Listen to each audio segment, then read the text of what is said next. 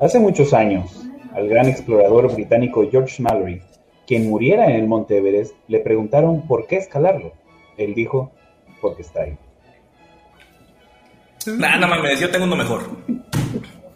Cuando abrí los ojos. Ahí va, ahí va, ahí va. Cuando abrí los ojos, me encontré rodeado de un paisaje extraño y sobrenatural. Sabía que estaba en Marte. Ni una sola vez me pregunté si me hallaba despierto y lúcido. No estaba dormido, no necesitaba pellizcarme. Mi subconsciente me decía tan sencillamente que estaba en Marte como a cualquiera le dice que está sobre la Tierra. John Carter. Bueno, en realidad fue Edgar Rice Burros. A huevo. Ah, con la tuya. ¿Qué pedo, mis queridos incorrectos? No, yo no tengo nada que decir. ¿Qué pedo, mis queridos incorrectos? Después de unas larguísimas semanas sin nosotros, y para que no nos extrañen, hemos regresado y les damos la bienvenida al nuevo capítulo de su programa favorito, El Incorrecto Podcast, donde les hablaremos sobre un lugar en el que muchos piensan que es una superficie de una roca toda muerta y estéril, y pues la verdad es que les contaremos qué se esconde detrás de esa apariencia rojiza y desértica. Y no, no, mis queridos incorrectos, no estamos hablando del estado de Tata Tamaulipas. Hoy les hablaremos sobre Marte, el planeta, y no el que ha venido como invitado, pero curiosamente hoy nos acompaña un super invitadazo que está fuera de este pinche mundo. ¡Corre, la Micale! Ese no es idiota.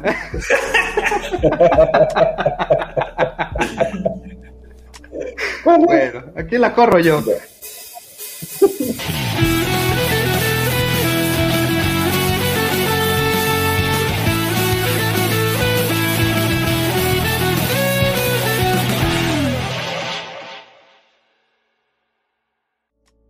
Ay, cabrón, ya los extrañaba. Buenas noches, México. Buenos días, China, Emiratos Árabes, Estados Unidos, India, países que conformaban la ex Unión Soviética y Unión Europea.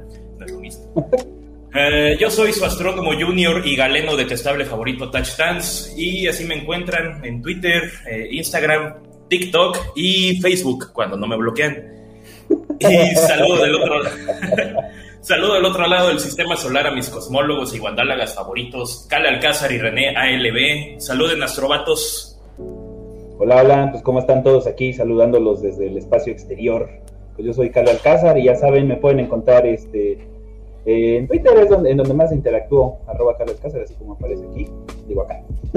y este, y ahí un rato.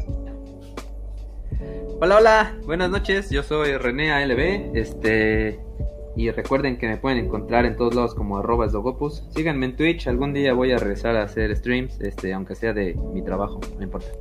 Y el día de hoy, este... Ah, no, bueno, sí, el día de hoy tenemos a un invitado, como decíamos, fuera de este mundo, este Alan. Alan, cuéntanos quién eres, de dónde te sacamos, a qué te dedicas, qué videojuego te gusta más, cuál es tu comida preferida de Europa. Hola, hola, yo soy Alan del This Charming Podcast. ¿De dónde me sacaron? Pues no sé, también quisiera saber, pero supongo que nos encontramos ahí en el podcast verso. Y bueno, mi videojuego favorito por mucho es el Bioshock. Podría jugarlo una y otra vez. Para mí es una obra maestra que sigue estando bastante actual. Y comida favorita, pues vaya, no sé, de Europa, mm, ¿qué será? Los quesos, la baguette, el vino. Las francesas. Bueno, las, las, las, la, baguette, la, la baguette. Perfecto. Muy bien, Alan, bienvenido. Muchas gracias por acompañarnos. De verdad es un gustazo tenerte por acá. Y pues ya yo creo que, bueno, ya es este programa nos acabas de decir. Ya sabes cómo es este rollo, tú tranquilo, tú calmado. Nosotros vamos a hacerte las preguntas y tú vas a contestar a discreción. No, no es cierto. Este, vamos a hablar del tema indispensable e importante aquí todo. Y cuando quieras interrumpirnos o pendejearnos, lo haces. Y mis queridos incorrectos, como habrán notado últimamente, también estamos un poco más activos en Twitter. Eh, lo mínimo, aunque no tan calmados en YouTube, eh, por ahí van a notarlo. Y huevoneando bastante en Facebook, pero créanos que todo es por eh, el bienestar de su, de su mente, de su cabecita loca.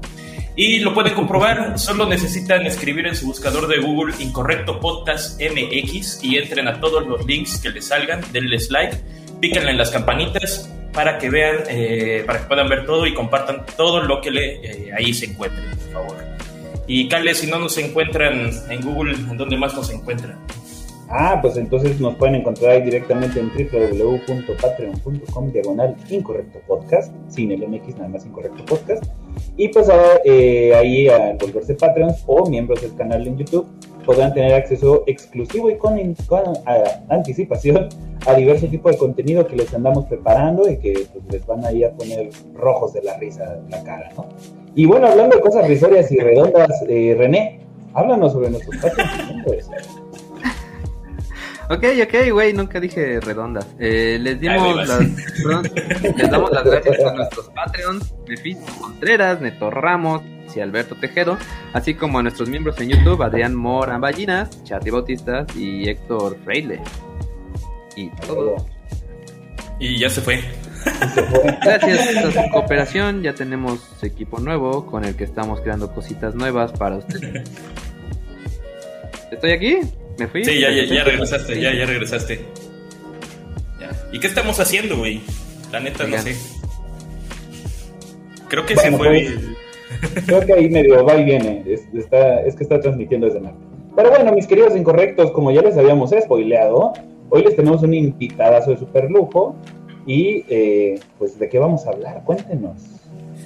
Bueno, hoy, no, no sé si quieres empezar ahorita con unos comentarios o chats que por ahí estén antes de empezar de lleno con todo esto. Claro que, también. Ajá, bueno, antes que está aquí, se fueron ellos, ¿qué pasó? ¿Qué pedo? ah, ok, son ellos. ¿De qué hablas? Y bien, como ya les habíamos spoileado, este, hoy les tenemos a un invitado de super lujo, perdón por las fallas. Este, tal vez lo recuerden por eh, las veces que ha ido a mi gala, que por aquí están diciendo en los comerciales, en los comerciales, en los comentarios que reconocen tu voz, tu voz de, viejo sabroso. Este. Sí, del episodio de el episodio de ciencia estuvimos ahí participando y también en el de eh, sorpresivamente en el concurso de yoyos. ¿Qué, pasó aquí? De yoyos y en el del aniversario del internet, que le dije al Hobbit que no era el aniversario del internet, pero dijo, bueno, es más clickbaitero así ya. Entonces ya. Yo, yo, yo, yo, yo, estoy, yo cierro los ojos. No lo había notado en los videos de, de, de, ellos, pero cierro los ojos y ahorita lo escucho hablar. No, no, Y parece que escucho a José José, güey. Ah, ah sí. ¿Qué, porque ya, estoy, ya estoy perdiendo la voz. Oye, sí es cierto. ¿Verdad? Ya me escuchaste. ya, me pues. puse, ya me puse triste. no te preocupes porque estás entre puro payaso. bueno, antes de que iniciemos dos payasos y una esfera. Ándale.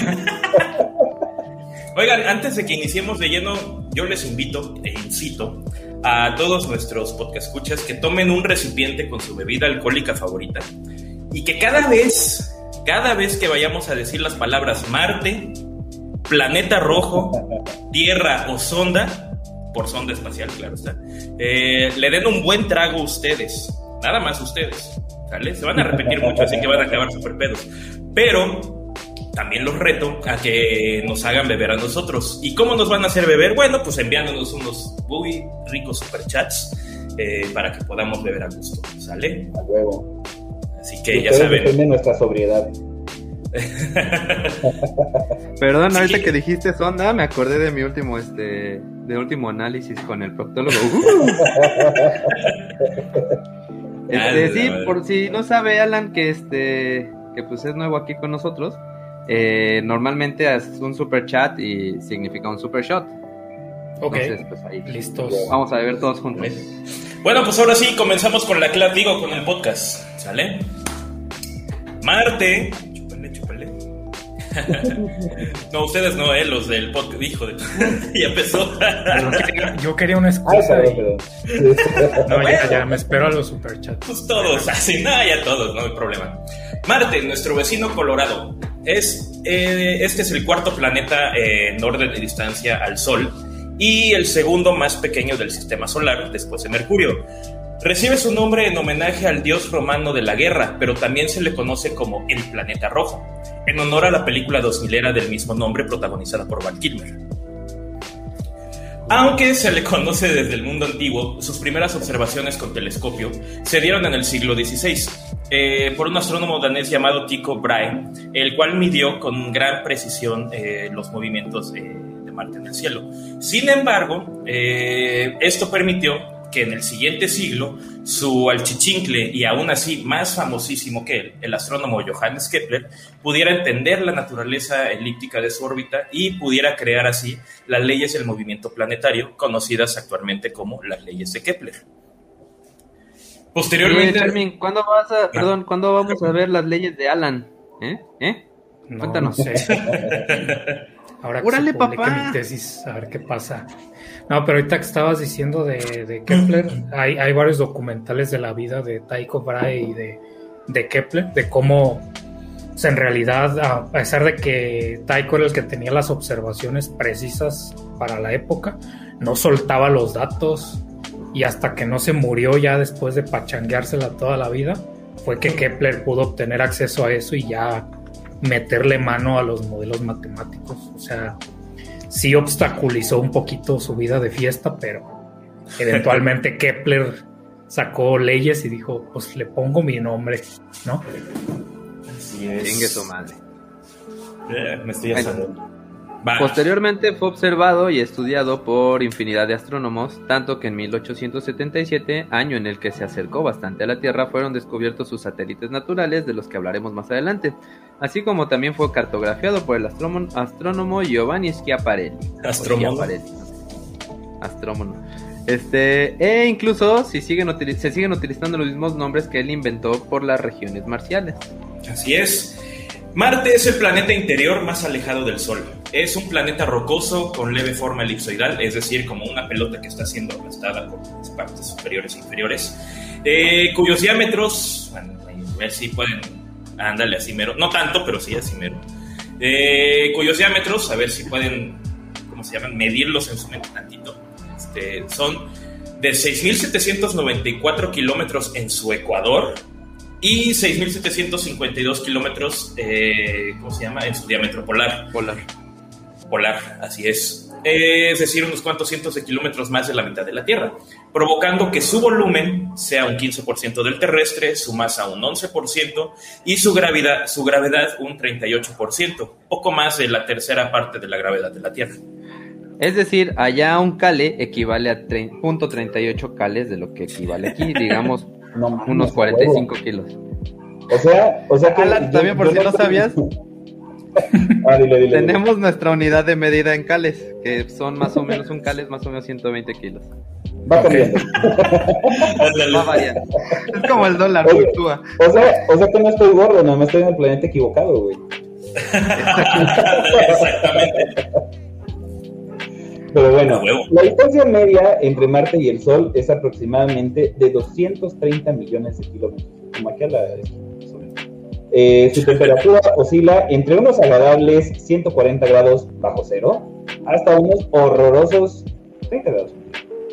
Su periodo orbital es de 687 días terrestres y su día solar es de 40 minutos mayor al de la Tierra, o sea que dura 24 horas con 39 minutos, 35 segundos y 244 milisegundos. Así que bueno, resumiendo, eh, un año en Marte equivale a casi dos años en la Tierra, o lo que es lo mismo, un año con 320 días y 18.2 horas. También cuenta con ciclos estacionales muy similares a los de la Tierra, y esto se debe a que también tiene eh, inclinación sobre su eje. Ahora, antes de continuar, Marte actualmente, ahorita, ahorita como tal, se puede observar fácilmente y a simple vista desde la Tierra, distinguible por su brillo rojizo. De hecho, si son afortunados actualmente, eh, y obviamente ahorita que es en vivo el podcast, eh, y sobre todo si tienen el cielo despejado, podrán verlo cerca de, de la constelación de, ¿cómo era? De Géminis, precisamente, ocultándose por el lado del oeste, justo ahorita. Así que asómense, vayan y aquí los esperamos.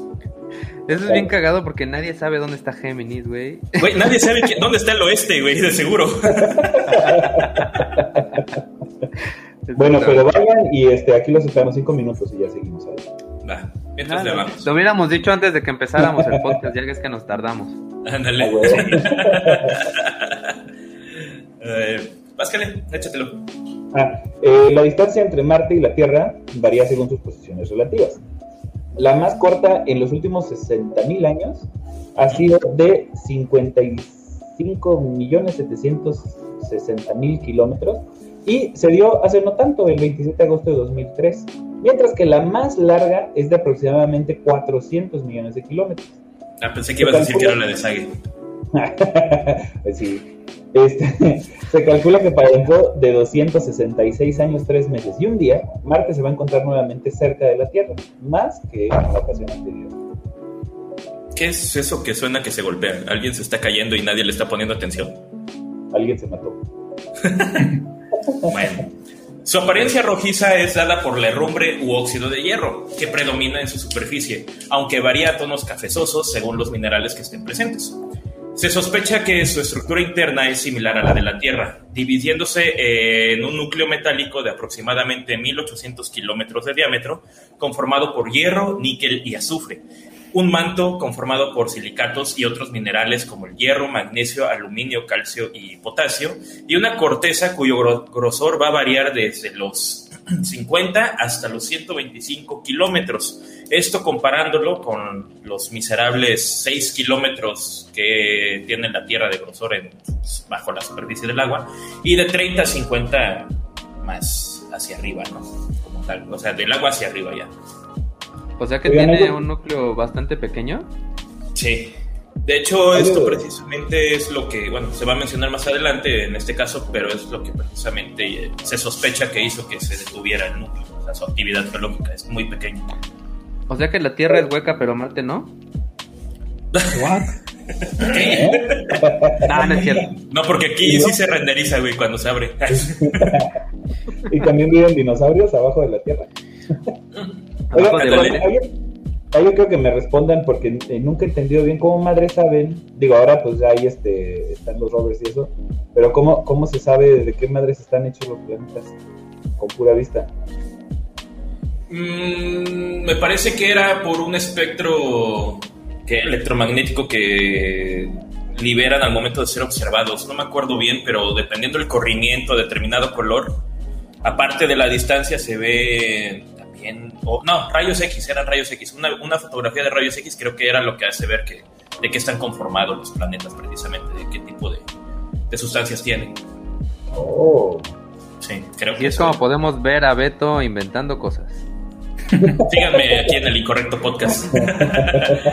no, yo había visto que, también este sí, sí afectaba así como la, forma en la que llega la luz a la lente y la chingada. O sea, sí ah. tiene que ver algo así con, con lo que estaba diciendo Beto pues depende en realidad de qué, de qué parte del planeta estés intentando analizar, ¿no? Porque en el caso que tú mencionas sería más para la atmósfera. La mm, composición química de la atmósfera eh, se puede estudiar, por ejemplo, en cuando intersecta la luz de, en este caso, nuestra estrella del Sol con respecto a la potencial atmósfera que quisieras estudiar, ¿no? Pero lo mismo aplica para otro tipo de, sistemas planetarios y básicamente pues eh, a la Tierra llega la luz de otras estrellas atravesando por la atmósfera y haces como espectroscopía de los elementos químicos que componen esa atmósfera, ¿no? Ya para la parte interna de un planeta eh, no lo había considerado, pero pues podría ser a través precisamente de rayos X o por ejemplo el flujo a través de el flujo de neutrinos, por ejemplo nuestro Sol, tiene emisiones o parte de la energía que pierde no solamente es en el espectro electromagnético, sino también emite neutrinos, los llamados neutrinos solares. Entonces, si tú tienes un detector de neutrinos en la Tierra y aunque interactúen poco, pero si logran interactuar, pueden atravesar el, pues cualquier cuerpo celeste, ¿no? Y básicamente hacer análisis eh, como lo harías como de, manera espectroscópica. Incluso hay personas que han teorizado que con suficiente precisión un detector de neutrinos solares puesto de manera adecuada podría hacer el mismo trabajo pero para el planeta Tierra, por ejemplo, para detectar cúmulos de petróleo en, el, en algún lugar viendo si interactúan o no. Entonces, desde el punto de vista económico y político, eso tendría aplicaciones muy interesantes. Así que la luz no es el único canal, era lo que quería decir, ¿no? También se pueden usar neutrinos. Ah, muy bien. Ven, por eso tenemos al experto. Lo dijo el experto. Ya lo dijo el experto. La luz no es el único canal, así que síganos en Incorrecto Podcast y This Charming Quark. Oye, güey, el pinche suelo marciano también es tan salino, oxidado y tóxico que fácilmente podía salir en un video de Sigur Ross. No, otra, otra cosa es que además descubrieron agua, agua congelada, incluso con algunas corrientes en el interior de Marte. Y pues eso está padre, ¿no? Porque abre mucho la posibilidad a que todavía tal vez exista vida por allá abajo enterrada. Ándale, pero bueno, yo creo que de su areología y sus periodos areológicos ni hablamos. Ya no tiene actividad Marte, como ya mencionamos. Y pues mucho menos la corteza, o sea, no se mueven sus placas. Este, aparte no sabemos ni nos interesan los periodos de la Tierra todo, y que hubo dinosaurios, imagínate si ya nos vamos a aprender los de Marte. Animal. ya cuando haya algo más interesante que agua le ponemos atención. Así es. En este caso, respecto a su areografía, y bueno, eh, supongo que notarán aquí lo de que se menciona la palabra areología, areológico, areografía. Como no es la Tierra, sino que es Marte, no se dice geología, ni periodos geológicos, ni geografía. Como es o proviene de la palabra ares, se menciona areografía o areología. Así que respecto a su aerografía, su superficie suele ser muy caótica y no se compara para nada con la suave y tersa superficie de la Tierra. De entre todo, Marte alberga al Monte Olimpo, el cual es un volcán, es el volcán, más grande, pero posiblemente todavía está, ahí veremos, sea la segunda montaña más alta conocida eh, hasta ahora en el sistema solar. Se cree que la montaña más alta ahorita está en el asteroide Vesta, ¿no? Pero bueno, eso es- siempre fue considerado el más alto hasta, hasta hace poco, hasta que llegó Vesta. El monte Olimpo se localiza en el complejo volcánico conocido como Tharsis. ¿sí? Ah, como el robotito ese pedorrín. ¿Cuál robotito, Pedro? No, güey, esa es la TARDIS, güey. Como cuando dices buenas tardes, ¿no? Buenas tardes. No, no, no, esa no. Ese es del doctor Quien. Eh, este se localiza en el hemisferio norte del planeta y su altura va desde 22 hasta 23 kilómetros sobre su llanura circundante, es decir, sobre su misma base como tal, ¿no? Y la base, precisamente, es de unos 600 kilómetros de diámetro, dando una superficie aproximada de 283 mil kilómetros cuadrados, casi del tamaño de Ecuador, de hecho más grande, y mucho más grande que otros 122 países mediocres de este miserable planeta. De hecho, se supone que es tan grande que si, si tú pudieras estar parado en, en la base del monte y volteas hacia arriba, hacia los lados, solo verías una pared. O sea, no, no le verías el fin por ninguno de los lados. Así es. Órale, qué loco. Sí, se ve bien chido. Este, ¿qué le sigo? Bueno. Sí, sí, era. Eh, el Monte Olimpo fue observado, mas no descubierto, a finales del siglo XIX por el astrónomo igual Giovanni Schiaparelli. Y en ese tiempo solo vio una mancha blancuzca a la cual llamó Nix Olímpica, que quiere decir nieve del Olimpo. Eh, pero aquí prácticamente vaticinó, de hecho, lo que verdaderamente sería, o sea, el volcán como tal, ya que fue hasta inicios de los 70 que se descubrió que no era un témpano, sino precisamente un volcán. Uh. Así es. Va, René. Dicen aquí que todo un empresario del Cale porque ahí se vio uno de los niños que vendes. Yo les dije que Bueno, de- este- el experimento de Nigala.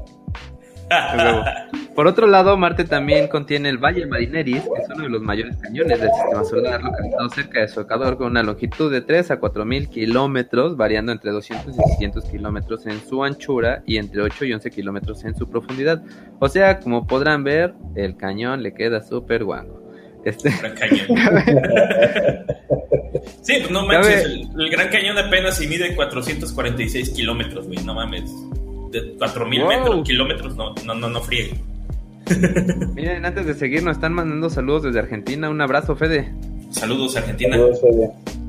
También dice que cabe mencionar y destacar que tanto esta formación topográfica como el Monte Olimpo fueron totalmente descubiertos en 1971 por la sonda espacial Mariner 9 tras una enorme tormenta de polvo que azotaba todo el planeta. Este tipo de tormentas, junto con la actividad aerológica eh, primigenia y, la, y el probable, la probable presencia de agua son lo que han provocado las transformaciones erosionadas del planeta.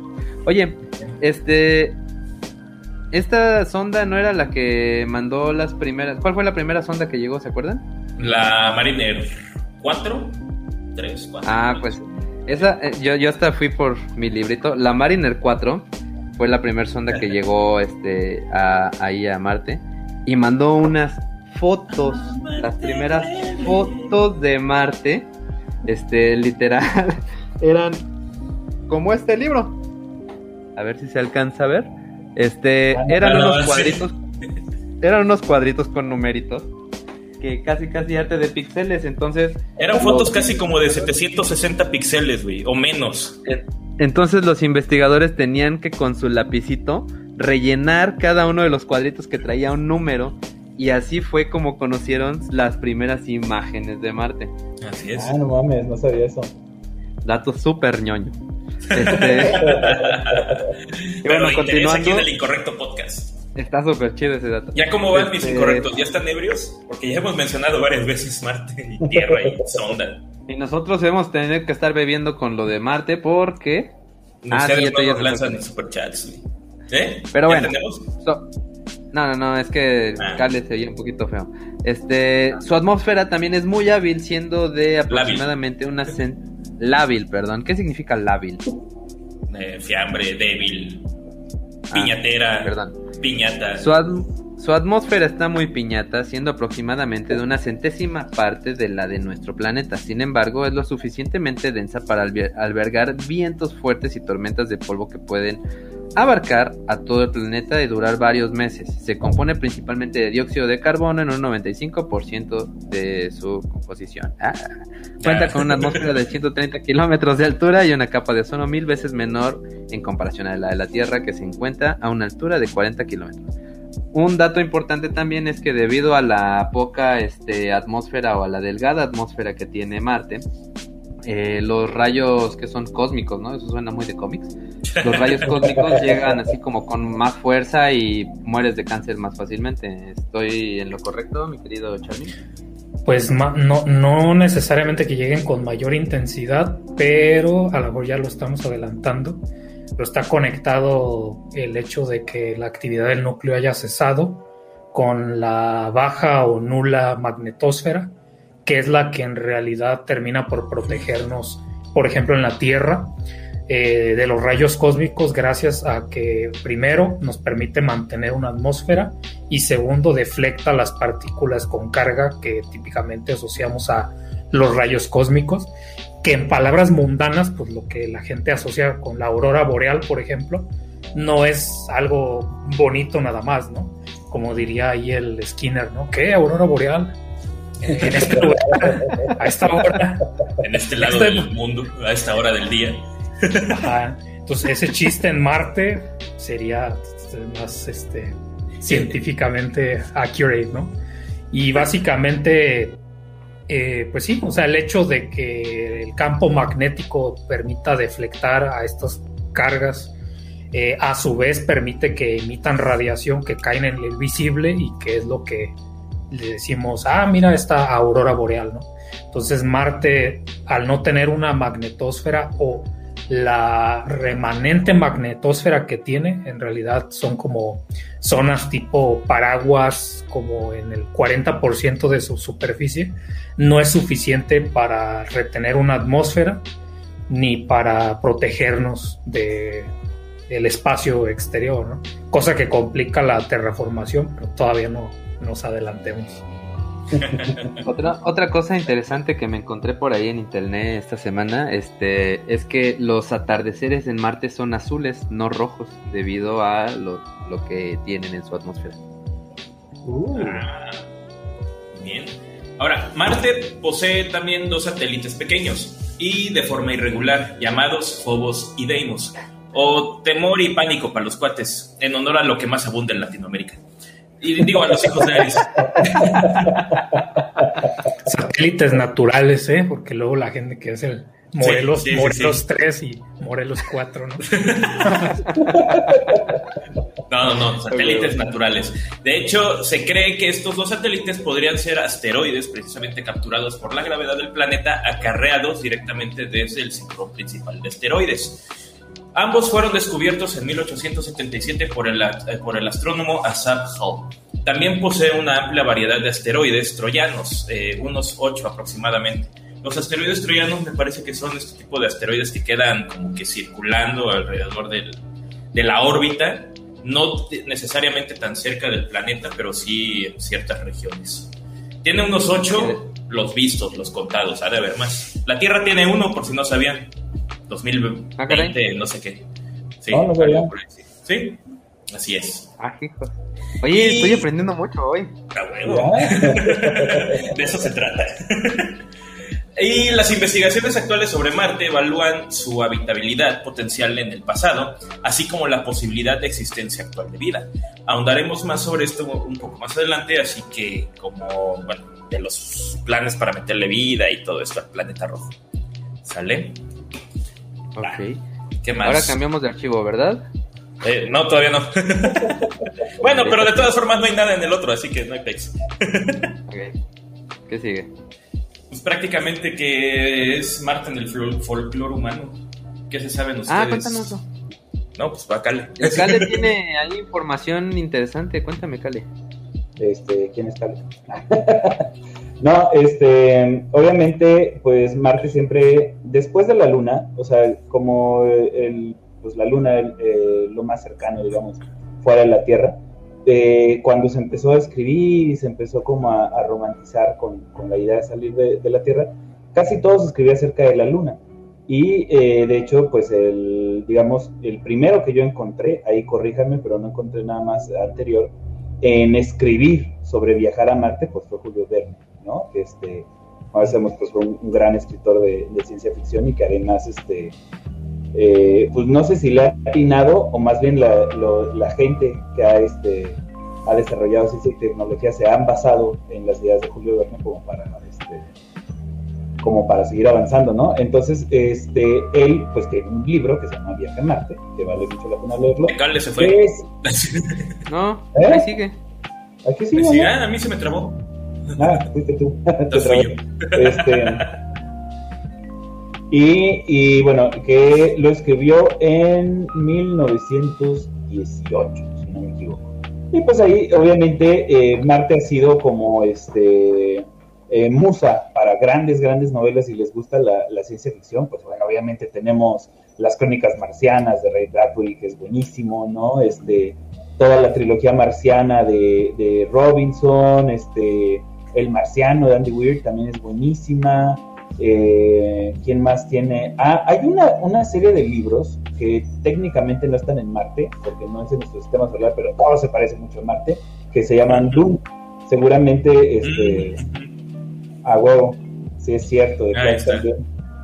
Este, entonces, pues, de alguna forma ha sido como la, como la segunda frontera de este. ¿Ya me escucho mejor ahí? Sí, sí, ándale. Ah, bueno. Este, ha sido como la siguiente frontera y pues se ha prestado mucho como esta idea. También un parte, un poquito en el sentido como de poder eh, tener una alternativa para escapar de- del planeta Tierra, ¿no? Que pues ya ahorita vamos a hablar como de la de, de las complicaciones que hay al respecto. Pero por Ya lo menos quisiéramos escapar de. Latinoamérica, cabrón. Es el sáquenme de Latinoamérica, pero a nivel terrestre, ¿no? Ándale. Y también tenemos, bueno, Marte ha sido prácticamente, aparte de los libros que menciona Kale, eh, como que eh, musa inspiradora para diversas películas, diversas historias en este caso. También eh, tenemos uh, Fantasmas de Marte. eh, en videojuegos tenemos el de Doom, precisamente, que se lleva a cabo en Marte. ¿Tú Este. Marcianos No al ataque. ¿Perdón? no me acordaba que Doom era en Marte. Sí, Sí, sí, yo eh, lleva a cabo en Marte. este, las, un montón de películas que han... Este, La de, la de Amarte duele. Amarte duele. Sí, ¿no? Era, viajar a Marte duele, güey. Imagínate. Mm. Estar ahí Ah, El Vengador del Futuro. Ah, no mames, peliculón. La primera, la primera, sí, sí, sí, la de Schwarzenegger, sí, no, no, no, no. Y aparte, este, bueno, así como nota eh, extra, me parece que precisamente lo, no sé si recuerdan que en 1920, 1900, en, la- en ese tipo de, en esas décadas, eh, Orson Welles me parece que estaba contando su historia de el, el- el- no, ¿cómo se llama? Este, la guerra de los mundos, me parece. La confusión fue que se dio que la invasión, si era de verdad y todo, bueno, todo el mundo se sabe ese mito, ¿no? Se supone que creían que precisamente eran marcianos los que estaban invadiendo también, sí, como dato general en este caso. O sea, hay infinidad de películas que nos enseñan que, o nos, nos enseñan, nos pueden, ¿cómo se llama? Este, dan dar un hint de que se cree que haya vida en Marte precisamente. Y todo esto comenzó prácticamente desde finales del siglo XIX, con las supuestas, este, ¿cómo se llaman? Este pensamiento, bueno, eh, todo esto prácticamente sí, la obsesión de encontrar vida marciana y todo esto fue gracias al que René no puede pronunciar, a este Schiaparelli, precisamente porque uno de sus descubrimientos en 1877 fue una suerte de líneas finas sobre la superficie de Marte, todos estos siendo los canales, los cuales bautizó así. los cuales bautizó así como canali, así en italiano. Pero los gringos, con todo y su astucia, lo tradujeron como canals, lo cual implica una construcción artificial, no algo natural. Y esto fue detonante para la imaginación tanto de astrónomos como de escritores y cuanto artista de la época para que se saliera de quicio y comenzara a trabajar sobre la vida en Marte, tanto hipótesis como historias. Qué loco. Eso que comentaba el Cali hace rato que no sabía si, si se habían inspirado varios científicos en la obra de Julio Verne. Este, es como muy común que de pronto alguien escriba este algo sobre el futuro y los pinches este inventores digan, "Ah, no mames, voy a inventar eso." O sea, hay un montón de cosas que salieron en Star Wars que ya existen y es porque alguien las vio en Star Wars. Los Sí, más los que- Ewoks. En el caso de Julio Verne, o sea, para nada demeritando su obra, pero sí hay cierto tipo de inventos que podrán imaginar que no, lo iba- no los iban a hacer de un día para otro. Entonces ya, ya se discutía de, por ejemplo, los planes o las posibles eh, requerimientos técnicos de hacer un dispositivo como el submarino, que precisamente dieron pie a que, por ejemplo, el de 20.000 leguas de viaje submarino pudiera ser una obra. Entonces es como si al mismo tiempo lo hubieran inspirado y él le inspirara de vuelta como que podía requerir. ¿no? Entonces eso no le quita el mérito de haber hecho predicciones, pero tampoco es como que, ah, mi, mi este, esfera Mm. mágica voy a predecir el futuro. ¿no? O sea, ya había indicios y ideas de que eso podía, podía hacerse, ¿no? Pues él escribió también el del viaje al centro de la Tierra, ¿no? Que lo que el chiste que estaba haciendo hace rato de que la Tierra es hueca. Pero yo creo que ahí, ahí por ejemplo, es, es interesante porque sí es como, como, como un trabajo, este, como una relación recíproca, ¿no? Eh, obviamente los escritores de ciencia ficción tienen que buscar la verosimilitud. Entonces, Sí. eh, lo, que tienen, lo que tienen que hacer es como ver lo, lo que podría pasar y llevarlo como, como a situaciones reales, ¿no? Si, si escribieran algo así totalmente este, irreal, pues normalmente no, no se vende mucho, ¿no? Entonces, pues naturalmente toman como ciertas ideas y las explotan. Y obviamente también, como decía el René, como dije yo hace rato, pues también la gente pues quiere ver esas cosas. Es lo mismo que pasa con Asimov, ¿no? Que de repente, este, como dice, ay, oye, pues ya cuando lo lees ahora, eh, es chistoso, porque gran parte de lo que de lo que propone como grandes avances tecnológicos pues son cosas que para nosotros están en el día a día, ¿no? Un poquito lo mismo que pasaba también con Philip Dick, un poquito también lo que pasaba con este con Philip Dick, ¿no? Que tú lees este sueñan los androides con ovejas eléctricas. Ovejas eléctricas. Ujú. Y, y la neta es que lo lees y, y lo que te pone así como la gran cosa, pues dices, "Meh", ¿no? La mitad de las cosas ya y la otra mitad de las cosas este, ya escribieron sobre ellas, pero claro, cuando él las escribió ni había ni habían escrito sobre ellas, ¿no? Pero sí creo que hay como hay un trabajo eh, correlacional. Como de, coevolución de las ideas, ¿no? Ándale, exactamente. Un poquito también influenciados por el, por el contexto. Lo que pasa, por ejemplo, como ven que de repente eh, tienen que dividir los premios Nobel, ¿no? Porque, porque dos grupos de investigadores llegaron a la misma conclusión eh, prácticamente al mismo tiempo y con trabajos independientes, o sea que, se ha comprobado que no fue clonación, sino eh, dos personas estaban estudiando lo mismo llegaron a las mismas conclusiones y tienen que dividir el, el premio, pero claro que también tiene mucho que ver con el contexto, ¿no? Porque la gente se pregunta lo que le pregunta. Claro, justamente eso distingue de la, la ciencia ficción dura de el resto de clasificaciones o subclasificaciones y claro que pues, se hace merecedor de ciertos honores, no con el Nobel, pero el, Nobel de la ciencia ficción sería los premios Hugo, ¿no? Los Hugo Awards, que pues precisamente Asimov, bueno, perdón, este Arthur C. Clarke, bueno, todos los que me hemos mencionado pues, están definitivamente mencionados ahí, ¿no?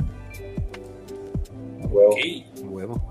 Decía, decía Aristóteles en, la, creo que en el Tratado de la Poética, que decía que es mejor escribir sobre algo eh, verosímil, aunque imposible, que escribir sobre algo posible, aunque inverosímil, ¿no? Creo que en parte en eso se basa la ciencia ficción. Órale. Este, también, este, por ejemplo, ahorita está el, libro este del marciano, que, que, tiene un montón de cosas, este, científicamente posibles, ¿no? Todo menos lo que, lo que genera la carnita en, o más bien el problema inicial, este, eso es lo único inverosímil, pero de ahí en fuera, este, la mayoría de las soluciones que se avienta aquí, el vato sí le estudió la química y la onda. Ahí más adelante les, les aviento ahí un resumencito. Pues, siento que estamos como que limitando. No, no, nada más que siento que estamos limitando algunas cosas, o si sienten que estamos limitando algunas cosas, porque ahorita le vamos a dar tendido a la, a la este, colonización de Marte, ¿no? Entonces ahí este. Sí, ahorita fue nada más para que entendieran el contexto. Andamos todos así como. Ya casi, ya casi. Ya casi, ya merito, ya merito. Almost. A huevo. Bueno, aviéntate, mi buen Beto. Pues de información de Marte ya es prácticamente todo como tal. O sea, a grandes rasgos, como bien dice Calde, para darles un poco de contexto en este caso, ¿no? Eh, no sé si quieran ver superchats o ya pasamos al segundo bloque. ¿Eh? Qué rápido. pues si quieres, todavía no llegamos a una hora, si quieres aventamos el segundo. Órale, pues. ¿Qué pasó? ¿Qué pasó? Dice el Cale que unos comentarios. Ahora, ahora, ándale, ándale. Me parece A ver, unos rapidines. Alex Valdés dice, ya aparece en el Pasquín, siempre tarde. A ver, ¿qué horas? A ver, Sinache. Por cierto, otra vez gracias a Horacio, este que nos echó ahí en la mano con, con un poquito de investigación. Este, Saludos, Horacio. Ya empezamos. Ya Para los que no sepan, Horacio es nuestro jefe de, investigación. Jefe de información. Dice que nos equivocamos de título, ¿por qué?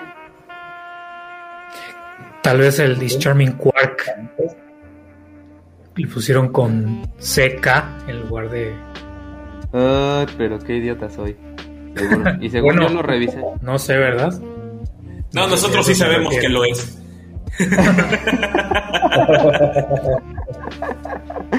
Este dice, ahora que logre sacar la contraseña del internet del trabajo, los escucho. Sobres. Ve a los fifís del incorrecto. ¿Por qué los fifís? Porque le tiramos al gobierno, güey, por eso. Ah, El buen amigo nos manda Pues sí. Todo, todos son susceptibles a ser insultados. Dice Pensamientos que se va a acabar el whisky del otro día que sacó con esta dinámica que inventó el Cale. Eso, chica. Dicen que hagamos que los pongamos bien pedos. Pues no veo claro. sí, ¿eh? Charlie dice, Oli, nada mejor que juntar apuntes para mis exámenes de mañana escuchándolos a ustedes. a huevo. ¿Exámenes sobre Marte? Yo espero que sí. Espero no que mames, sí. está nublado. Ah, es que habías dicho que se asomaban a ver la luna. Ahora la luna. Ah, chinga Marte. La luna. Marte, güey. Por cierto, que hoy hay eclipse este, de, de luna. Eclipse Sí, habíamos hablado de los eclipses de luna, qué idiotas somos. Dependiendo de, de dónde estén, eh, pero en la mayor parte del país se va a empezar a ver a partir de las 3 de la mañana y hasta las 6 de la mañana. Ah, igual ya a esa hora Ah, bueno. terminamos, así que no hay pedo. Dice Oscar Oliva, saludos hermanos. Dice FDM, menos mal que lo explicó Alan, hoy tuve que explicar que la luna es un satélite natural. No, mames, no, no se ven con este, güey. Eh, Eso, eso, eso no se debe de explicar, no manchen. Es de primaria. Dice Horacio, Sí. sin magnetosfera, ¿será posible que en algún momento Marte pueda retener una atmósfera? Es lo que ya mencionamos precisamente, que gradualmente se va escapando. Bueno, se va perdiendo por los vientos solares. Aunque en su momento explicaré una propuesta teórica de cómo lograr eso, pero todavía no hay que adelantarnos. Oh. Yeah. Yo sé, yo sé, bombas nucleares como en la película del núcleo. No, ese sería para otro propósito, pero ah, bueno.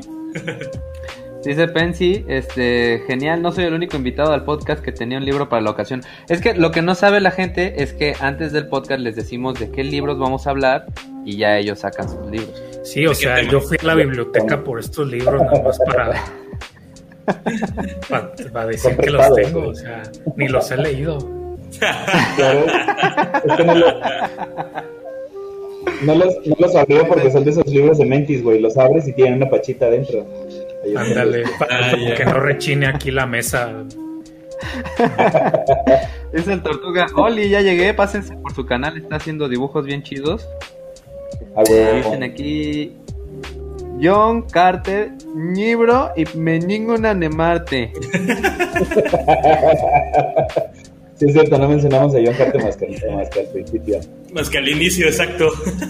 bueno, de hecho, el libro no se llama John Carter, se llama La Princesa de Marte. Aguas con eso. Sí, es cierto. Oh.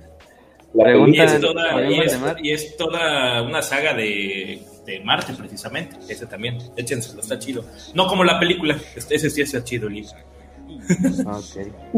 Dicen, ¿a qué sabrá la cerveza en, Mar- en Marte? Pues yo creo que aquí, a menos que estés afuera y te tengas que quitar el casco, ahí vas a ver a pura madre, porque tú vas a valer madre también. Dicen, aquí si nos leen, no como los migalos. Pues sí, cabrón, porque no hay superchats. Si hubiera superchats, No. leemos ni madre.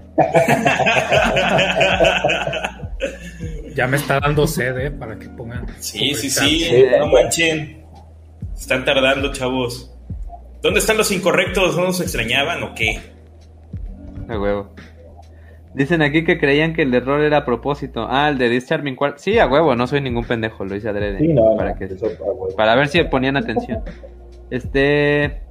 Duda, ¿el René abrirá su cervecera en Marte? Pues ojalá y viva cuando lleguemos a Marte, pero sí. Tal vez sea el único lugar donde dejo- pegue. No, Dice Fede, yo les chido. dejo una pregunta. ¿Consideran posible antes de que termine 2030 una colonia de humanos estable en Marte? Justifiquen su respuesta. No, siguiente pregunta. No. Ahorita lo vamos a platicar. Sí, exactamente. ¿Creen que la minería espacial sea el impulso que detone el interés mundial a explorar nuestro sistema solar? Mm, Esa es parte de la pregunta que yo le quería hacer al buen este Char. Cuéntanos, ¿De una Charly. vez? De una Bueno, vez, ya. Pues que, que curiosamente es como el plot inicial de la saga de Alien, ¿no? No sé si recuerdan que, o sea, en realidad ya dan por hecho que en el futuro habrán personas dedicadas hasta la astrominería, ya sea en planetas o todo, pero eh, yo creo que sería un incentivo económico, no sé si suficiente, pero al menos colateral para, para impulsarlo, ¿no? Aunque pues el problema será tener un método sostenible y sustentable de transporte más que la producción en sí. Pero definitivamente cualquier proyecto de terraformación va a requerir de, de hacer ese tipo de actividades en el lugar, ¿no? Independientemente de que haya intercambios comerciales entre, en este caso, Marte y la Tierra. Pero en la ciencia ficción, pues se explora bastante, ¿no? Como en Alien, que ya mencioné. Yo creo que uno de, uno de los problemas de la, de la minería espacial sería, ¿cómo se llama la astrominería? Este, sería, como decía un poquito Alan, el pedo como de traer los recursos a la Tierra, si es que se piensa comercializar en la Tierra, ¿no? Recuerden que la mayoría de los, de los cohetes, eh, o sea, todo ese tamaño que tienen, pues básicamente es combustible para poderlo sacar y realmente este, regresan prácticamente con gravedad, ¿no? Entonces tendría que, tendrían que ver la manera de llevar contenedores al espacio y esos contenedores a bajar y eso. Eh, esto en el sentido de decir que, eh, pues por lo menos durante muchos, muchos años sería algo muy costoso. Entonces lo que pudieran minar tendría que valer este, la pena de los costos que sería de traerlos y poderlos comercializar, ¿no? Y en ese sentido, este, pues si hay, no sé, por ejemplo, este asteroide que está hecho de diamante y eso, bueno, si hubiera tanto diamante en la Tierra, pues realmente perdería su valor, ¿no? Entonces, este, también pues sería interesante ver eh, qué recursos podrían valer la pena traerlos y de qué manera se podrían comercializar. Algo que aquí comenta Horacio como apuntalando o que queriendo que apuntalemos, dice eso es, ¿no? Este, ¿qué incentivo tiene la humanidad para colonizar Marte gastando N cantidad de dólares? Esa N cantidad de dólares actualmente me parece que sería de unos 10 mil millones de dólares por persona basándose en lo que costaron en su momento las misiones Apolo. Y eso era la Luna. A Marte, pues imagínense, igual y un poquito más, pero basándonos en que ahorita llevar a una persona costaría 10 mil millones de dólares. Entonces sí debe haber algo que tengas que ganarle, ¿no? Digamos que ahorita el, único incentivo real que hay, pues es la ciencia, ¿no? Entonces, este... La publicidad, papá, la publicidad. Elon Musk, ¿crees que lo hace nomás por amor por la ciencia?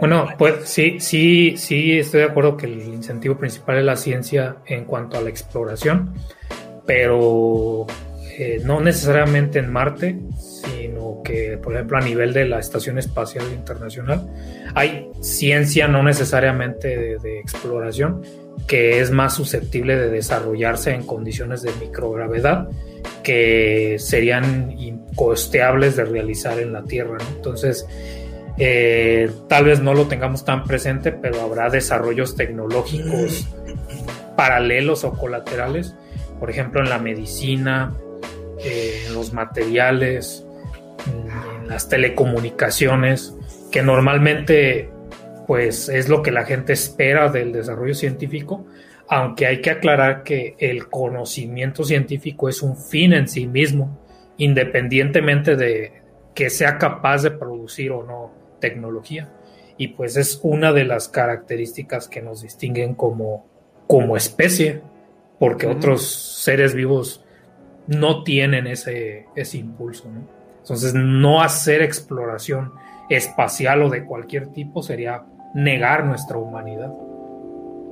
Sí, en parte, este, como lo decía el, el primer texto que leyó Kale, ¿no? Ahora sí que se hace porque puede, porque, se, puede. Igual Elon Musk, pues aparte de, de hacerse publicidad, pues lo hace porque puede.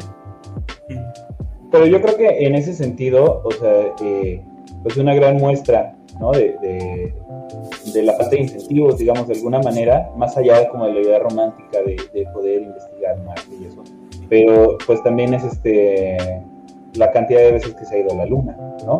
Teniendo que, que, este, que pues ya se sabe perfectamente cuáles son los costos y eso, pero digamos que tampoco han encontrado mucho a qué ir, ¿no? Entonces también por eso, eh, de alguna manera, pues fue como, ah, ya fuimos, ya pisamos, ya pusimos la bandera, se hicieron, eh, me parece que dos... Qué rico, ya pisaron. Ajá, dos expediciones más, y pues ahí está, ¿no? Desde hace años, apenas ahorita anunciaron que tienen como interés en este en regresar y China anda ahí también como este, queriendo agarrar su cachito de luna, pero pues realmente eh, pues no ha habido ningún interés en seguir yendo, ¿no? Entonces, este, más allá como de estas ideas de, poblar y eso, eh, pues no hay un interés comercial real o algo así en, querer ir a Marte. Ya. Aquí dice Oscar Oliva. Este, yo digo que Moss solo lo hace por la trascendencia histórica. Tiene síndrome de Osimandias. Sí. sí. Y aquí Karim dice, entonces la colonización de la Luna o Marte sería un caso muy similar a la colonia de América por parte de Europa. Se descubre riqueza, se explota y con su explotación construir asentamientos y medios para su regreso a la Tierra o al revés. Sí, nada más que sin matar marcianos o lunáticos. Eso es lo que tú crees. Eso es lo que tú crees, exactamente. Pero sí se ha complicado, ¿no? Todavía estamos en ese proceso involuntario de Europa formación de América, ¿no? En lugar de la terraformación.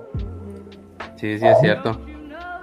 Pues yo creo que ahí, por ejemplo, eh, también, obviamente, las naciones eh, ya están un poquito más organizadas y digo, seguramente pues van a poder llegar y primero que te dice dirá como este cuento de Cricri, ¿no? De esto y ya este, y se van a apañar ahí su cacho de tierra, pero eh, pues probablemente también van a tener que cabildear mucho para poder hacer eso, ¿no? Porque por más que lleguen, este, pues no, porque todo el mundo diga, ah, sí, ya Estados Unidos, ya ahí está tu cacho, ¿no? Y no sé quién más pueda llegar a este a Marte en, su momento, pero no creo, no creo que sea como, como cuando fue la colonia, ¿no?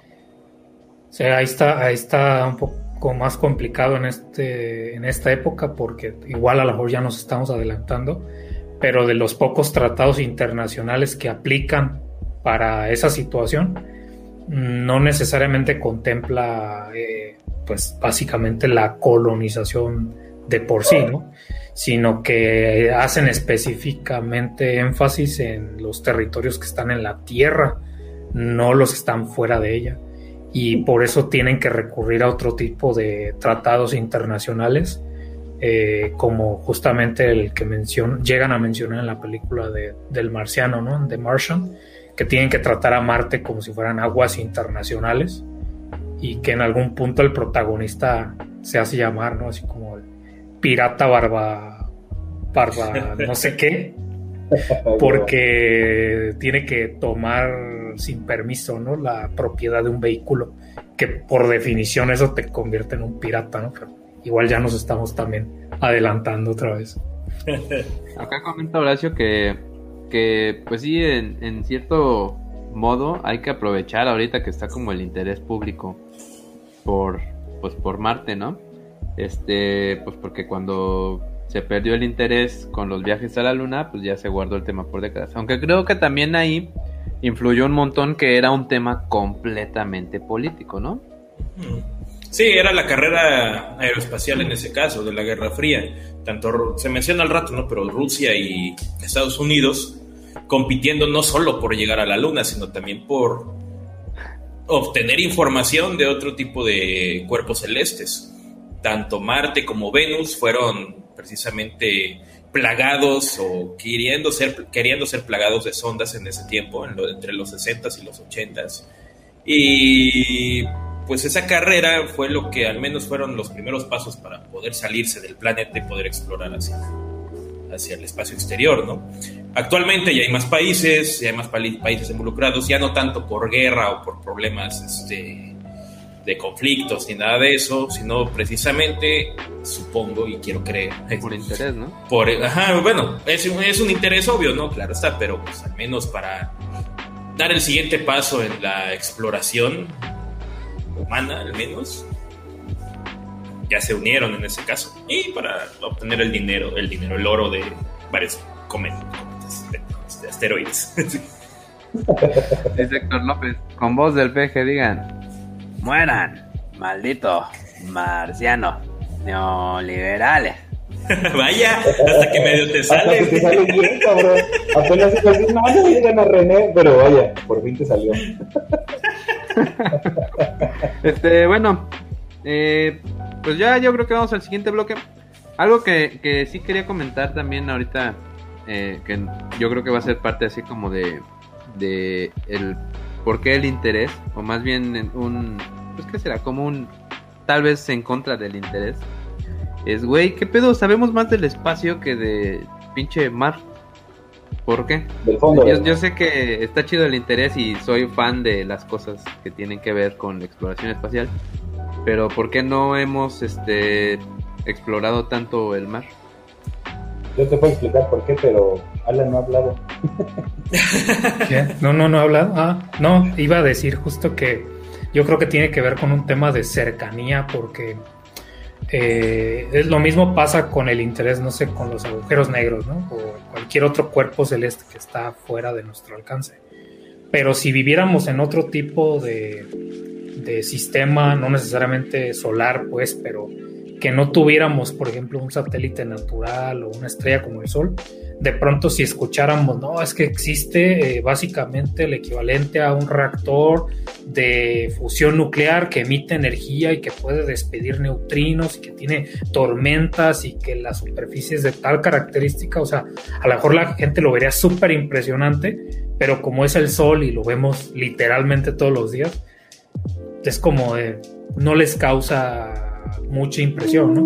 El mar también, o sea, pues la gente puede ir al mar eh, cuando tenga la posibilidad de hacerlo y no les causa extrañeza, ¿no? Entonces, de alguna manera, hay cosas que son tan cotidianas que la gente ni siquiera lo, piensa analizar a sus últimas consecuencias y que científicamente hablando hay cosas que todavía ni siquiera podemos eh, concluir, ¿no? Algo tan aparentemente sencillo como el agua es un objeto físico de estudio todavía abierto en el campo de la física porque pues no es un sólido, no es un gas, pues definitivamente es un líquido, pero modelar las interacciones a nivel microscópico de este tipo de, por ejemplo, a nivel de simulaciones, es algo que seguimos sin entender y tiene fases de la materia que incluso ha llegado a discusiones científicas que tienen que ver con si hay un solo tipo de hielo o varios tipos de hielo. O, el punto es de que la gente toma agua todos los días y eso no significa que vayan a, apreciar la complejidad científica de ese tipo de objeto. ¿no? Entonces creo que la cotidianidad contribuye a que pues lo ignoremos y cualquier cosa que nos haga ver más allá de nuestra cotidianidad pues va a ser como que le prestemos más atención, aunque sea algo casi casi ordinario, ¿no? O sea, hoy en día pues sí tiene un propósito científico la exploración misma de Marte, pero pues también los hay otros planetas, ¿no? Entonces justamente si está muy cerca o muy lejos de nosotros, como que no nos interesa. Entonces no sé, eso se repite mucho en otros fenómenos. Así es. Hay otra, este, hay otra razón eh, de que no, no, se explore o no se sepa tanto sobre, sobre el lecho marino, sobre el fondo del mar, eh, que tiene que ver también con que curiosamente es más fácil estudiar el, eh, el espacio exterior que el fondo del mar en cuanto a tecnología y este, con la que contamos. Uno, uno de los problemas con los que nos encontramos es que el agua va deteniendo pues prácticamente todo el, este, las ondas del espectro electromagnético. Entonces llega un momento en el cual ni con luz ni con ningún tipo de radiación puedes proyectar hasta el fondo del mar. No llega, se queda, se queda este, atorada. Entonces, este, eh, no se puede ver, digamos, no puedes ponerte un telescopio y ver qué hay en el fondo del mar, ¿no? Este, y por otro lado, la misma presión del agua hace que eh, en las partes más profundas del mar sea imposible mandar incluso este, submarinos o algún tipo de dron este, subacuático.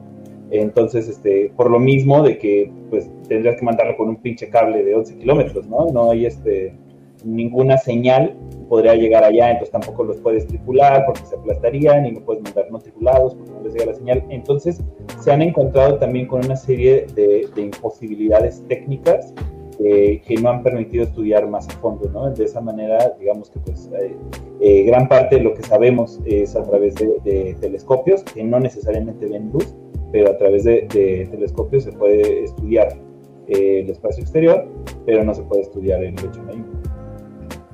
Órale. Así mero. Y yo aventaría una última pregunta que, o comentario que, nada más bien si es pregunta.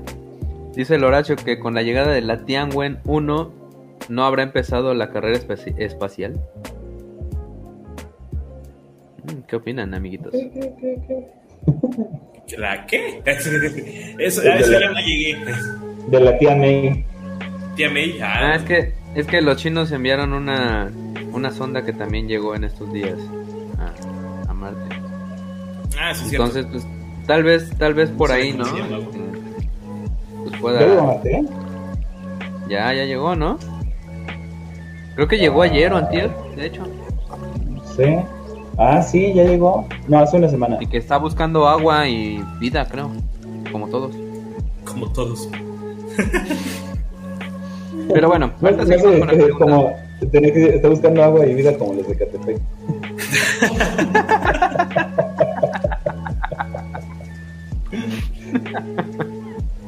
Este, no, sé, no sé si valdría la pena o si alguien nos pudiera explicar por qué es tan pinches importante buscar agua cuando se está buscando vida. Pues principalmente porque buscamos la vida como la conocemos, ¿no? O sea, en realidad todavía no tenemos una definición general de qué- es lo que significa la vida y lo único que tenemos como ejemplo es a nosotros mismos y a la vida terrestre, para lo cual pues requiere vida, ¿no? Entonces, digo, saltándote los primeros requerimientos de temperatura, por ejemplo, eh, el- uno de los más importantes pues es la existencia de, de- de agua, ¿no? O Sí. elementos que permitan, dado ya un proceso de adaptación, producirla como se ha, digamos, propuesto en obras de ficción por lo menos, pero pues sería insostenible, ¿no? O sea, se necesita una gran cantidad de agua y eh, no solamente de agua, sino que sea con las condiciones suficientes para nosotros beneficiarnos de eso, ¿no?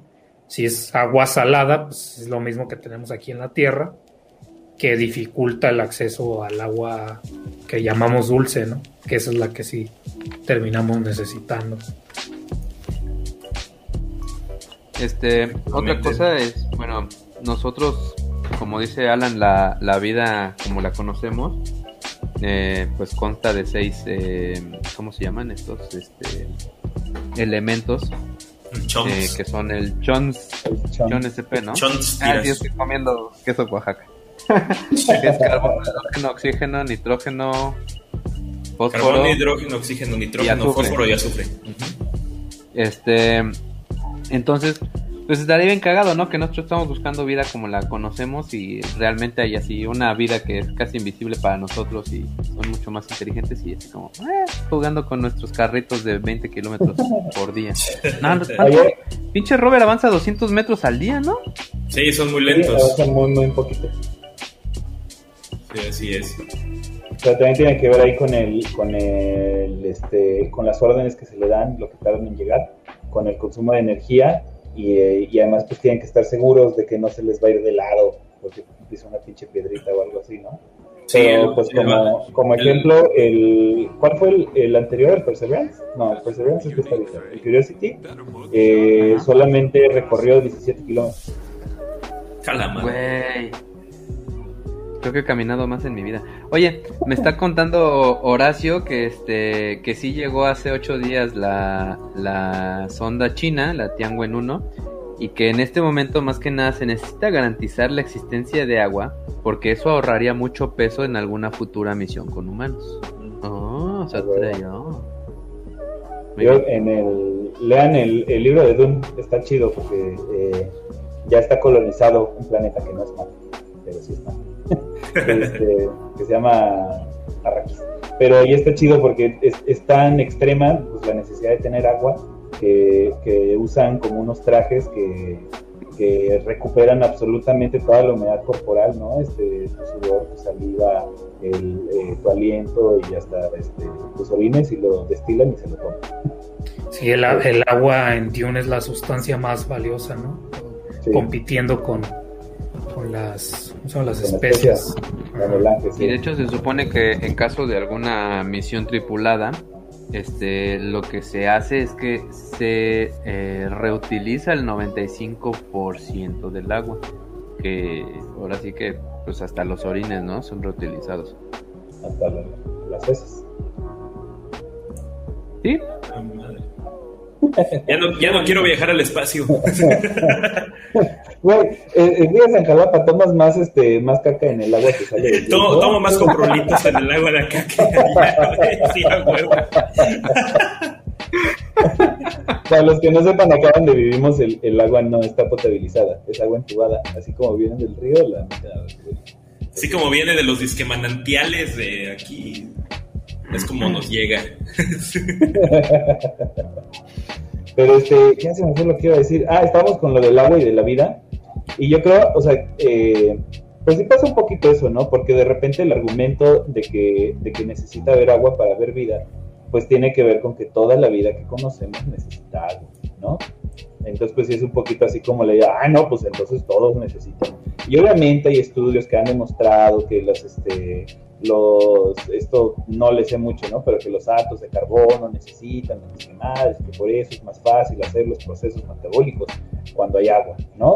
Pero eso no significa este, que sea la única forma. Y un poquito como decía Alan, pues si ni siquiera hemos podido este, definir bien lo que es la vida, entonces, este, o sea, se han, hecho como intentos, ¿no? Pero todavía están como debatibles, no tenemos una, una definición de, de qué es un ser vivo, por eso todavía de repente se debate que si los virus son vivos o no, que porque necesitas tener metabolismo, necesitas tener reproducción, etcétera, etcétera, ¿no? Entonces, este, Ah, no, no, solo, no solo eso, sino justo el ejemplo que daba de cosas que la gente da por ordinarias, pero que seguimos estudiando, que es justamente el agua. No solamente directamente la vida que conocemos requiere de agua, sino que precisamente por este, este, esta característica anómala del agua, que así es como se le describe, que es que la, densidad del agua aproximadamente a los 4 grados centígrados es eh, mayor que, bueno, ahí tengo que hacer el análisis pues, pero con respecto a los 0 grados, ¿qué quiere decir? Que una sustancia ordinaria, su fase sólida es más densa que la líquida y por lo tanto cuando pones en contacto su fase sólida con la líquida, pues la sólida va a tender a caer hacia el fondo de la fase líquida. Pero justamente el, agua tiene las características para que cuando esté cerca del punto de congelación, es decir, a una atmósfera de presión, eh, a los 0 grados centígrados, se puede dar el caso donde la fase sólida sea menos densa que el agua y por eso permite que realice una capa en la parte superior entonces un planeta que tenga agua en esas condiciones puede, digamos, obstaculizar eh, las dificultades del ambiente eh, exteriores a la, en este caso, a, la, ¿cómo se llamaría? La acuósfera, a la... Sí, a, a, la esfera de agua, ¿no? Que podríamos describir de tal manera que permita cambiar las condiciones de temperatura, o sea, a lo mejor eh, la temperatura del planeta como un todo pues sea una en promedio, pero con respecto a abajo de la capa de hielo permita otro tipo de, condiciones, ¿no? Y aún así permita también pues dar paso hacia la luz. De hecho, si se leen obras como el, trabajo de, de Oparin, o Oparin, no recuerdo cuál es la pronunciación correcta, eh, habla justamente sobre la evolución de la vida, pero desde la perspectiva bioquímica, ¿no? De cuáles eran las condiciones que posiblemente tuvieron que ocurrir en nuestro planeta para que la bio, o sea, desde la perspectiva bioquímica, pudieran darse las condiciones para que moléculas orgánicas eh, iniciaran el mecanismo de evolución para que eventualmente dieran paso a este tipo de estructuras autorreplicantes que no son 100% eh, digamos eh, precisas a la hora de hacer esta replicación que permitieran justamente dar paso a una molécula como el ADN o el ARN. Entonces otra vez, o sea, el hecho de que exista el agua no es solamente porque la podamos requerir como parte de nuestra evolución, ¿no? O sea, es parte de lo que somos como seres vivos, sino que el agua tiene estas características físico-químicas que hoy en día también tenemos dificultades de explicar y sigue siendo un campo abierto, ¿no? Y otras sustancias no tienen este tipo de características anómalas, entonces quizá si identificáramos digamos sustancias de que se comportaran así cuya fase sólida fuera más eh, o menos densa, mejor dicho, que su fase sólida, podrían presentarte estos casos, ¿no? Donde pudiera formarse esta capa protectora para desarrollar eh, la evolución de otro tipo de moléculas que no tendríamos por qué llamarle biomoléculas, ¿no? O sea, esas son las moléculas que a nosotros nos determinan. Entonces, eh, pues sí es muy antropocéntrica la búsqueda de vida al, día de hoy, ¿no? Así es. Eso que mencionas precisamente, perdón, de la capa de hielo y todo esto, es lo que se teoriza precisamente en la luna de Júpiter, Europa. Es una luna cubierta precisamente por una este, gruesa capa de hielo que en el interior se sospecha hay un océano, un océano que puede precisamente albergar otro tipo de vida. Y como mencionas, a lo mejor no vida necesariamente a base de carbono, puede ser otro tipo de vida. Y ya para un poquito más, este, más metafísicos o, filosóficos, eh, pues también eh, hay una situación aquí en, en, la cual nosotros estamos tratando de explorar la realidad a como la podemos entender, ¿no? Aunque no necesariamente sea el caso. Cuenta la leyenda que cuando este, Cristóbal Colón se acercaba con sus carabelas a las costas este, de lo que ahora es América. Aguanta, voy al este, Kevin Spacey. No, no, no cambies mucho el tema. Es que no lo hemos platicado, Alan, pero cada vez que alguien va a ir, al, baño, pues dice el nombre del portador de niños, porque va portador de niños. Ok, ya tengo a alguien en mente. Eh, entonces, eh, cuenta la leyenda que, este, que cuando venían eh, los este, indígenas, digamos, los aborígenes del continente americano, no, no se habían dado cuenta que venían porque no podían concebir la idea de, los barcos, ¿no? Entonces, este, que aunque estaban ahí, no los veían. Hay, hay algunos relatos escritos al respecto. Entonces, cuentan que el sacerdote de la tribu empezó a ver que las olas se comportaban de manera extraña. Entonces, eh, a través de estudiarlas y de estarlas observando y observando y observando, llegó a la conclusión de que habían algunas masas de tierra con árboles que se estaban acercando, ¿no? Cuando realmente, pues lo que eran los árboles con los mástiles. Entonces, este, hasta que pudo él de alguna forma conceptualizar los, los, los barcos bajo lo que sí conocía, que pues eran árboles y palmeras y tierra, entonces pudo eh, realmente verlos, ¿no? ¿Por qué digo eso? Porque en este sentido, pues al fin y al cabo tal vez estamos tratando nosotros de conceptualizar la vida o cualquier esquema de vida dentro de lo que conocemos, ¿no? Pues, quién sabe, o sea, igual y haya otros, otros modelos de vida que escapan a la definición que nosotros le estamos dando y que simplemente no los podemos entender, ¿no? O tal vez sus procesos biológicos o metabólicos son tan extensos que ni siquiera eh, lleguemos nosotros a, a entenderlos, ¿no? quien quita, digo, ahí, este, para que le dé un ataque a todos los que son muy, este, muy cientificistas, pero igual y la galla es real, ¿no? igual y simplemente sus procesos son tan, tan extensos que nosotros no llegamos a comprenderlos, ¿no? Qué idiota. Este, por cierto, aguanta antes de seguir, este, nos llegó un, un. Déjale pico aquí. Super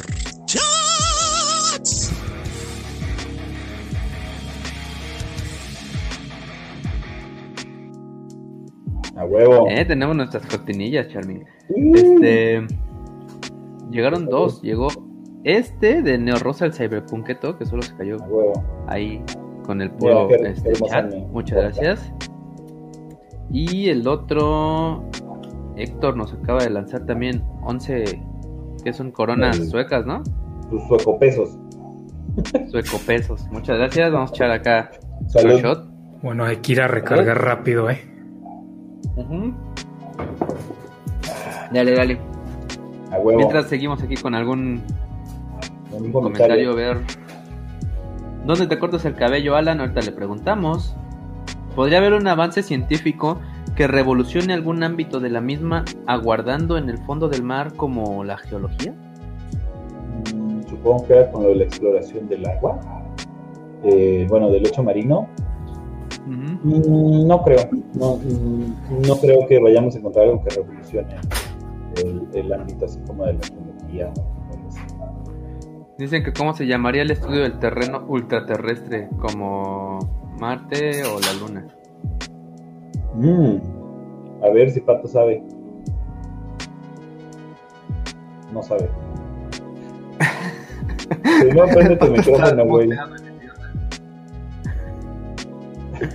Ey, pato, desmuteate. Ya, perdón. ¿Cómo se llama el estudio del terreno ultraterrestre, como Marte o la Luna? Ultra, supongo que es Más allá. más allá. O sea, ¿Cómo, ¿cómo- o sea, cómo ¿cómo se se realizaría? Supongo. No, ¿cómo se llamaría la geología en Marte? ¿Sigue siendo geología? Geología, no, es este areología. Areología, areología como tal. Como de la areola. Ándale, sí. sí, de hecho sí. Ah, huevo. Areología. Eh, Este, sí. ¿qué? Ya, eh, pues ya vamos a, al colonizar Marte. Ah, no, este... la Pues yo diría que nos echáramos así como en chinguita las sondas de la exploración, las más importantes este, en la historia, y ya nos vamos como a las nuevas y a la colonización y a Alejandro, ¿les parece? Va, me voy a empezar con las que van antes de los 2000 Este, bueno, pues la historia de la exploración marciana está cundida de muchos errores y fracasos, precisamente. De hecho, la primera sonda, acuérdense de beber cuando digo sonda, sonda. La primera sonda fue enviada a Marte, también con Marte, fue la soviética Mars 1, o también llamada Mars 1960A la cual abandonó la Tierra eh, el 10 de, octubre de 1960 y llegó a la órbita marciana el 19 de junio del 63. Eh, estuvo eh, apenas a unos 193 mil kilómetros del planeta y no consiguió enviar ningún tipo de información. La mencionamos porque, pues, por el honor de haber sido la primera, ¿no? De haber sido lanzada. ¿Cómo, cómo se llamó? Mars 1 o Mars 1960A. Ah, Esa, esa, Eh. la, es- esa la Mars sí terminó su carrera, ¿no? La, la espacial. Ajá, como tal. Oigan, por cierto, saquen el, el pack de la Mars, ¿no? Del OnlyFans. OnlyFans. Del Este, Que por cierto, aquí Rusia volvió a ganar, este, pues ahora sí, en llegar antes a un lugar, porque para quien no sepa, Rusia fue el, primer país en poner un hombre en órbita, que fue el Yuri Gagarin, y acá pues otra vez les comió el mandado a los gringos, ¿no? Con, con la primer sonda que, que llegó a Marte. a Marte. Así es, sin embargo, antes de que supieran que la primera sonda iba a fallar, los rusos enviaron otras cuatro sondas entre 1960 y 1962. Todas, Por si las moscas. ajá, por si acaso, pero todas sin éxito. O sea, todas la cagaron. ya la mayoría sí llegaba a la órbita o sí llegaba alrededor de la Tierra y, de, y dejaba de funcionar o se estrellaba o explotaba o, o no la tiraba al planeta, una cosa así. Es una riata. La neta, sí. Por eso lo Ahora- invitamos. Sí, necesitamos un experto que cree que nosotros nos íbamos a inventar todo, ¿no? Ahora, por otro lado, en el 64, del siglo pasado, los gringos querían comerle el mandado a los rusos con la Mariner 3, como ya habíamos mencionado hace tiempo, ¿no? Pero su nave ni siquiera superó la órbita de la Tierra. Eh, sin embargo, la Mariner 4, lanzada el 28 de noviembre del 64, consiguió volar sobre Marte entre el 14 y el 15 de julio del 65 a 9.846 kilómetros de distancia, eh, realizando las primeras tomas cercanas con un total de 22 fotos precisamente, así como nos mencionó hace rato René, cómo eran las fotos que tomaba Arte de pixeles, ahora sí. toda pixeleada.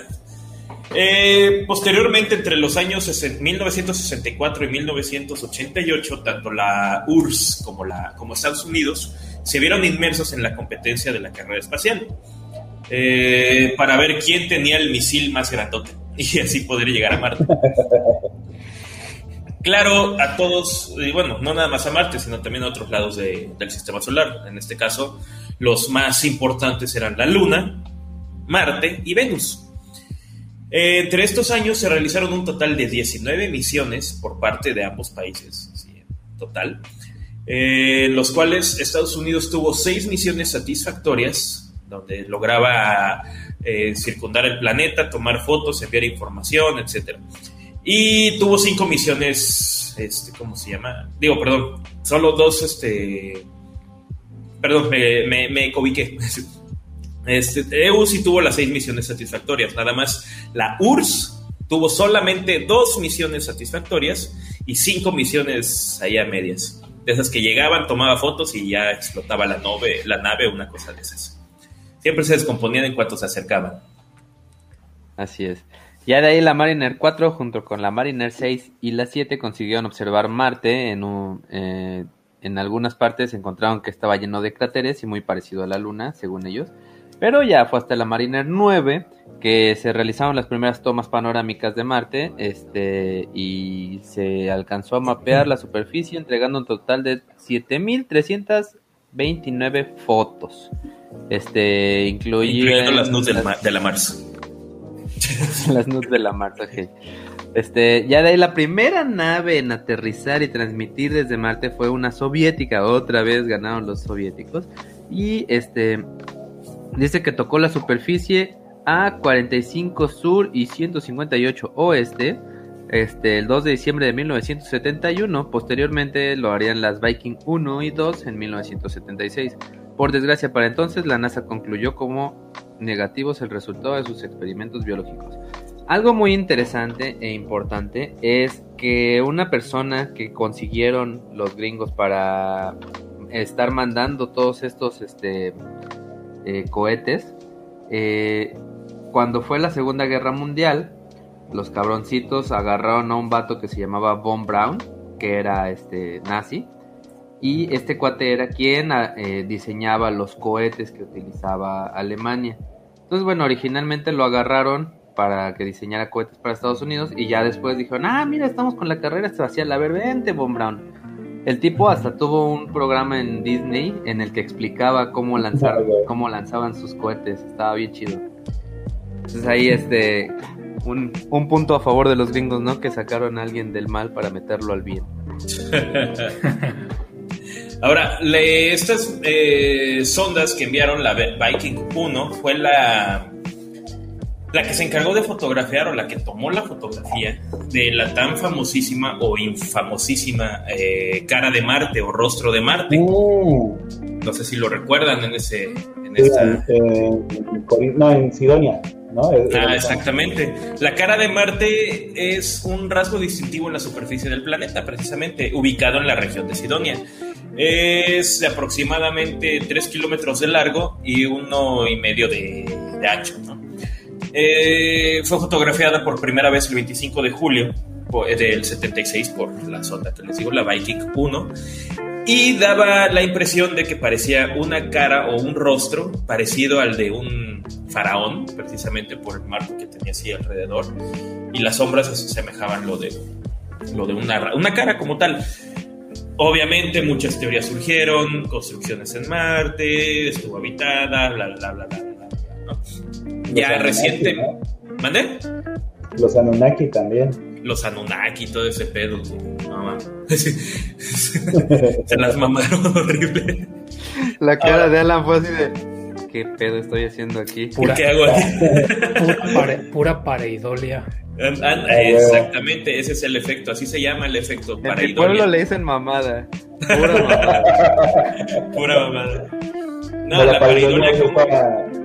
Ajá, No, no, no. No, que es esta, esta tendencia eh, que tiene que tenemos los seres humanos, que además pues parece ser que es una, un remanente este, evolutivo, de identificar rostros en las cosas, ¿no? Así como en las defensas de los coches y en los grifos de agua. Ya saben, la virgencita en las tortillas, que el Cristo en los moretones. en el culo del perro. En el culo del perro. En el pan, ¿no? También se encuentran. Ándale, exactamente.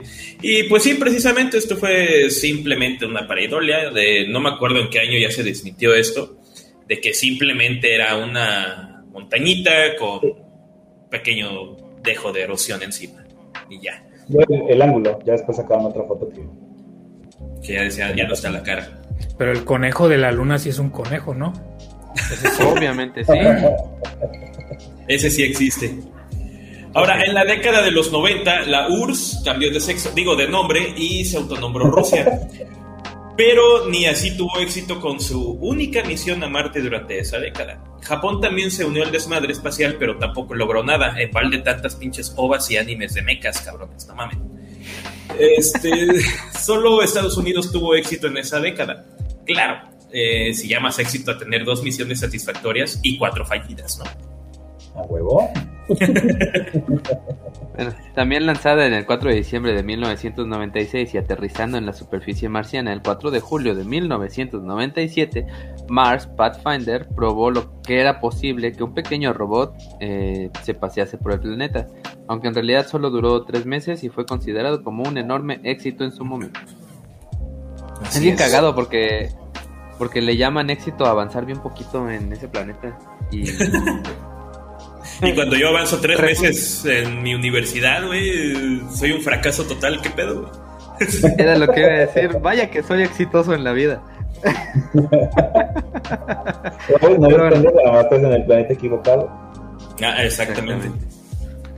Este, ya avanzando, digamos, Marte después del año 2000, este, en 2004 una misión científicamente, la, la misión científicamente más ambiciosa llevó a dos robots, el Spirit y el Opportunity, que aterrizaron en dos zonas en Marte diametralmente opuestas para analizar las rocas en busca de agua, encontrando indicios de un antiguo mar y o un lago sagrado, perdón. La Agencia Espacial Europea, la ESA, lanzó la Mars Express, que tiene nombre de restaurante de comida rápida, en junio de 2003 y pues actualmente está orbitando Marte. A este último satélite artificial de Marte se le suma la nave de la, de la NASA Mars Odyssey, en la órbita alrededor de Marte desde octubre de 2001. La NASA lanzó el 12 de agosto de 2005 la sonda Mars Reconnaissance, no sé cómo se dice, Reconnaissance Orbiter, este, que llegó a la órbita del Marte, de Marte el 10 de marzo del 2006. Algo que no hemos mencionado es que este, el viaje a Marte está más o menos, son como 8 meses, ¿no? 8 o 9 meses. Creo, y, sí, creo que sí y este que según esto cada 26 meses se abre digamos como la temporada en la que estamos más cerca de, de, Marte. Entonces la mayoría de los envíos de sondas son cada dos años. Ahorita por eso este tres sondas están llegando a Marte en esta temporada en este año porque bueno, los de Estados Unidos, los de China y este Emiratos Árabes creo que son los últimos. La, la ventana de tiempo más óptima, ¿no? Para minimizar recursos. Exactamente. Tengo entendido que hay como dos ventanas de tiempo en que Marte está muy cerca, pero en una hay que gastar mucho más recursos, entonces este ya la otra me tengo entendido que utilizan como tirones gravitacionales y no sé qué tanto para evitar gastar tanta tanto recurso, ¿no?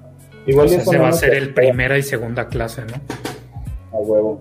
Los de segunda clase son los que tienen que esperar.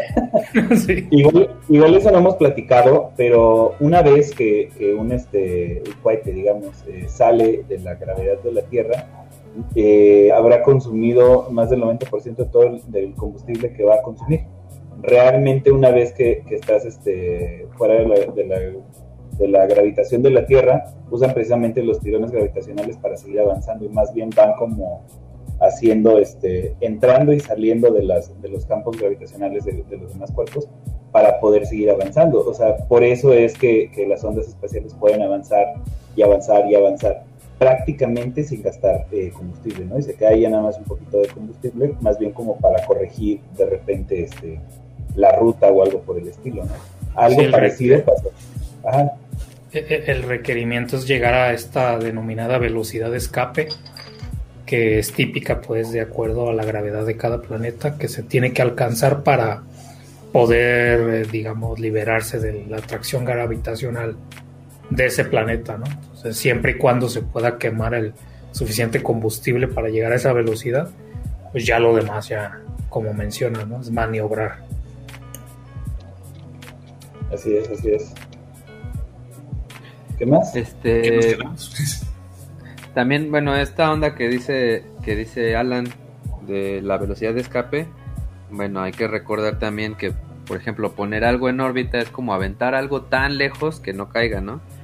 Pero la misma atracción de la Tierra este, te sigue teniendo ahí engatusado. Entonces esta velocidad de escape es, es eh, digamos que superar esta fuerza gravitatoria de la Tierra que pues requiere muchísimo, muchísima energía.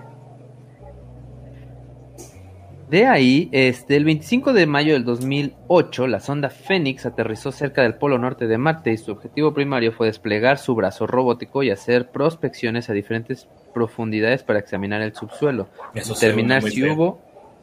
Sí, ¿verdad?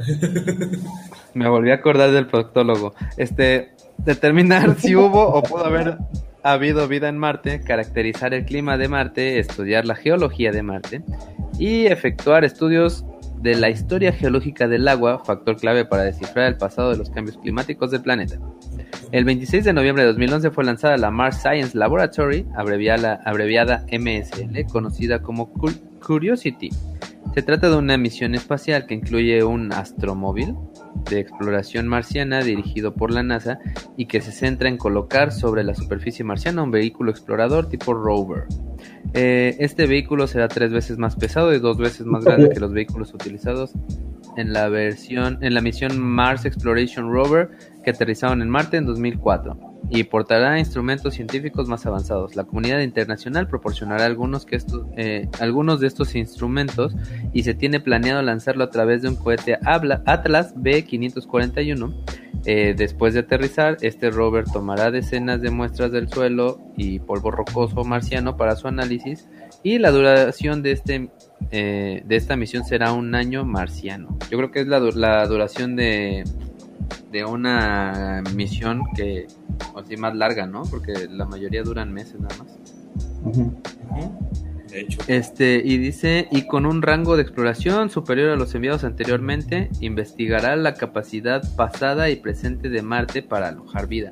Aquí algo que, que me ha llamado mucho la atención, que la mayoría de las, de las misiones están buscando esto, ¿no? Estar buscando vida en Marte. Este, y que pues, no sé, no sé si, si de pronto, de pronto salga un, un cabroncito con una idea distinta de buscar una forma de vida distinta a la que conocemos. Pues ya le Pues en estamos todo- dando las ideas ahorita. Pues eh, eh, en realidad, bueno, a- a- todo parece indicar que busquen vida similar o no a la de la Tierra, pues toman o recolectan este tipo de muestras, ya sea para enviarlas de regreso a la Tierra o quizá ya misiones más avanzadas permitan hacer el análisis dentro de mismo Marte, pero directamente se esperaría que de haber, pues sería microscópica, entonces no es como que estén buscando así en la superficie directamente, sino recolectando muestras para ver si, eh, si, hay, si hay vida y si no hay vida, buscar vestigios de que de si llegó a haber en algún momento. ¿no? Entonces creo ¿cuál- que no sé si la gente, me refiero al público en general, si, si tomen en cuenta eso, ¿no? que lo que estamos buscando como primera posibilidad es organismos microscópicos, porque igual basados en lo que conocemos de la vida en la Tierra, sería extraordinariamente extraño que hubiera vida de escalas macroscópicas, pero no vida de escalas microscópicas, ¿no? porque incluso dentro de nuestros propios cuerpos albergamos una gran variedad de Bichos. Sí, a grandes rasgos. ¿no? ¿Y no se ha encontrado ningún fósil ni nada por el estilo? No. Hasta ahora no. No, hasta ahora no. Yo siempre he tenido la duda de, de qué va a pasar cuando se encuentre vida este, extraterrestre. O sea, que sea, ¡ay, no, ya la encontramos! Bueno, ya. ¿Y ahora qué Va a hacemos? va a ser más o menos. Va a ser más o menos como el domingo que gana el Cruz Azul la final, todos vamos a quedar así como, ah, bueno, ya fue campeón, ahora qué.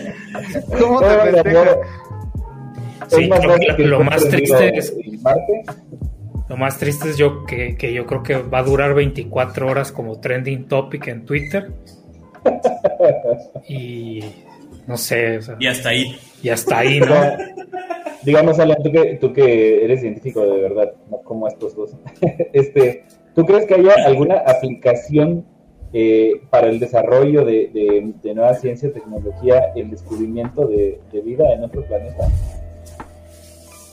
Pues aplicaciones eh, directamente no, no, no se podrían esti o sea, predecir directamente, pero eh, si nos basamos también en lo que ha pasado aquí en la Tierra, pues hay ciertos organismos que por haber evolucionado en condiciones más adversas nos han permitido como este pues explorar este otro tipo de de tecnologías, ¿no? O sea, no necesariamente microscópicas, pero un ejemplo que quizá no, no, no, sea del todo conocido, pero cuando Volta y Galvani estaban peleándose por la naturaleza de eh, cuál era el origen de, por ejemplo, los movimientos que presentaban ciertos organismos ya después de muertos, pues en realidad ninguno de los dos pudo anticipar cuál era el mecanismo, ¿no? Que resultaba ser una reacción eh, química la que producía, pues básicamente la electricidad, pero eventualmente Volta se tuvo que inspirar en ciertos órganos de,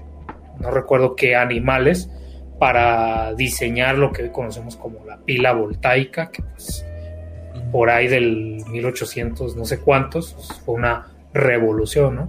Entonces, quizá eh, si llegáramos a encontrar este tipo de organismos, dado que habrían evolucionado en condiciones adversas, podríamos inspirarnos para hacer como ciertas tecnologías análogas, no necesariamente biotecnología, pero que nos permitan hacer otro tipo de, de cosas, ¿no? Pero no lo podemos este, anticipar, ¿no? En la ciencia ficción precisamente se maneja este tipo de posibilidad. Cuando me preguntaban de mi videojuego favorito, que mencioné que era Bioshock, justamente hablan de un hipotético descubrimiento de como tipo larva, que por haber podido evolucionar básicamente gracias a la fuente geotérmica de donde se encontraba la ciudad de Rapture, pues podía procesar, bueno, ya se pone un poco más compleja la justificación, pero podía procesar y modificar, este, ya en términos más modernos, quizá epigenéticamente el genoma de, un organismo, ¿no? Entonces,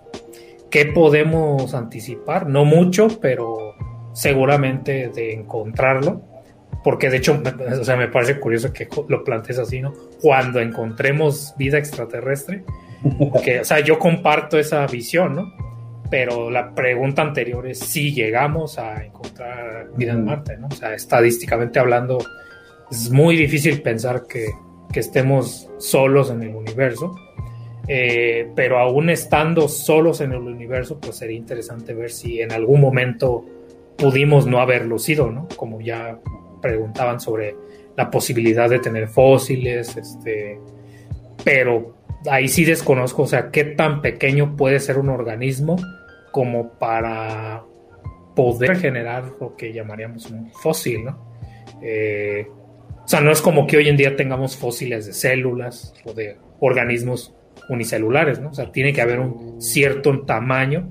Entonces puede ser que no sea a través de los fósiles, sino de encontrar eh, señales que le llamaremos pues biológicas que justamente destapan cosas como recientemente, ¿no? Se, cuestión de unos años o meses se hablaba de que fue en Venus, me parece, sobre la existencia mm. de un cierto compuesto que se reportó como de, bueno, en la Tierra sabemos que se origina esto de manera orgánica, ¿no? Y la gente empezó ya pues, a propagar como de, oh, encuentran vida en Marte perdón, en menos, ¿no? Y fue como de, no, no, no, espérate, o sea, que no sepamos un mecanismo no biológico por el cual se genera, no quiere decir que, haya vida en Marte, ¿no? Entonces va habrá muchas señales de, entre comillas, vida que igual nos den pistas de entender más las posibilidades de nuestro propio planeta, ¿no? De cosas o mecanismos que creíamos que solo la vida los podía generar, pues de pronto encontramos nuevos mecanismos para explicar las mismas condiciones. Ándale, sí es cierto, está chido eso, porque al final sigue siendo este, pues, un, hallazgo interesante eh, de algo que no nos habíamos planteado, o de algo que no conocíamos, mejor dicho. Pero volvemos a lo mismo, o sea, los, los intereses más bien son del conocimiento por el conocimiento, más que, que intereses pragmáticos o este, o comerciales que puedas tener, ¿no? O sea, es, por, conocer, por saber, ¿no? Y nada más retomando esto de los fósiles, para los que no sepan, eh, cuando un, cuerpo este, orgánico se fosiliza, no significa que sus moléculas se convierten en piedra y se conservan para toda la vida, más bien significa que a través del proceso lento de descomposición que tienen, donde alguna vez hubo compuesto orgánico, eh, digamos que retuvo su forma hasta que fue degradándose y permitiendo paso a la formación de, este, de minerales eh, que tomaron la forma. Es casi casi como hacer un molde que después se llenó con, este, con otros minerales. Entonces no se guardan las composiciones celulares de los fósiles, más bien son las formas, ¿no? O sea, los, los, los fósiles de dinosaurios no están hechos de huesos petrificados, no se puede estudiar este, cuál composición celular de los huesos de los dinosaurios. Hay otros fósiles eh, o otros este, elementos este, conservados que se han encontrado, como en el ámbar, como en este, eh, los congelados, ¿no? Que son muchísimo más recientes, obviamente. Pero este, por eso no se, no se sabe mucho de la composición celular de los animales prehistóricos, eh, más que pues la cola, por ejemplo, que se encontró de dinosaurio en ámbar, que fue cuando se, se logró determinar que los dinosaurios tenían plumas, ¿no? Oh. Otra cosa también, por ejemplo, el estudio de exobiología solamente es teórico, como, como ya seguramente lo mencionaron y todo, pero bueno, la teoría de cómo podría ser la conformación de vida, ya se mencionó, es solamente simple orgánicamente por carbono, como tal. Se supone que hay otra teoría que dice que hay una vida basada en silicio. No sabemos si ese tipo de vida puede llegarse a dar en ese tipo de en otro tipo de planetas. Ahora, la exobiología como tal todavía está muy, bueno, está limitada precisamente porque no existe nada con que comprobar precisamente esas teorías. Al momento que se llegue a dar un descubrimiento biológico como tal en otro planeta, en este caso Marte, pues estos vatos exobiólogos se van a volver locos, cabrón. Y sobre todo, si no siguen las conjeturas o las teorías de cómo está conformada la vida aquí. Si encuentran o, o se llega a encontrar otro tipo de vida, va a tener que cambiar todo de inicio. Todas las bases, las fórmulas, güey, la biología misma como tal. Oye, que ahora... interesante. A ver, di primero y luego ya. Ahora imagínate la desesperación que le ha de dar a un exobiólogo el que, güey, encontré un rastro de esta madre, pero no hay forma ahorita de traerte la muestra. Exacto. Ahora, hace tiempo me acuerdo, y ya, ya no sé si sea más como, que ahorita ya lo tenga más como leyenda urbana o no sé. Hace tiempo decían, se estudió un meteorito que vino de Marte, una madre así, y habían encontrado restos como, como si hubieran encontrado precisamente, burdamente hablando, ya que nos lo explicaron ahorita, como fósiles de bacterias. Y bueno, se puede, obviamente, ¿no? Pero habían encontrado una cosa así, ¿no? Y dicen, güey, pero ¿cómo? ¿De dónde? Porque ya después se descubrió que eran burbujas que se habían formado y habían engañado a todo el mundo, ¿no? Pero, o sea, a eso me refiero, o sea, hay tantos... ¿Quién, dice que a lo mejor no eran la coraza de silicio de la pinche bacteria? O del pinche hongo, de lo que sea. Y, una forma de vida que no comprendemos, ¿no? Una forma de vida que no comprendemos y lo tomamos, es una piedra, un pedazo de tierra, un pedazo de polvo, porque pues no conocemos ese tipo de vida. Eh, por ahí decía Fabián Valdemar, y si la vida es del tamaño de una montaña. ah, ya ven, pues yo por eso decía que puede ser la galla. Ándale. Como broma, ¿eh? No crean que creo en la galla. Al rato va a decir, no, el pinche Cali dijo que el planeta sí vive y respira. y nosotros somos el virus. ah, huevo. Va a decir el Alan, Fui a un pinche podcast donde un pendejo creía en la tierra hueca y el otro en la calle. Oigan, pero este, regresando un poquito a este a lo de las ondas, estábamos, ¿no? No terminamos lo de las ondas. ¿No? Este, creo que ya las habíamos dicho todas. Pero nada más para que nos demos una idea de, eh, les voy a decir rápidamente cuándo tardaron eh, algunas de las ondas en viajar de la Tierra a Marte, porque no todas viajan a la misma velocidad. Eh, la Mariner 4 tardó 228 días. Eh, la 6, 155, la 7, 128, la 9, 168. Las Viking tardaban mucho más, la 1 tardó 304 y la 2 tardó 333. Eh, la Mars Global Surveyor, que fue, eh, no me acuerdo de su, de su nombre coloquial, tardó 308. La Pathfinder 212, la Odyssey 200. Eh, 201 Express Orbiter, 210 Reconnaissance Orbiter y eh, la, este, la Mars Science Laboratory, que, es como de las más recientes. Bueno, la más reciente antes de la, la penúltima, tardó 254 días, ¿no? Eh, por eso yo decía que eran, eran más o menos así como este, 8 meses, ¿no? eh, ocho, no. Sí, un poquito más de ocho meses. Tardó en llegar, que no es lo mismo que si viajáramos nosotros, porque obviamente no aguantaríamos este, la aceleración, etcétera, etcétera. Se calcula que con la tecnología eh, que se tiene, un viaje tripulado desde la Tierra hasta la Marte, eh, hasta Marte, perdón, tardaría alrededor de 400 a 450 días terrestres. Órale, año y medio. Sí. Año y. Sí, año y medio casi. A la madre. Mira, aquí dice un tal. Medio ahí pues lo que llevamos de pandemia. oh, sí es cierto, güey. Ya hubiéramos llegado a Marte, güey. Ya hubiéramos llegado a Marte en un mes, güey. en un mes.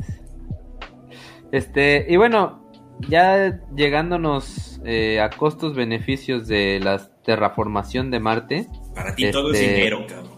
Papá, si algo aprendí en el podcast con, con pensamientos. ¿Qué? Con con el Pensi. Saludos, porque por ahí anda.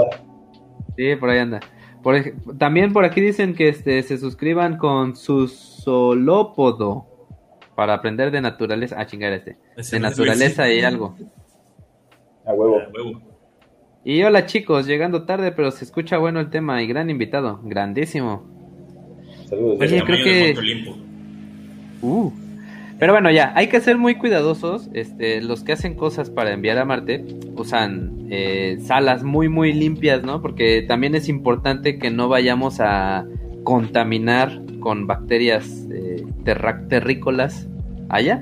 Entonces, este, se supone que las salas donde manipulan y donde hacen estas piezas de las navecitas que van a ir a Marte son más limpias que el pinche quirófano más este limpio del mundo. Más o menos como el cuarto donde vivía en Jamaica. Este, esto, esto es de suma importancia porque pues, no vayamos a contaminar marketing con nuestras cosas, ¿no? También, ah, bueno, ya, ya mencionaba esto de las dos este, ventanas de lanzamiento. Solo un comentario que no mencioné es que la verdad es que México debería proponerle al mundo que, que utilicen todo ese pinche combustóleo que nadie nos quiere comprar. Al fin allá no hay pedo que se contamine el universo. Andrés Manuel, escríbeme arroba esdogopus este, para negocios. Pero bueno, este. Ah, antes de las de, de esta onda de pues ya vivir en Marte, nos faltó mencionar eh, un poquito más lo que fueron las últimas este, tres misiones que se mandaron este año. Bueno, en realidad se mandaron hace un par de años. Este. Y hay algo que a todos nos da como mucha curiosidad. Este, no sé, yo me imagino que Alan ha de saberle un poquito más. ¿Qué son estos siete minutos de terror que le llaman? No, no lo había escuchado. O sea, ¿a qué se refieren? Tal vez si lo mencionas un poco. Ah, ok, bueno cuando, cuando se está eh, monitoreando una sonda antes de llegar a, ahora sí que a Marte. El aterrizaje, ¿no? Exactamente, es el momento en el que va a aterrizar. A amartizar. A amartizar, a amerizar creo que se llama. ¿no? ¿no? Creo. No, a, amerizar. Sí, yo escuché amerizar. Ah, bueno, puede ser. ¿Pero por qué? ¿Amerte o qué? Es como aterrizar, alunizar, amerizar. Bueno. Vamos a buscarlo, tú sigue. Y cuéntanos, ¿qué son esos siete minutos de terror que se asemejan mucho a cuando tu esposa te dice, ahorita que cuelgue esta llamada, vamos a platicar? Pues se, supone que es cuando se complica la comunicación con la sonda, ¿no? Porque durante todo el trayecto puedes recibir información, pero pues ya eh, en el caso, por ejemplo, de la última sonda Marte, eh, justamente por esta dificultad, ¿no? De seguir monitoreando y haciendo telemetría. No, no veo la resolución de qué pasó con... Amartizaje, dice. Amartizaje, ok, amartizaje. Eh, tuvieron que dotar de cierto nivel de quizá inteligencia artificial o toma de decisiones porque pues ya eh, hasta que la sonda estuviera próxima a aterrizar, eh, al no poder prevenir o, mandarle instrucciones de, mm, digamos, el, tiempo que tarda, por ejemplo, la información en llegar de la Tierra hasta, pues, Marte, por ejemplo, eh, dificulta que en tiempo real, digamos, le puedas decir, toma esta decisión u otra, ¿no? Entonces tuvieron que dotar de un sistema que pudiera tomar decisiones y creo que justamente en la última ocasión, en el caso de Estados Unidos, eh, había como una primera opción programada, pero la sonda tuvo que tomar o cambiar en tiempo real, digamos, de, ruta de aterrizaje basado en este sistema, ¿no? O si no lo tuvieran, sería mucho más probable que algo pasara en el momento de, ¿cómo dijimos que era? A, a, Ameritar. Amartizar. Esa palabra chingona le quiero usar en algo. No, creo que sí era amerizar. No, ya lo puse en Google, güey. Ya, ya Pax puso evidencia de que es amartizar. Sí, güey, ya. Además, era bonito, así como, no mames, desperté bien amartizado hoy, güey. así. o así de, ahora sí te toca tu amartizaje, chiquita. No amerizar es cuando te invitan a una fiesta a amerizarla. No, güey, eso es amenizar. Oye, también aquí hay dos comentarios que me hace Horacio antes de irse a dormir. Dice que se piensa que Marte ya puede estar contaminado con algún tipo de vida terrestre, puesto que nunca se ha podido garantizar al 100% la esterilización de las misiones que han llegado a Marte, por ejemplo, los famosos plantígrados. Tardígrados. Tar- ¿Tardígrados o plantígrados? ¿Qué son? Tardígrados. Tardígrados. ¿Y qué son los plantígrados? Una madre que se inventó el Horacio. Sí, güey, no sé. Pero bueno, dice también que debido a esas ventanas de oportunidad es necesario garantizar la supervivencia de las tripulaciones porque tendrán que esperar a la siguiente ventana para regresar. Ah, ok, ese es a cuando regresen a cuando cuando vayan misiones tripuladas, pues esa Oh. esa este, ¿cómo se llama? Eh, esa misión tendrá que durar al menos dos años en lo que se vuelve a abrir la ventana para el regreso. Ya, es, es lo que precisa. Antes de que lo mencionara el Horacio, yo también estaba pensando en eso. ¿Qué pedo? Si los pinches ositos de agua, que son los tardígrados, precisamente, son los que aguantan estando en el espacio exterior, aguantan un chingo de presión, aguantan radiación y todo el pedo. Supongo que sobreviven a la esterilización de las máquinas, de las que se van hacia el espacio. Y al momento de llegar a Marte, supongo que deben de estar contaminando en cierta parte, como lo mencionan. Pero, pues no sé qué tanto también puedan llegar a avanzar o evolucionar o como se pueda llamar ahí, porque creo que en primera necesitan agua, eso sí. No, Sí, no no, pueden no, estar no se- se llaman Osos de no agua, güey. Osos, sí, sí, sí, sí, sí, sí, sí, O sea, ya necesitan agua, güey. A menos de que lleguen precisamente a los casquetes polares, que es donde este, por debajo está el agua y. Pues, Pero qué triste, qué, eh, qué triste que les llamaran tardígrados y no acuosos. Acuosos.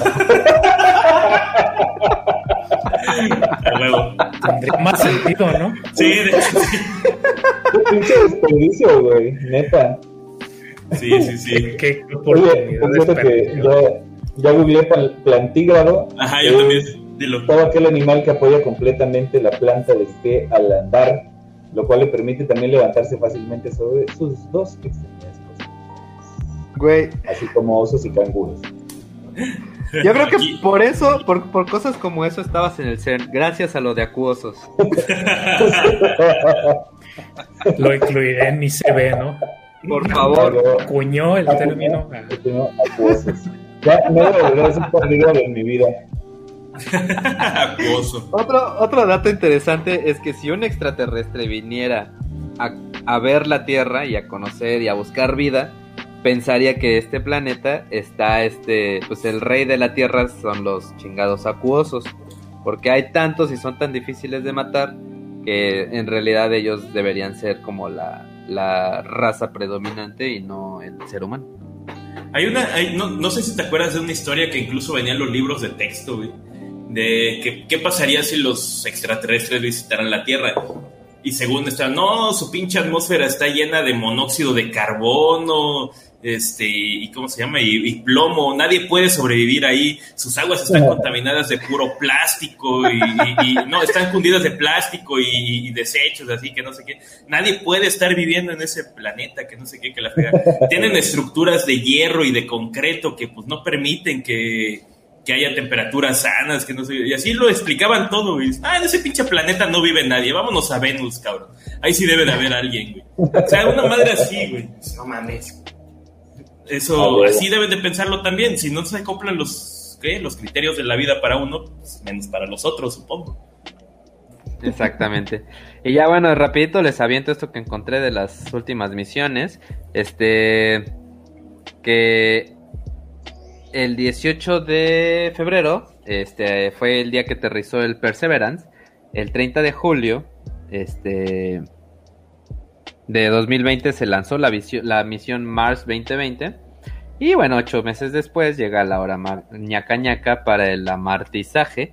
Y este, bueno, también en esas fechas se lanzó la misión china Tianwen 1 y una misión de Emiratos Árabes llamada Aja la Baraja. Este, no, no es cierto, su nombre.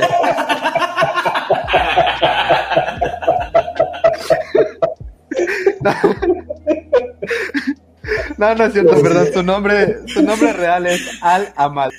Y esto, bueno, como ya lo habíamos comentado, es este por lo de los 26 meses que cada 26 meses llega la cercanía de la Tierra con Marte. Y bueno, ya hablando un poquito más eh. este, de la Mars 2020, por si no lo sabían, aquí van los cuatro objetivos primordiales que eran... ¿Ese es su OnlyFans? Eran identificar lugares potenciales con vida, buscar rastros de vida pasada, tomar muestras de Marte y preparar el camino para la llegada de los humanos en menos de 10 años. Este, aguanta, voy al padre de Nazón Joaquín y ahorita vengo. este, la idea era colocar en la superficie de Marte un rover llamado Perseverance, que fue diseñado por un vato mexicano llamado Luis Enrique Velasco. En esencia, este es un laboratorio móvil que anda en chinga por la superficie, más o menos a unos 200 metros al día, como mencionamos hace rato. Este, el rover, la idea que tienen es que consiga agua para ver la posibilidad de encontrar vida. Además, mandaron un helicópterito llamado Ingenuity o Ingenuity, este, que es un helicóptero que es una maravilla de la tecnología actual, porque, pues, para adaptarse a lo que es la gravedad este, la atmósfera, los vientos y la chingada, pues todo eso lo comprimieron en dos kilos de helicóptero, que pues más o menos es como un dron, ¿no? Este... Pues, bastante más pesado, pero sí. Dos kilos. Yo, yo encontré que, que, pesa dos kilos. Sí, o sea, es bastante pesado para un dron. Vale, para un dron comercial ah. de, de, equipo. Ah, ok, ok. Oye, o sea, don, tengo un dron en mi casa que no uso. Este, y también, eh, ¿qué más? ¿Qué más? Creo que ya. Ah, que es la, esta misión Mars 2020 eh, costó algo así como 2.800 millones de dólares. Y este, lo que hizo fue que eh, el módulo ya así cuando, cuando se pone en órbita, suelta el modulito que se separa de la cápsula y la velocidad de la nave que lleva, este, que ya está casi casi caída libre, es de unos 32 mil kilómetros por hora. A esta velocidad, la atmósfera frenará la nave.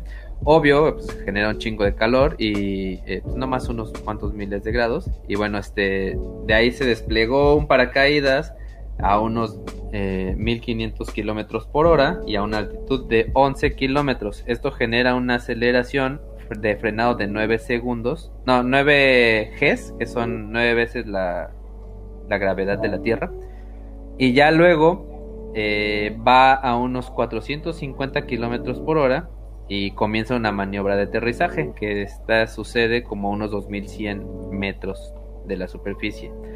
De ahí este, este rover se separa y comienza a utilizar unos cohetes que le pusieron, o sea, eh, más bien era como un aparatito que va encima del rover y va con unos cohetes moviéndolo.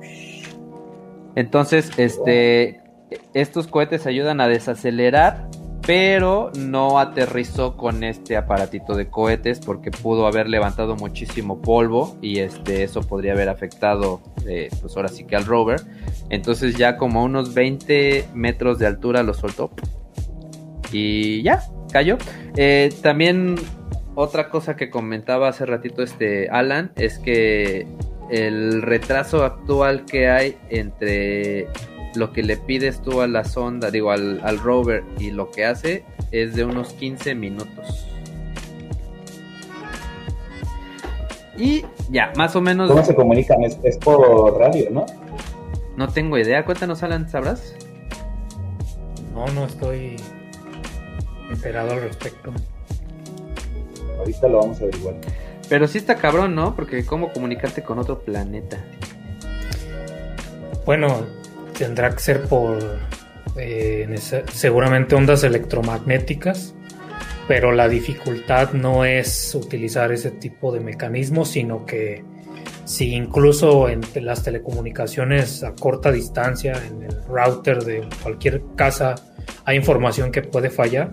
O sea, imagínate mandar una señal y que de repente, pues no sé, el, PDF esté corrupto, no sé, ¿no? O sea, por exagerarlo de esa forma. Y para poder hacer eso, no solamente se tiene que codificar, digamos, si fuera binario, pues en términos de ceros y unos, sino que justamente se han desarrollado sistemas de codificación que directamente, a pesar de que son código binario, tienen eh, una característica de autocorrección. Y en teoría de sistemas digitales a estos códigos, o sea, un tipo de estos códigos es una familia que se llama los códigos Hamming, de tal manera que, digamos, a una cierta secuencia de ceros y unos que representa un cierto dato, se le agregan, eh, digamos, bajo un cierto algoritmo, otros ceros y unos, de tal manera que cuando lleguen a la Tierra, o así se pensaron, puedan someterse a ciertas pruebas dentro del algoritmo y saber con determinada probabilidad si uno de esos ceros o uno de esos unos no representa ya sea un cero o un uno y poder descartar o validar esa información. O sea, a nivel de, de la misma codificación se han hecho avances anticipándote a, pues no te puedes dar el lujo de que envíes un dato que haya esperado tanto tiempo en llegar hasta Marte y que esté equivocado, ¿no? Entonces, eh, digamos, otra ventaja, entre comillas, adicionales, pues la prácticamente nula, eh, entre comillas, atmósfera de Marte, pues permite que no haya una dispersión de una onda que vayas a enviar, pero eh, sí, o sea, desconozco si específicamente sea mediante un mecanismo láser o un patrón dipolar o cuadrupolar, pero definitivamente tiene que ser usando ondas electromagnéticas, ¿no? Porque no es como que eh, se haya desarrollado comunicación de otro tipo, ¿no? Ya, qué ya lo busqué. escuchar a este cabrón. Sí, la neta. Ya lo usé en Google y sí son ondas de radio. Se comunican Sí, por ondas de radios radio. básicas tardan de 15 a 20 minutos dependiendo la distancia. Por eso, o sea, ondas electromagnéticas que Sí. caen dentro del radio, ¿no? Y ahí, pues, dependiendo la, de la longitud de onda, pues te permitirá este, ciertas características de propagación, de dispersión. Y en realidad, pues mientras no se te atraviese otro planeta, pues, o algún otro cuerpo celeste o lo que sea, tendría que llegar a la Tierra. Pero, o sea, todavía no me quiero adelantar de eso, porque si ya lo tenía planeado mencionar. Eh, en realidad, si pretendemos no solo colonizar Marte, sino tener sistemas de comunicación eh, en Marte y más allá, o sea, incluso fuera del sistema solar, cuando ya se te empiezan a atravesar este tipo de objetos celestes, ya tienes que pensar en alternativas de comunicación. Y si no fuera a través de ondas de radio, una posibilidad sería eh, eventualmente disponer de un acelerador de partículas en el planeta capaz de, mediante determinados procesos que en su momento puedo mencionar, pero en última instancia se vuelven un emisor de neutrinos. Y con un detector de neutrinos en la Tierra inspirado, por ejemplo, en el Kamiokande o en el Super Kamiokande o en algún otro mecanismo, podrías hacer comunicación de esa forma.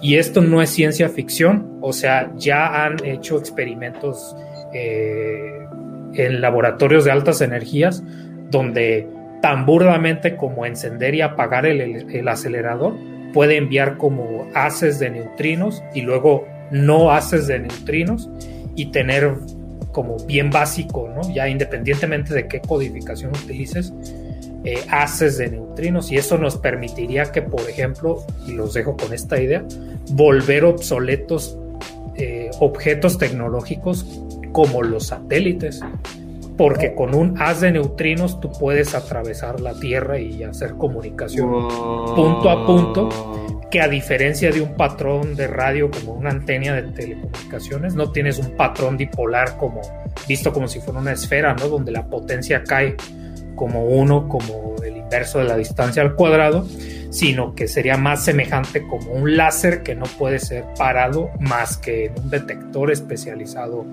para este tipo de partículas. Entonces, eh, ya poniéndonos serios para ese tipo de telecomunicaciones, tendrías que tener anticipado como la dinámica celeste bien con determinada precisión en estos dispositivos y apuntar no donde está la Tierra, sino donde pasado el tiempo que requiere viajar, dónde va a estar la Tierra, ¿no? Y pues podrías depender de mucha menos potencia comparado con una onda de radio que para que pueda llegar con suficiente intensidad a la Tierra, pues te imaginas el problema energético, ¿no? Que se vuelve. Entonces, eso tendría que pasar sí o sí en el momento en que nos volvamos una civilización eh, intergaláctica, por ejemplo. Yo creo, eh, no, sé cómo vaya a ser eso, pero este habrá que platicarlo más adelante. Pero pues también habrá que ver qué tanta interacción se puede, incluso si se llegara a poblar Marte, eh, qué tanta interacción podría tener realmente con el planeta Tierra, ¿no? Como poner un ejemplo, pues eh, no sé, cuando se cuando este, España colonizó este, América, realmente pues la interacción era este, no era tanta como se cree, ¿no? Incluso Hernán Cortés creo que solamente regresó tres veces a, España en el resto de su vida. Recuerden que eh, Hernán Cortés llegó de 19 años a, América, ¿no? Y, y, en el resto de su vida solamente volvió tres veces y eso porque era este vaya afamado y, tenía muchos menesteres, ¿no? Y mucha gente pues nunca, nunca regresaron, este, nunca viajaron de regreso, ¿no? Nada más como para, como para pensar. Es más, pues eh, ya hablamos en el de la independencia de México, ¿cuánto tardó este España en reconocer la independencia de México después de que, de que aquí se firmaron los estados, ¿no? Este, pues entonces sería interesante pensar qué tanto interactuaría realmente Marte eh, a nivel de comunicaciones, a nivel de migración y a nivel de comercio. Solo hay como, para... La idea, la idea es plantear una colonia, colonia permanente en Marte, ¿no? Eso es un... Por eso va a salir más caro porque no puedes comprar vuelo redondo y pues tienes que hacer un, viaje de solo ida, Y eh, pues sí, o sea, en realidad para pensar a un futuro más allá de colonizar Marte, sea como sea que eso se pueda hacer, que pues eventualmente hablaremos de eso, eh, tendría que ser de manera permanente, ¿no? buscar voluntarios y incluso ahí ya se vuelve hasta un dilema ético. a cierto punto porque, o sea, imagínate, o sea, a nosotros ya no nos tocó, ¿no? Pero alguien que de repente le digan, pues te tocó nacer en Marte y no tienes elección de, de decir, no quiero esto, ¿no? O sea, preferiría haber nacido en, en la Tierra, pues no, no se podría, ¿no? Entonces ya la decisión de incluso nacer en otros, o sea, traer vida humana en otros planetas, implicaría ya un debate que a lo mejor de todos modos la gente va a tener hijos y ya, ¿no? Pero... Se va a llamar vida marciana. Sí, pero igual habría debates al respecto. Oye, antes, antes de que pasemos al siguiente tema, y no tiene mucho que ver, pero me, eh, quedé con una pregunta súper pendeja, Alan. Este, ¿El acelerador de partículas gasta mucha energía? Sí. Para que se den una idea, em, no en el, no, no en el directamente en el LHC, sino en el antecesor del LHC, que es el, Large Electron Positron Collider, LEP. Eh, que también estaba, digamos, en el mismo túnel que el LHC. Mm, una vez que estaba en operación, era el consumo eléctrico del acelerador era comparable a aproximadamente un tercio del consumo eléctrico de toda la ciudad de Ginebra. De tal manera que en invierno tenían que elegir entre eh, operar el acelerador o morirte de frío porque no podías usar la calefacción. Entonces, la gente no se quería morir de frío. Entonces, el, el mantenimiento usualmente de los aceleradores suceden en durante el periodo de invierno.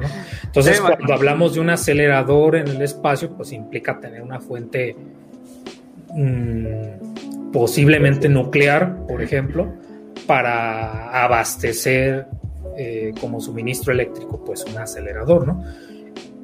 Sí es un problema tecnológico difícil en la Tierra, pero por ejemplo en un ah, planeta inhabitado no tendrías que poner un acelerador de esas características bajo la superficie, como es el caso del LHC, que requiere estar 100 metros bajo tierra, y cavar un túnel, que es lo que suele eh, ser eh, el principal costo a grandes rasgos de que termina encareciendo un proyecto de esas magnitudes, ¿no? Entonces, para propósitos de telecomunicaciones, en alguno de los puntos del planeta podría tener este, un acelerador como emisor y en otra parte donde potencialmente sí estuviera la colonia, eh, tener el receptor de, de, neutrinos, ¿no? De tal manera que mientras requieras la telecomunicación, no, no necesites tener esta infraestructura subterránea, o no sé si ya no es el término apropiado, pero sub. Submarciana. Eh, sí, no lo sé.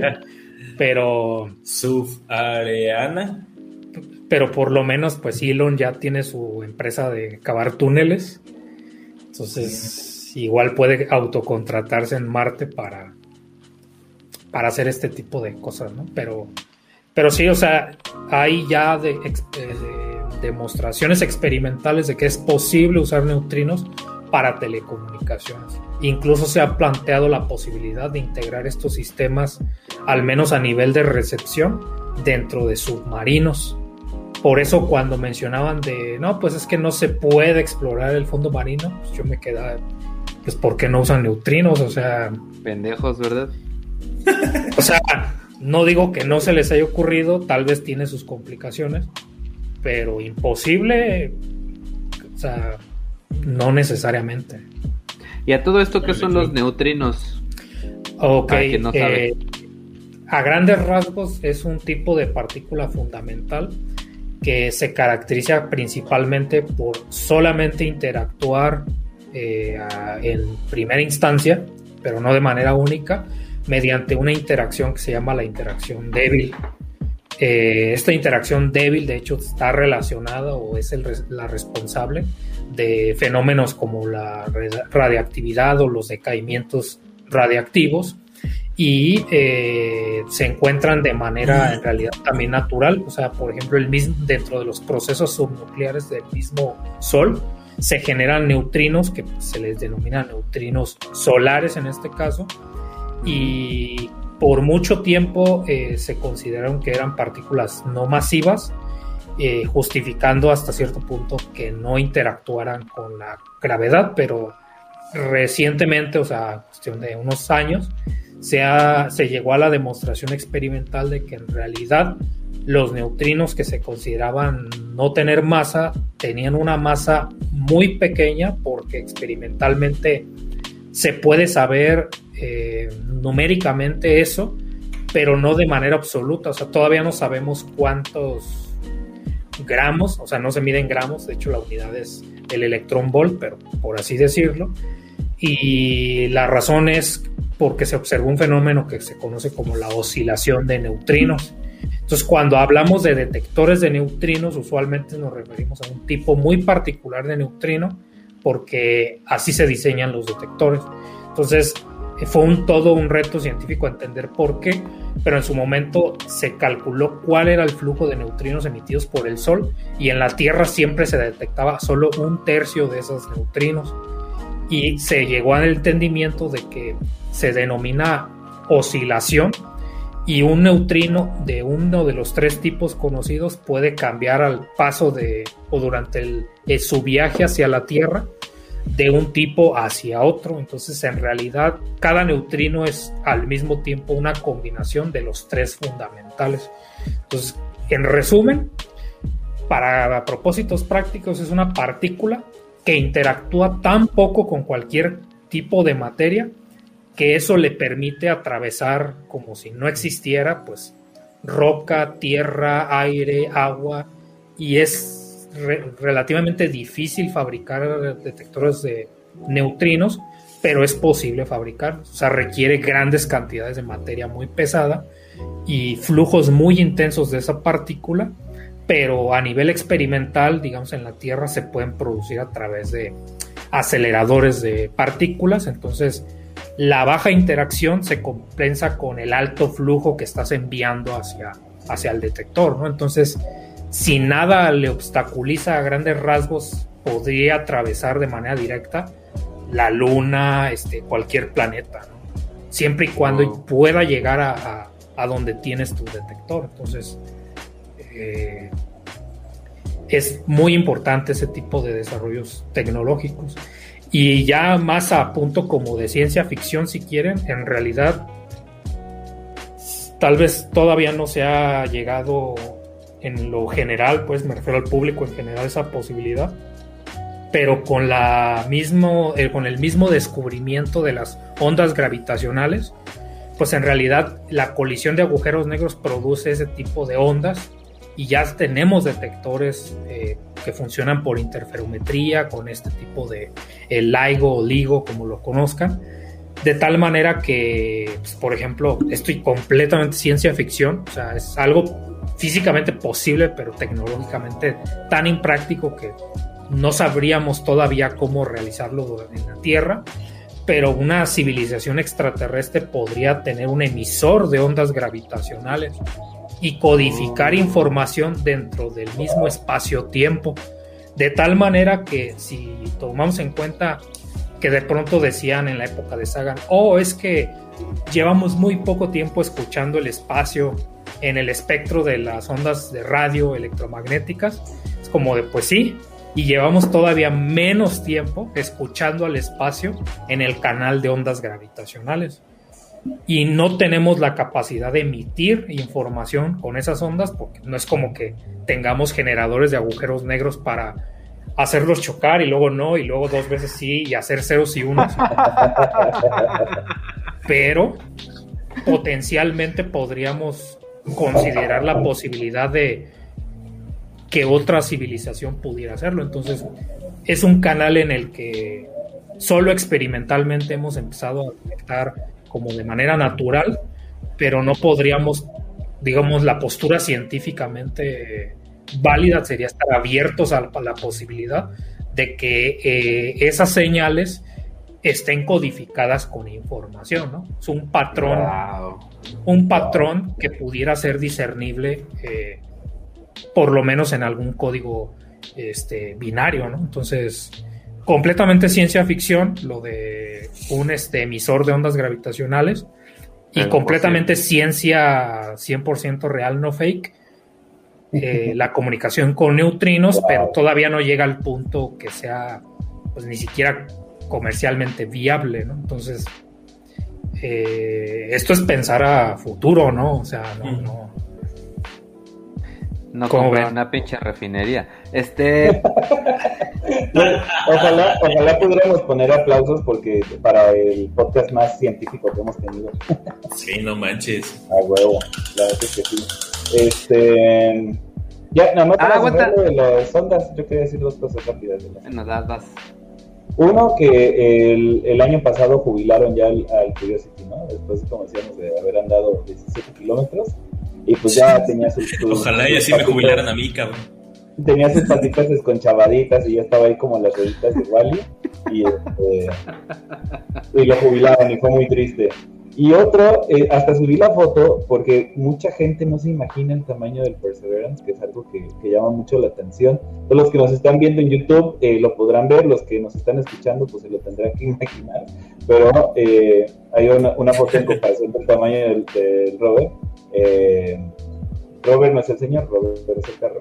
Este, para que vean qué tamaño es, porque mucha gente se imagina que es, que es así como un, como un ricochet, ¿no? Este, no para que vean de qué, de qué tamaño es realmente. Y ya. Este, ahorita que estabas comentando lo de lo de las ondas, de escuchar el espacio y la chingada, hace poquito escuché que este que hay una Te muteaste. Te apagaste solito, güey. Te apagaste, güey. Perdón.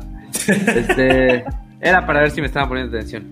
Este, que estaba, que hay una onda de sonido que, o más bien una, una señal de radio o de sonido, no estoy seguro cuál de las dos, este, que nos llega intermitentemente cada 16 días o que ha llegado creo que 50 veces o 60 veces con una intermitencia similar y entonces están investigando en aquella dirección como que encuentran para ver si puede ser alguna señal de vida. Sí, se ha escuchado, no, no sabía en este caso pues en particular, pero ya he sonado este tipo de caso, ¿no? Y creo que está relacionado más al caso que hablaba de las señales, señales de vida en Venus, que, o sea, no porque, no porque solamente conozcamos un mecanismo artificial para ese tipo de intermitencias quiere decir que sea artificial, ¿no? O sea, ahí puede ser, por ejemplo, un pulsar, este, algo en rotación. Eh, no sé, ahorita estaría especulando, ¿no? Pero claro, hay que tener la postura de posiblemente, pero si es algo que tiene una periodicidad, eh, suena muy complicado, ¿no? Que sea artificial. Si tuviera un patrón irregular, aperiódico, eh, ahí sí podríamos estar sospechando como de, esto podría ser información, ¿no? Pero ya desde que hablamos de una periodicidad, ya comienza a ser un poco más difícil. ¿no? Así es. Este, y bueno, si quieren ya nos, nos aventamos como gordas en tobogán al, al tema final de, de la carnita de este podcast. Nada más, antes vamos a leer este mensaje que nos mandó Jorge Alexis Vargas uh. en su super chat. Y dice, ¿por qué enviamos tech, supongo, tecnologías viejas en satélites y no tecnologías nuevas? Porque son tecnologías que tenemos garantizado su funcionamiento. Este, esa es la principal razón, ¿no? Que se tenga ya absoluto control de qué, puede pasar, qué puede salir mal, para que no se esté improvisando ahí. Bueno, esa es la justificación, ¿no? porque de pronto ya vimos, eh, en SpaceX, eh, si vieron las transmisiones del el interior de la cabina, pues ahí ya sí tienen su pantallita, ya puedes ir viendo una peli de aquí a que llegas, o bueno, no sé, tal vez, no, no, no me pregunte eso, ¿no? Pero... Estaría bien chido, ¿no? Sí, sí, estaría genial. Qué bueno, el, eh, la salida de, la atmósfera es bastante rápida, ¿no? No te sí. de ver ahí. Pues un TikTok si alcanzas a ver, ¿no? o dos. A huevo. A huevo. Pero este. Digo, también pues está la idea de, que, por ejemplo, pues lo que mandan a Marte, pues eh, tuvo que haber sido consolidado y comprobado hace, como decíamos, hace al menos un año, ¿no? Entonces, de este, mínimo pues también eh, es como cuando, cuando sale el nuevo PlayStation, güey, o sea, ¿no? Y, entonces eh, creo que pasa más con PlayStation que con Xbox, ya con este no pasó tanto, pero siempre este, el, con el 2, con el 3 y con el 4, eh, salió el primero y todo el mundo lo compraba, del rato ya lo andaban regresando porque ya chafeó y no sé qué, y lo mejor era como esperarte al, al Slim, ¿no? Entonces, pues acá pasa lo mismo también, o sea, igual y de repente es una tecnología muy chingona, y pues imagínate lo que cuesta mandar algo al espacio como para no tener 100% la seguridad de que, de que va a funcionar, ¿no? No mames, sí. ¿Te imaginas? Qué pinche enojo. Qué desperdicio de dinero, recursos, todo, tiempo. Y ya. Entonces, pues ya vamos a poblar Marte, ¿no? ¿Cómo la ven? Va. Órale. El, primer pedo, el primer pedo que vamos a tener va a ser llegar a Marte, ¿no? Porque este, antes, antes de que nos pongamos a soñar con las geosferas y todo eso, pues tendríamos ahí algunos, algunos retos nada más en el viaje, ¿no? Como decíamos que sería un, viaje este, de alrededor de seis meses. Hace rato leí mal, los 400 a 450 días serían ida y vuelta. Entonces, pues más o menos estaríamos hablando de poquito más de medio año en llegar a Marte, en lo que, como ya decíamos este, hace rato, pues probablemente sería un viaje eh, de, un, ¿cómo se llama? De un solo trayecto, ¿no? No, no se de vuelta. Entonces, este, pues estaríamos hablando entre 6 a 8 meses los que pasaríamos encerrados en un año. Obviamente ahí, pues lo primero que, tendríamos que, asegurar sería este, pues la, condición social, ¿no? O sea, la, la, forma en la que vamos a socializar con nuestra tripulación, que seguramente los primeros viajes serán de tripulaciones pequeñas, ¿no? Encerrados durante ocho meses, y ustedes me, contarán si aquí estaban este, contentos en su casa, encerrados con este con internet y con televisión y viendo el incorrecto podcast y el podcast y aún así de repente se querían agarrar de las greñas con sus hermanos, pues platíquenme cómo sería este sin, las comodidades que hay aquí, ¿no?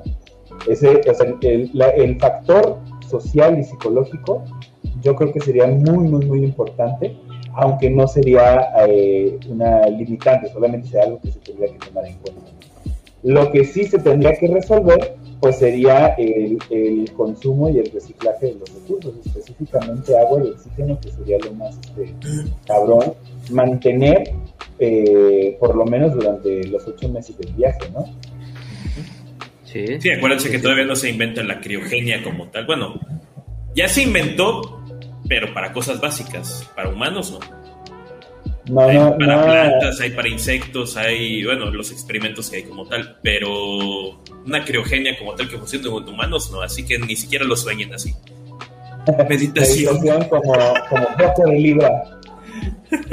Como poco de libra que realmente había envejecido solo. Ándale, que era. algo así, ¿no? no me acuerdo cómo se llamaba su pinche técnica así. A huevo.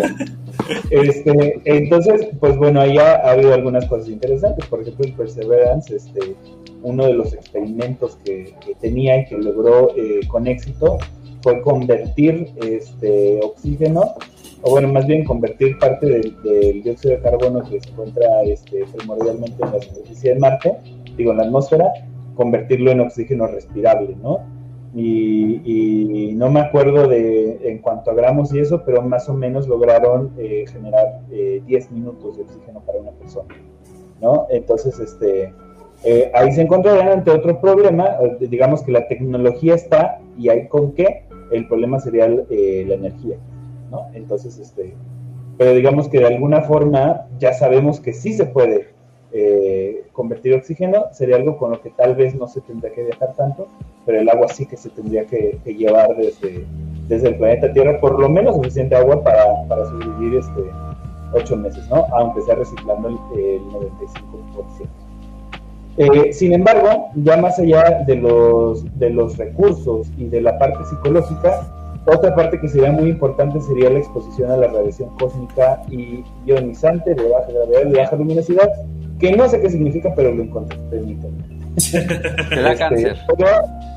Eh, pero, te da cáncer, ¿no? Y, y, este, y porque además es una exposición prolongada, ¿no? Sí, eh, bueno, el tema en general de, de la radiación cósmica eh, o los rayos cósmicos también es un tema abierto de investigación porque, digamos rápidamente, la historia es de que se intentaba demostrar que ya se habían detectado cierta actividad de partículas, ¿no? Y la hipótesis era que pues, provenían de la actividad del núcleo de la Tierra, de tal manera que si el experimento pues consistía en que si tenías, por ejemplo, un globo aerostático con los instrumentos de medición, comparando las observaciones a nivel de la, de la, superficie de la Tierra, pues entre más alto te fueras en el globo aerostático, la hipótesis era que si venían desde el núcleo de la Tierra observarías menos actividad de este tipo de observaciones, ¿no? Pero lo que se dieron cuenta es de que sucedía justamente al revés, o sea, entre más alto te ibas, mayor actividad era, entonces empezaban a sospechar pues que el origen era pues literalmente extraterrestre, ¿no? No que sea de vida inteligente emitida, sino que literal fuera de la Tierra. Y en ese sentido, pues se ha especulado, teorizado, hecho hipótesis científicas sobre cuál puede ser el posible origen. y todavía no hay una respuesta definitiva, ¿no? Pero a grandes rasgos, para los propósitos de esta conversación, no queremos estar expuestos a rayos, a este tipo de radiación, porque, pues sí, nos, da cáncer o nos puede pasar cualquier cosa.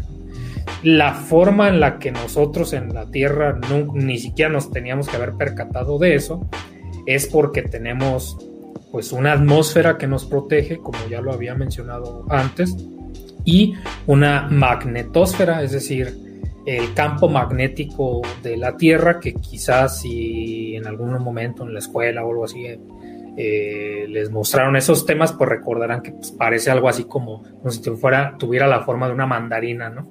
O sea, como que así se ven las, como los gajitos. O sea, es una manera de visualizarlo, pero pues no es como que sean esas líneas nada más, ¿no? Son, es una distribución de campo que tendrá una mayor concentración eh, en los polos, digamos, y en el caso de que sea dipolar, y esa es la razón, como mencionaba, no solo de la existencia de la aurora boreal, sino de su ubicación, que se encontrará ya sea en el polo norte o en el polo sur, que es donde se cumplen las condiciones para que estas partículas con carga eléctrica sean deflectados por el campo magnético y este, puedan, digamos, prevenir que nos causen algún daño.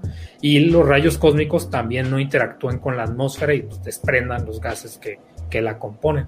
Ahora, en términos generales, este, pues las teorías actuales sobre el origen o la explicación de por qué un planeta como la Tierra tiene una magnetosfera es porque el núcleo no sólido, sino pues en estado básicamente de, hierro fundido principalmente, eh, cuya composición sabemos por la actividad volcánica, por ejemplo, de qué materiales emergen de la Tierra, eh, pues cuando tenemos esas características de altísima temperatura y presión, pues en realidad tenemos material eh, no solo metálico, sino, sino eléctrico. Y cuando tenemos, eh, pues básicamente, eh, material con carga eléctrica en movimiento, eso va a producir, eso define corrientes eléctricas que a su vez dan origen a estos campos magnéticos. Entonces, si lo vemos ahora al revés, un planeta que tuvo un campo magnético y lo perdió muy posiblemente es porque su núcleo cesó esa actividad, oh. ya sea que se haya enfriado y eventualmente pues solidificado o pues cualquier proceso que dé como resultado eso, ¿no? Entonces, eh, no solamente afecta a la parte de la creación de la magnetosfera, sino al perder esta actividad de geológica, por ejemplo, de alguna manera está conectado, por ejemplo, al movimiento de las placas tectónicas, el surgimiento de la actividad volcánica, y si no tenemos eso, o sea, si la Tierra careciera de eso, el ciclo, por ejemplo, del, carbono se, rompería y es lo que terminó o se sospecha terminó pasando en un planeta como Marte, que el dióxido de carbono, pues en lugar de continuar el ciclo del carbono, eventualmente se sedimentó en la superficie o en la corteza del planeta. Y es justamente no, aquí no nada más es por el propósito de exploración, porque si, si básicamente estamos viendo que los planetas están perdiendo su magnetosfera y sabemos las consecuencias de eso, pues ahora sí que si ves las barbas de tu vecino cortar, mm. es como de que, oye, ¿qué tal si en algún momento cesa la actividad del núcleo de la Tierra? O sea, ¿qué pasaría? Perderíamos nuestra magnetosfera, la atmósfera no se contendría y simplemente se quedaría expulsada por la actividad de los rayos cósmicos y la vida como la conocemos pues no sería posible. Entonces, entender qué sucedió con Marte es, en otras palabras, una manera de prevenir lo que posiblemente en algún momento le pueda llegar a suceder a la Tierra misma. Y esa es una de las tantas importancias, ¿no? Que ya lo habíamos mencionado. Ahora... habrá, ¿Habrá alguna forma de, de... Supongo que ya debe haber como algún planteamiento de problema e investigación este, para saber si esta magnetosfera se puede hacer eh, de forma, ¿cómo se dice? Pues que no es natural, ¿no? Artificial. Artificial. Sí, gracias. Sí, sí. Bueno, eh, aquí eh, lo, primero que se, se le podría ocurrir a una persona en general sería pues ver la manera de volver a calentar el núcleo de un planeta, pero nos podemos imaginar la dificultad y la cantidad de energía que eso pues implicaría, ¿no?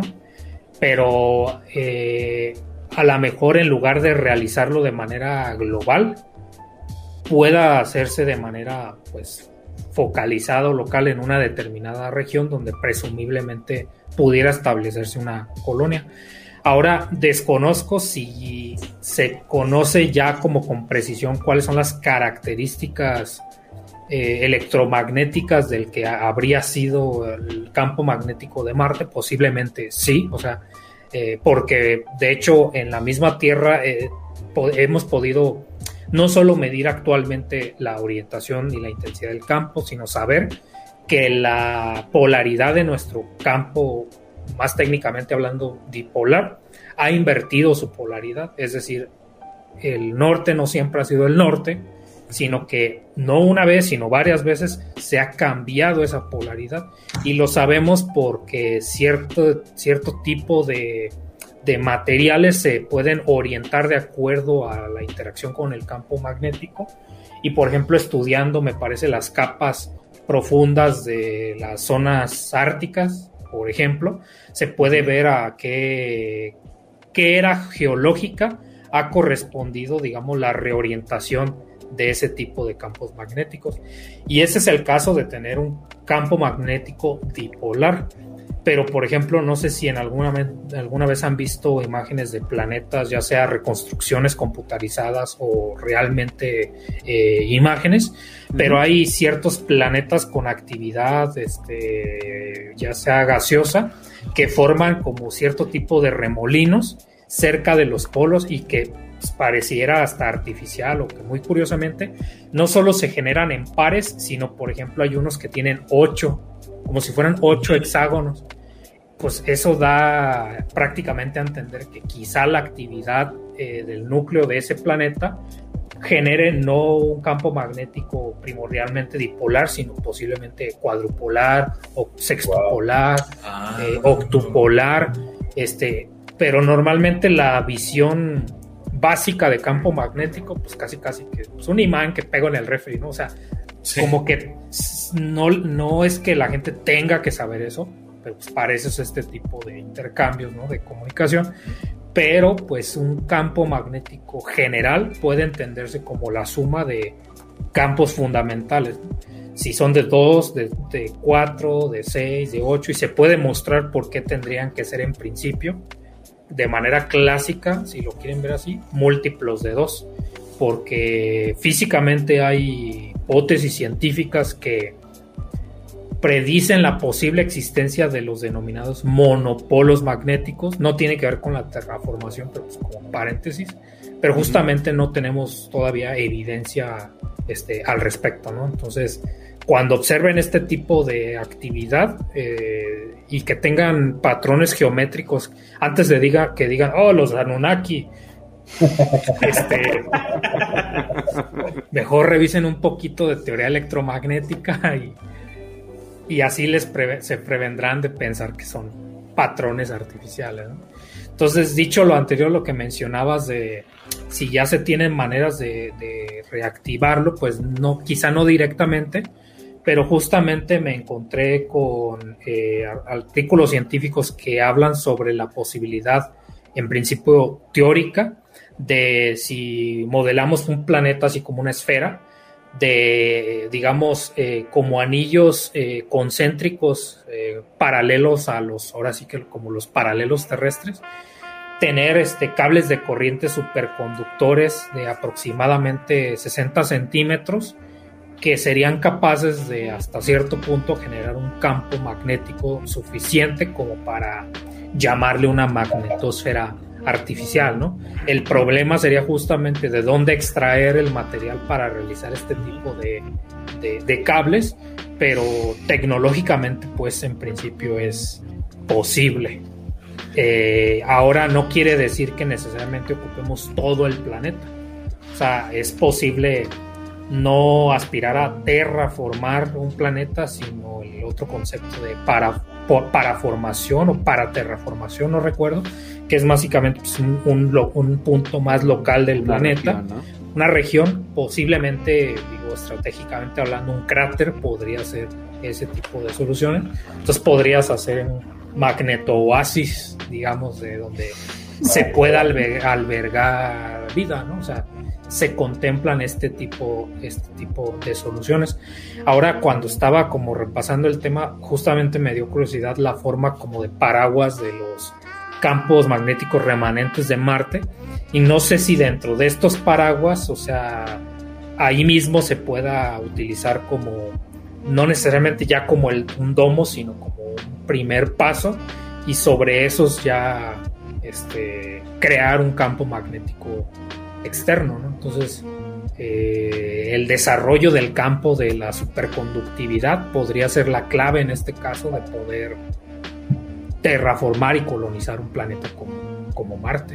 Entonces, sí es un paso muy importante porque de lo contrario no importa cuánto, o sea, tendrías que llevarte este, una manera de producir de manera constante una atmósfera si estuvieras tecnológicamente dispuesto en lo, en lo práctico, pues a perder tu atmósfera a una tasa menor a la que la puedes generar de manera artificial y eso pues suena bastante complicado, ¿no? Lo mejor sería producirlo una vez y mantenerla la mayor cantidad de tiempo, aunque eventualmente la tengas que volver a generar, ¿no? Wow. Güey, ¿quieres ser nuestro mejor amigo?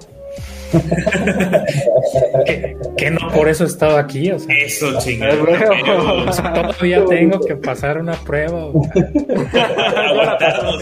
no te preocupes, ya la pasaste. Sí, no, no, ya. Nuevo, nuevo integrante del incorrecto. A huevo. Bueno, entonces, a ver, vamos a suponer que, que, logramos no volvernos locos en un viaje de ocho meses con ocho mejores amigos. Oye, estaba pensando esa madre de viaje de ocho meses y Oiga, compadre.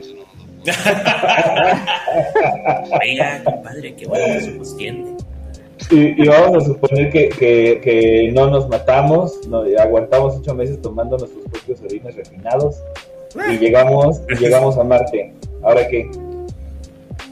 ¿Ahora qué? Pues en primera no vas a poder sembrar nada.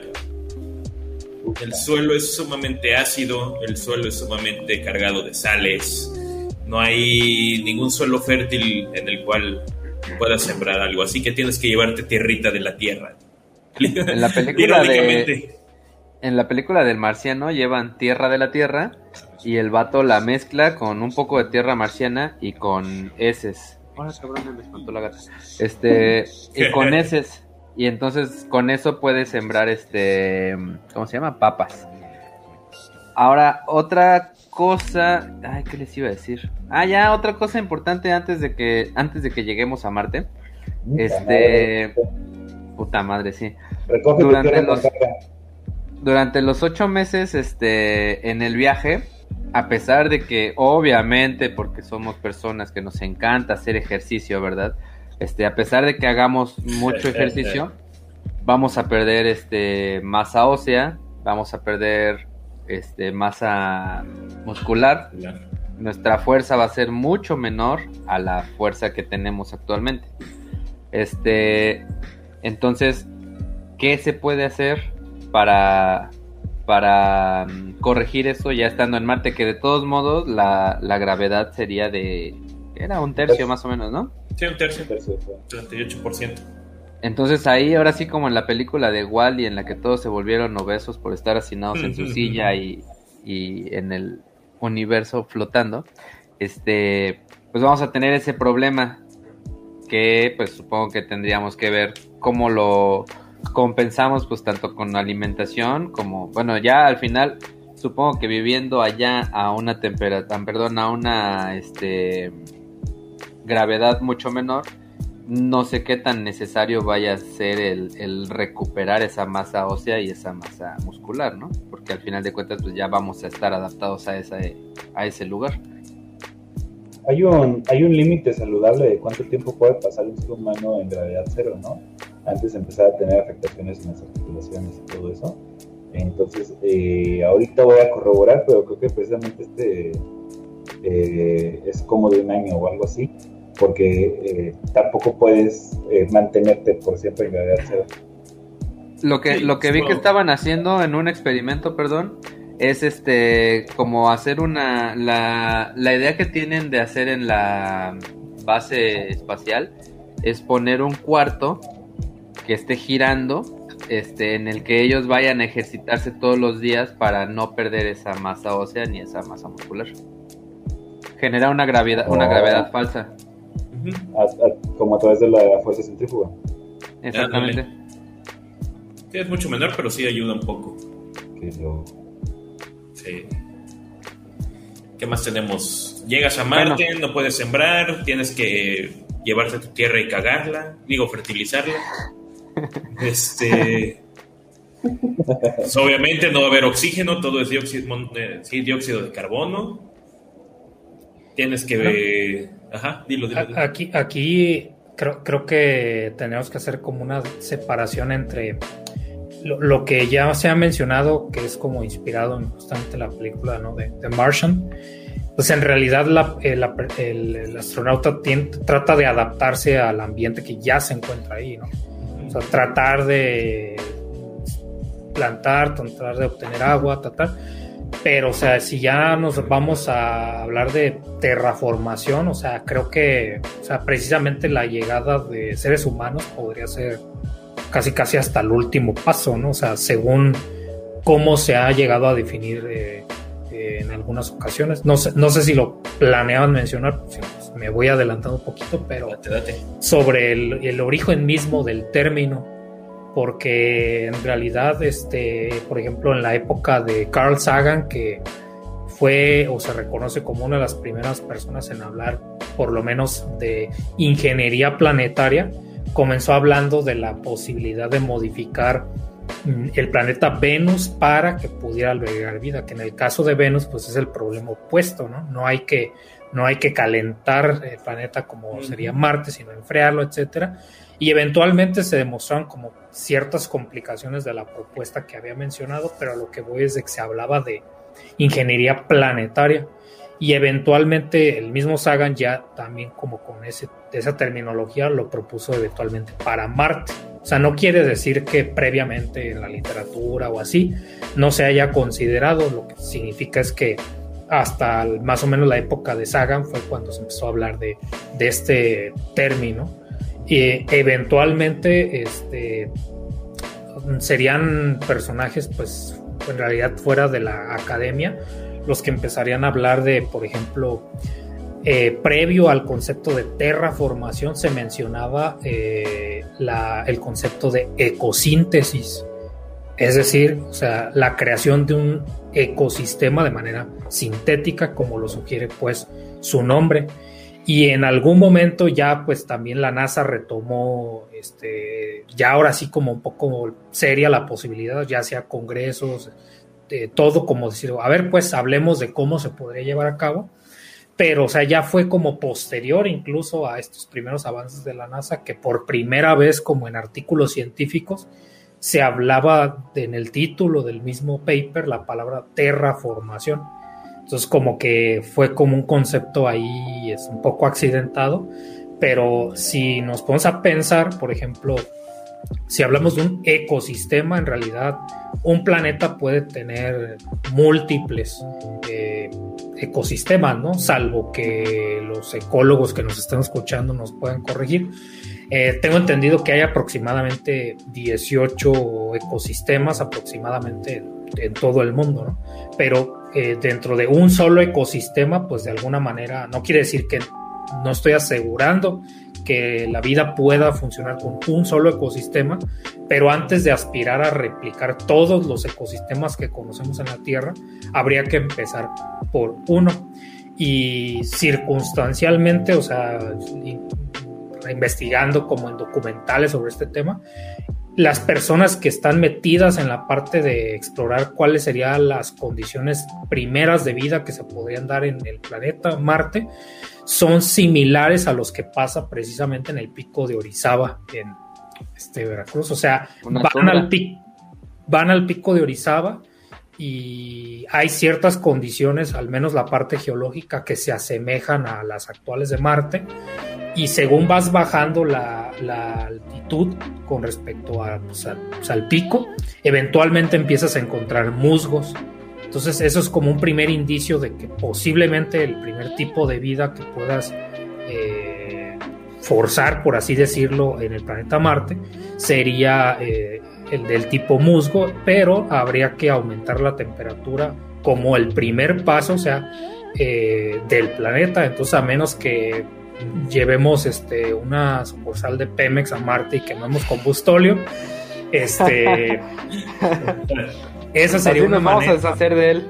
Sí, porque precisamente como seres humanos somos bien buenos para calentar nuestro planeta de manera involuntaria y si nos propusiéramos a hacerlo en realidad, justamente efectos como el efecto invernadero tendrían lugar eh, eh, en un planeta como Marte. Entonces, si ya tienes una magnetosfera artificial y ya puedes aumentar la temperatura por lo menos unos cuantos grados, ya podrías empezar a hablar de hacer una eh, colonización primero pues de índole biológica a partir de, de algas, ¿no? De hecho, Carl Sagan fue el que propuso en su momento utilizar este, algas, pero en el pico de Orizaba pues, son musgos, ¿no? Ahora pues, desconozco las similitudes o diferencias entre estos eh, organismos, pero básicamente esa es la idea. Y como un siguiente paso eventual, lo que te encuentras bajando el pico eventualmente es algo como bosque. Entonces esa sería como, como el objetivo. Ahora, entre la magnetosfera y la fase de magnetosfera y la fase de, de la vida, digamos como esta fase verde, pues tendríamos que tener la fase de obtener el agua. Y una de las posibilidades es derretir los casquetes eh, polares de, Marte, que para eso también se han propuesto muchas cosas, ¿no? O sea, una posibilidad sería, por ejemplo, a partir de bombas de hidrógeno, donde no solamente por el impacto y la energía, sino que los residuos químicos de ese proceso eventualmente permitirían empezar a dar los primeros pasos de tener cosas como un ciclo del carbono un ciclo, todavía no del agua, pues, pero este, en, esa, en esa dirección. Y hay otras personas que directamente, por ejemplo, mencionan la posibilidad de cubrir si, suficientemente la superficie de Marte con algún tipo de material como para oscurecerlo y modificar así la cantidad de energía que absorbe del Sol. Y otra posibilidad sería, por ejemplo, literalmente con espejos, aunque suene bastante extraño, pero focalizar la, luz solar en el planeta para poder hacerlo. Entonces, sea como sea, si ya tienes humanos en el planeta, en una colonia, definitivamente no vas a querer activar bombas eh, nucleares, ¿no? O sea, sería muy mala idea. Este, y pues a grandes rasgos es, un tema pues que ya cuando lo llevas al plano de la terraformación ya estás hablando específicamente de replicar las condiciones de la Tierra, pero en realidad si, si lo ves desde la perspectiva general de ingeniería planetaria, eh, hablaríamos de la posibilidad tecnológica de manipular completamente las variables globales de un planeta a voluntad, ¿no? No necesariamente para que fuera viable para, para la vida humana, ¿no?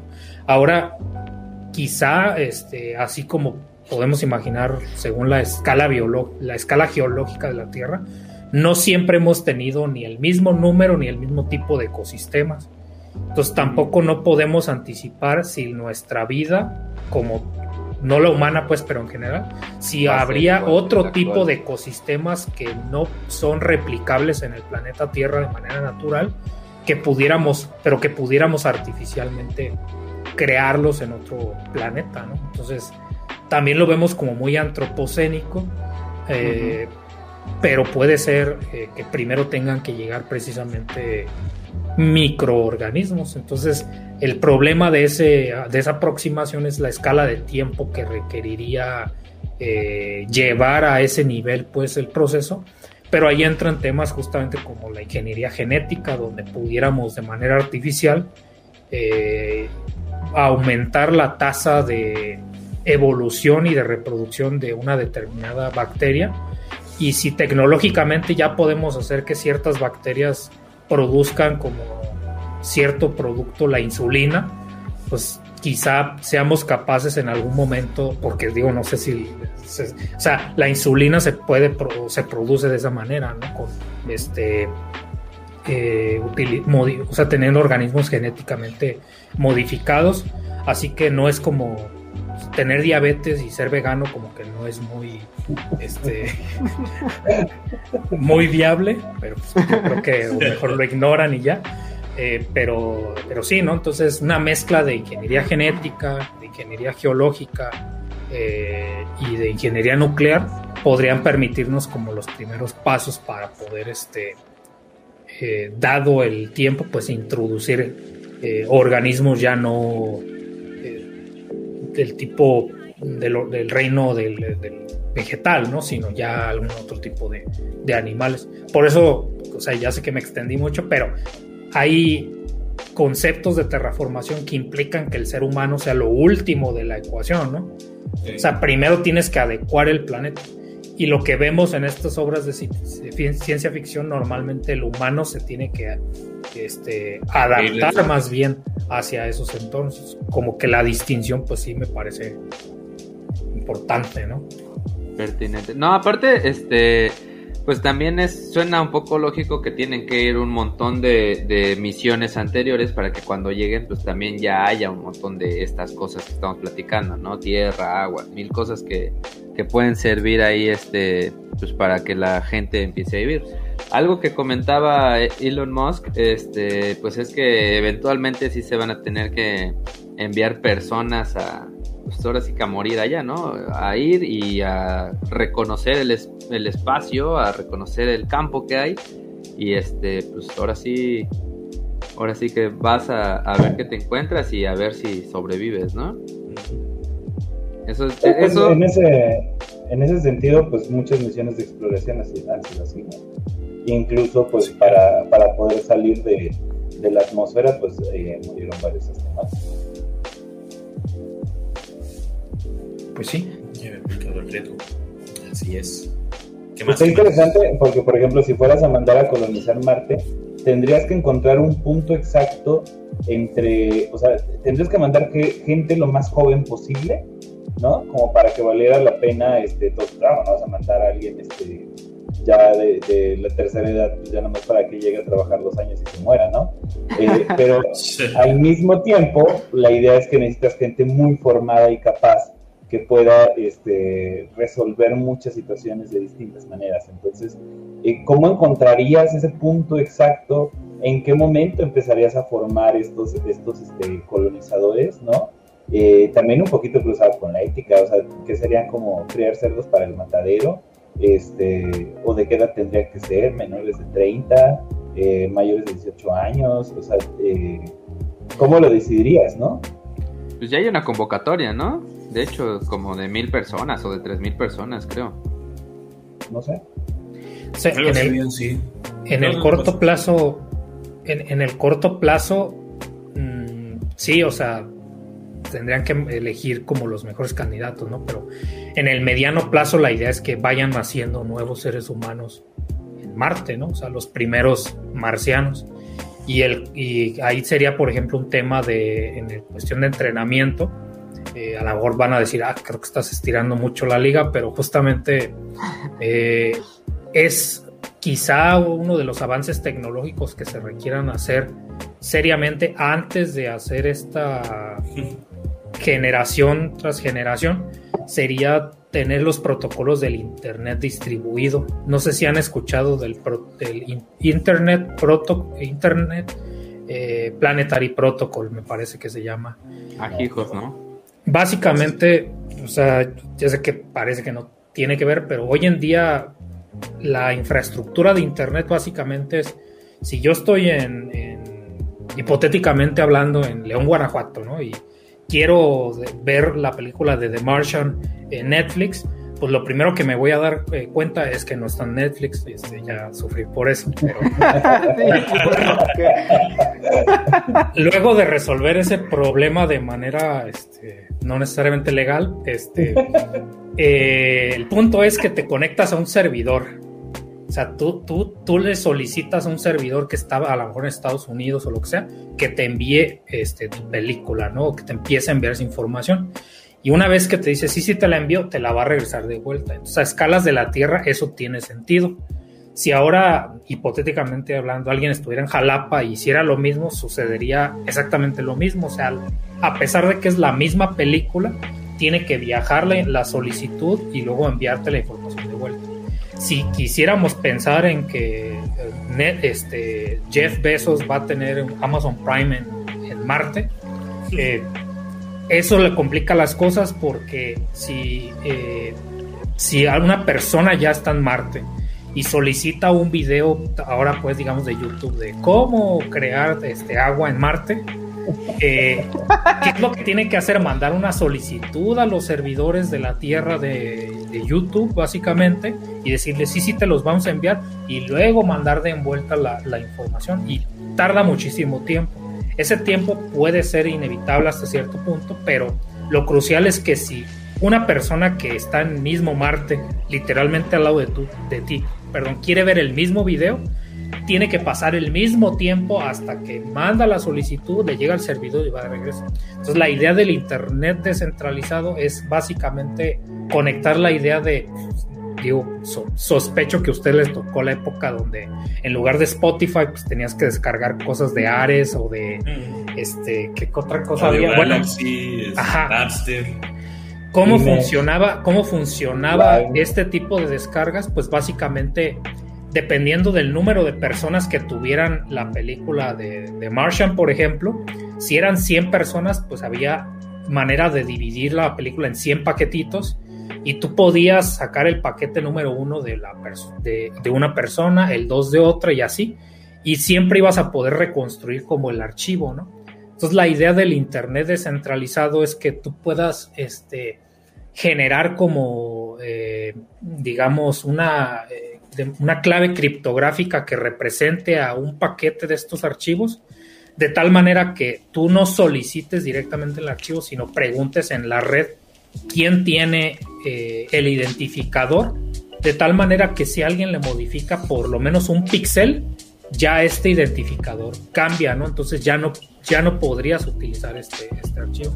Entonces se está desarrollando hoy en día, o sea, esto no es ciencia ficción, ya es algo en desarrollo, ya lo puedes tú probar eh, si tienes conocimientos pues, de, programación, por ejemplo, cómo eh, distribuir como un cierto documento, un cierto archivo, una cierta imagen. Y básicamente la idea en la Tierra de por qué se está usando la Tierra es para que en el momento en que, por ejemplo, un video llegue a la red, tú no puedas decirle a Netflix eh, que sería una arquitectura centralizada, hey, este, estos incorrectos podcasts son incorrectos, este, políticamente incorrectos, quítamelos del aire. No podrían porque cada persona que haya visto ese video guardaría una copia dentro del protocolo de ese video. Entonces, aunque tumbaran el archivo original, por así decirlo, te saltarías inmediatamente a, a la otra parte. Entonces, se llama Internet interplanetario porque justamente prevé el caso donde tú no te vayas a poder conectar a un servidor eh, en otro planeta, sino que con que una sola persona haya descargado el tutorial cómo hacer agua en Marte, todas las personas que lo soliciten dentro de la Tierra lo obtendrían de la Tierra y los que lo pidieran en Marte lo obtendrían de la copia de Marte. Entonces, pues a lo mejor este, esa sería la forma también psicológicamente de, de estar ahí en Marte escuchando el Discharming Podcast, ¿no? Y no volverte loco. No sé, no sé. Eh, cosa que normalmente cuando hablas de colonizar otro planeta no se te cruza esa necesidad pues por la mente, ¿no? Pero pues, hoy en día aquí en la Tierra, ¿cuántas personas no preferirían no tener agua un día que internet? O sea... sí, de hecho. O sea, no mandes millennials a Marte. no, claro. pues no. Oye, pero básicamente, o sea, lo, eh, esto que cuentas pues es un poquito también la base de los torrents, ¿no? Por lo que... Sí. Ajá, los torrents, eso pensé. Es que es convertir, es convertir de alguna manera en torrent no solamente lo multimedia, sino, por ejemplo, Wikipedia, este, ¿sabes? O sea, el Internet, de tal manera que todo lo que puedas consumir dentro del protocolo se pueda propagar justamente como una red eh, P2P, ¿no? Peer, Ahora sí peer que- to peer le llaman. Peer-to-peer. Ahora sí que el, el cookie ahora serviría para ti y no para quien hizo la página. Sí, esa es- sería básicamente este pues la idea, ¿no? Y hay otro eh, tipo ¿no? de desarrollos tecnológicos que eventualmente se tienen eh, que se tienen que hacer, pero ya una vez que haya una primer colonia en Marte, eh, a lo que iba, que también pues puede ser ya, esto sí es más ciencia ficción, o sea, aparece en la ciencia ficción y que eventualmente podríamos tener el desarrollo tecnológico en esa dirección, pero que posiblemente por cuestiones bioéticas se limite incluso pensar esa posibilidad, es el hecho de que como seres humanos sigamos teniendo la necesidad de ser gestados intrauterinamente, ¿no? Por ejemplo, ¿no? O sea, si ves en películas o en series como en Batman, eh, perdón, no, Batman, la- las películas de Superman, o sea, te plantean que en Krypton básicamente pues, la gente no nace de alguien más, sino que ya hay una forma tecnológica de, de hacer como esta fertilización De gestarlos. de gestarlos, ¿no? De manera este, artificial, ¿no? Y por ejemplo, en otras películas como las más recientes de, de Alien, digamos como de las más contemporáneas, justamente tienen una, pues una inteligencia, bueno, un robot con inteligencia artificial que sugiere la posibilidad de que tiene una misión justamente de colonización, porque tienen como un buen de celulitas listas para empezar el proceso de multiplicación celular y generar seres humanos este, de manera artificial. ¿no? Entonces, eh, sé que suena completamente fuera de lo que tenemos tecnológicamente hablando, pero incluso hoy en día ese tipo de discusiones se tendrían que dar porque si nos ponemos a pensar, eh, hoy en día muchos de los conflictos sociales que tenemos de estos proyectos de igualdad, en este caso entre hombres y mujeres, pues en el momento en que interviene la biología, pues es donde se suele atorar, ¿no? Entonces, nueve meses gestando una persona, inevitablemente eh, llega un punto donde pues, sales del, mundo laboral y desbalancea un poco eh, lo social, ¿no?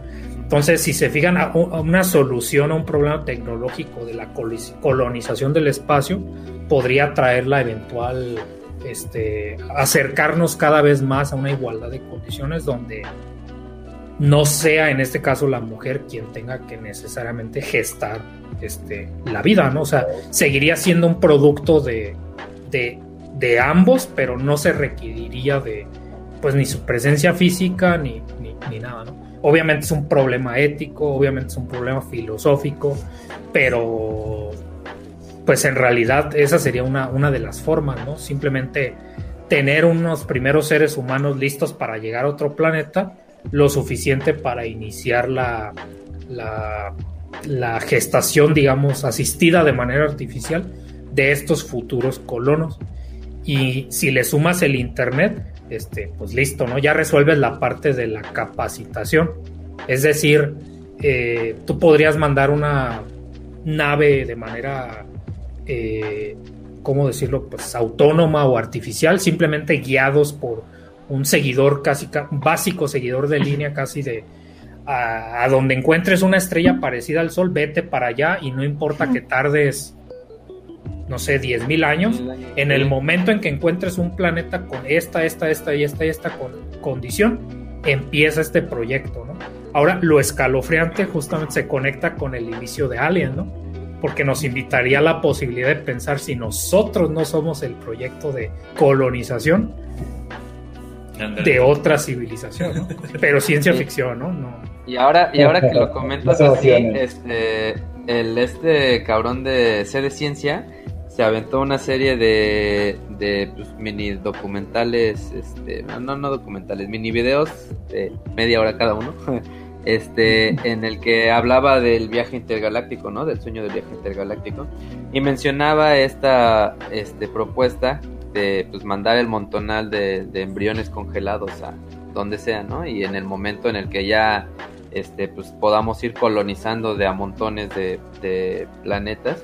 Este, y menciona ahora el- la cuestión filosófica de, bueno, llegan a un planeta y si no es posible enviar a un humano a cada uno de estos planetas junto con estos embriones, pues ahora imagina que mandas a un robot, ¿no? Y que este robot va a ser el papá de todos esos humanos y que este robot va a ser quien los eduque y pues está bien bien interesante, ¿no? El, la cuestión filosófica ahí.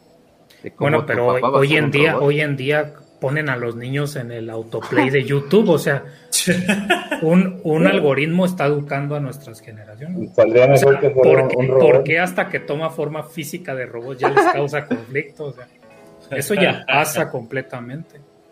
Mm, sí, es cierto. A huevo. Pero Bueno, la gente que no, o sea, la- En la película de South Park, ¿no? Era cuando está peleando por la, el cine o por la tele, no sé qué es lo que quieren cancelar, ¿no? Que dicen, pero si la tele nos enseña todo lo que a nuestros papás no les da tiempo.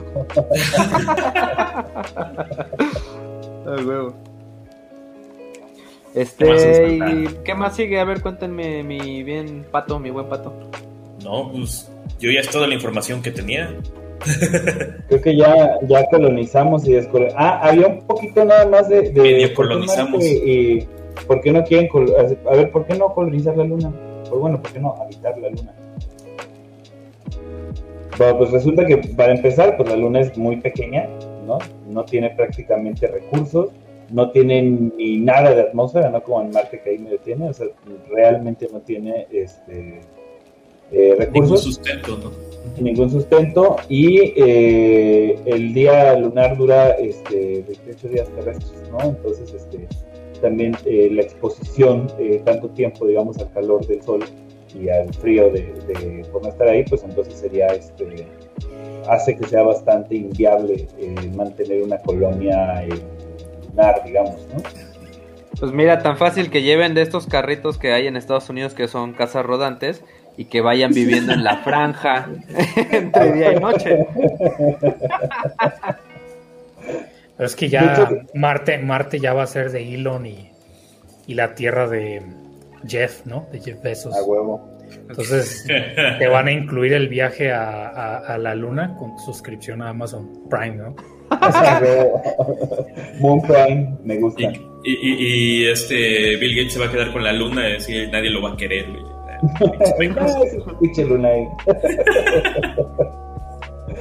De hecho, eso de la, de la rotación ya lo hablábamos, este... ah, ¿Cuándo fue que hablábamos de por qué no, por qué no se puede encontrar vida en otros planetas? Ya no me acuerdo cuál fue, ni cuál fue, si fue en el de No me acuerdo. Creo que fue en el de Interestelar.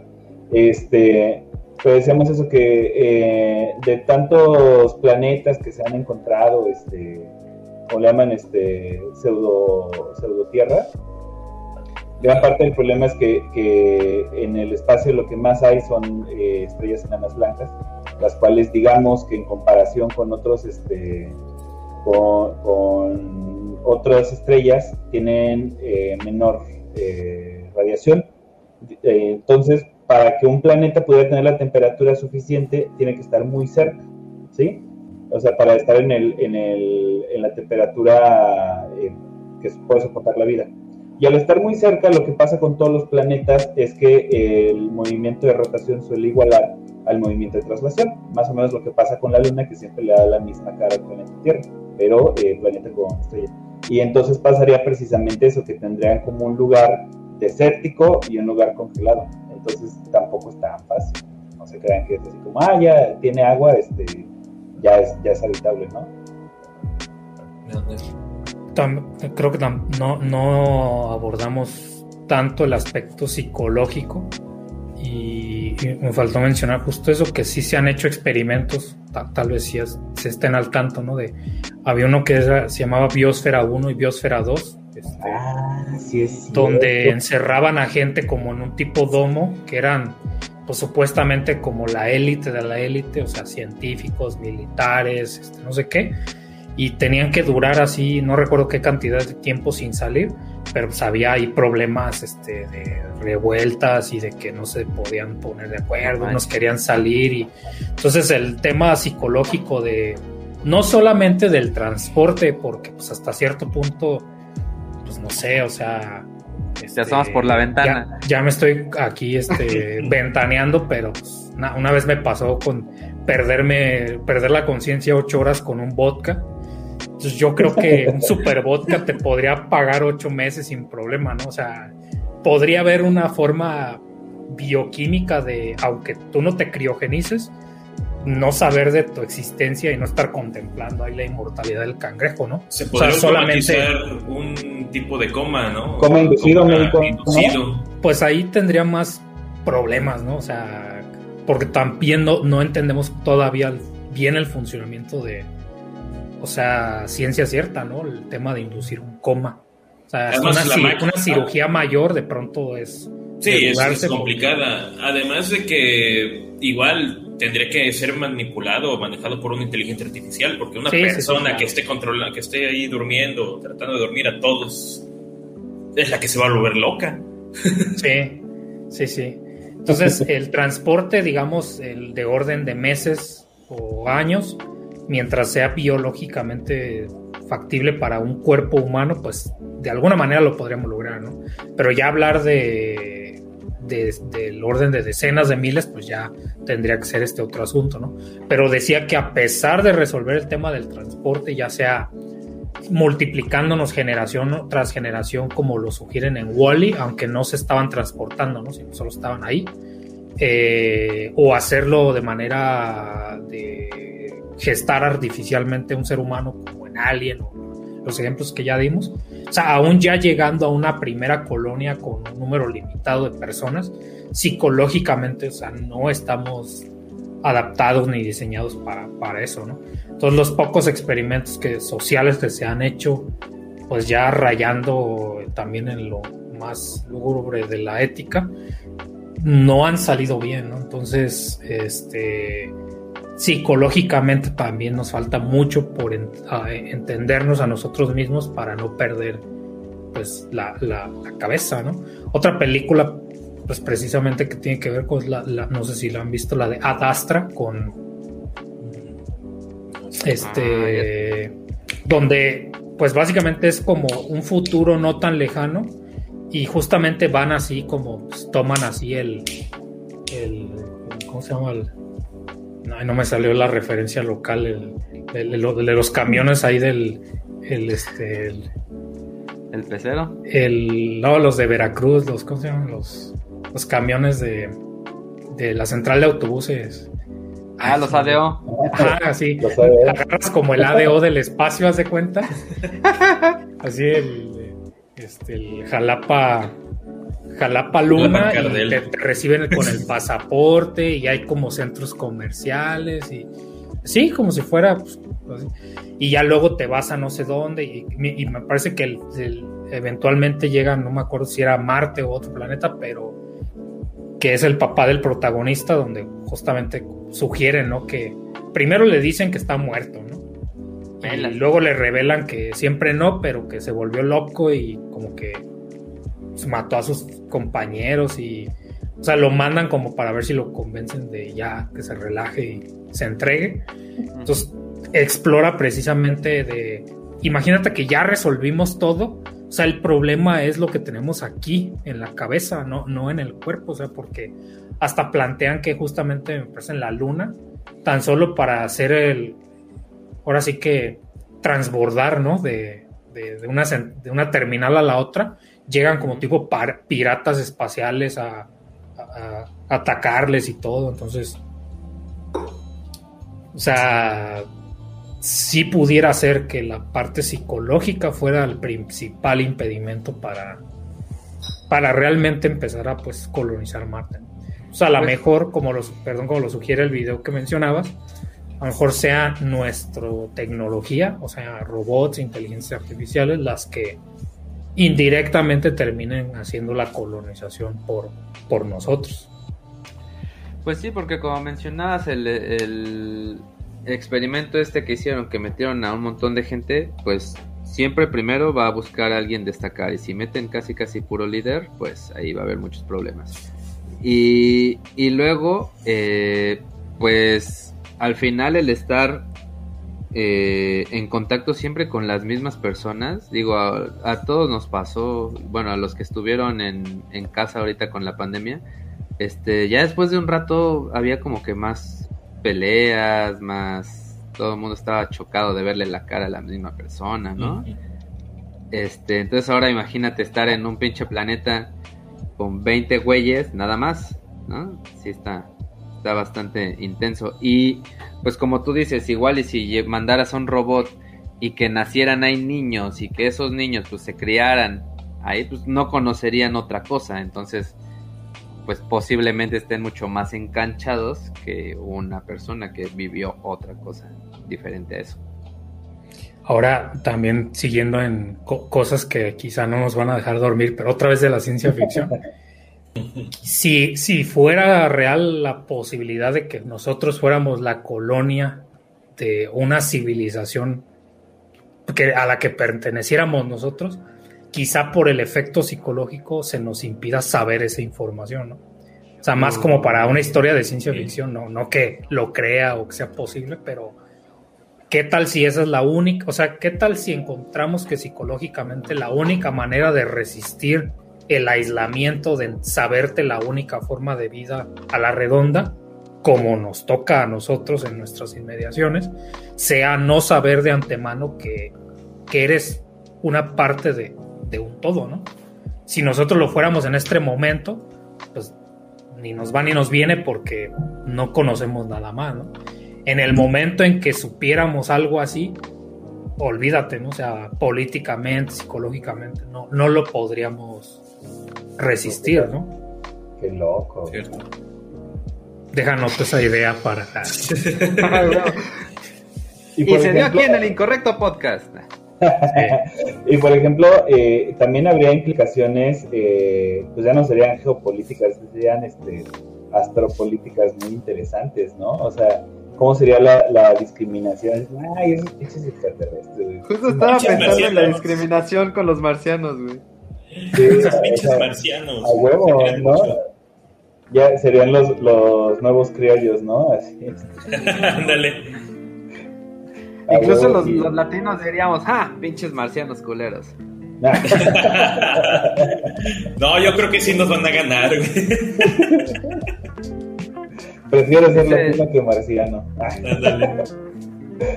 Ya se va su solópodo, un abrazo, gracias por vernos. Abrazos. Gracias, solópodo. Sí, estamos en vivo, sí estamos en vivo. Sí. Oye, me encanta el nombre de este cabrón.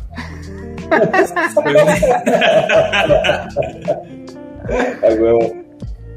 Me estaba acordando de, de, Futurama, cuando llega este Fray a Marte y que este que ya está todo este pues ya está todo poblado, no, en Marte, güey en Marte, donde es Amy, que es este, ah, es ya, como ya, si fuera Texas. Y este, que están así los bosques, ¿no? Que dice, ay, vamos a ser como los bosques de la Tierra. Y los otros, ay, ¿cuáles bosques de la Tierra, güey? Y ya no hay bosques. Ya no hay bosques. así vamos a estar.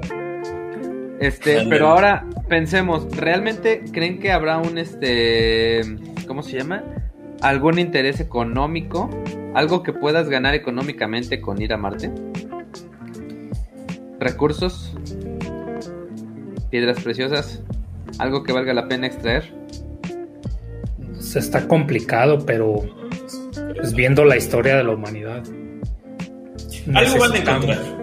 Sí, necesitamos algún tipo de incentivo para, para, justificar eso, ¿no? Yo creo que por ahí también puede ser el asunto. Petróleo no creo. y si lo hay, no mames. ahí, ya va a ser otro pedo. pero era, era, un poquito lo que decía. En cuanto, en cuanto a piedras preciosas, pues el problema es que si encontraras muchas, pues bajaría el valor, ¿no? Porque se requiere de, la, de la escasez este, artificial para poder aumentar el, valor, digamos, de, esos este, eh, minerales inertes, ¿no?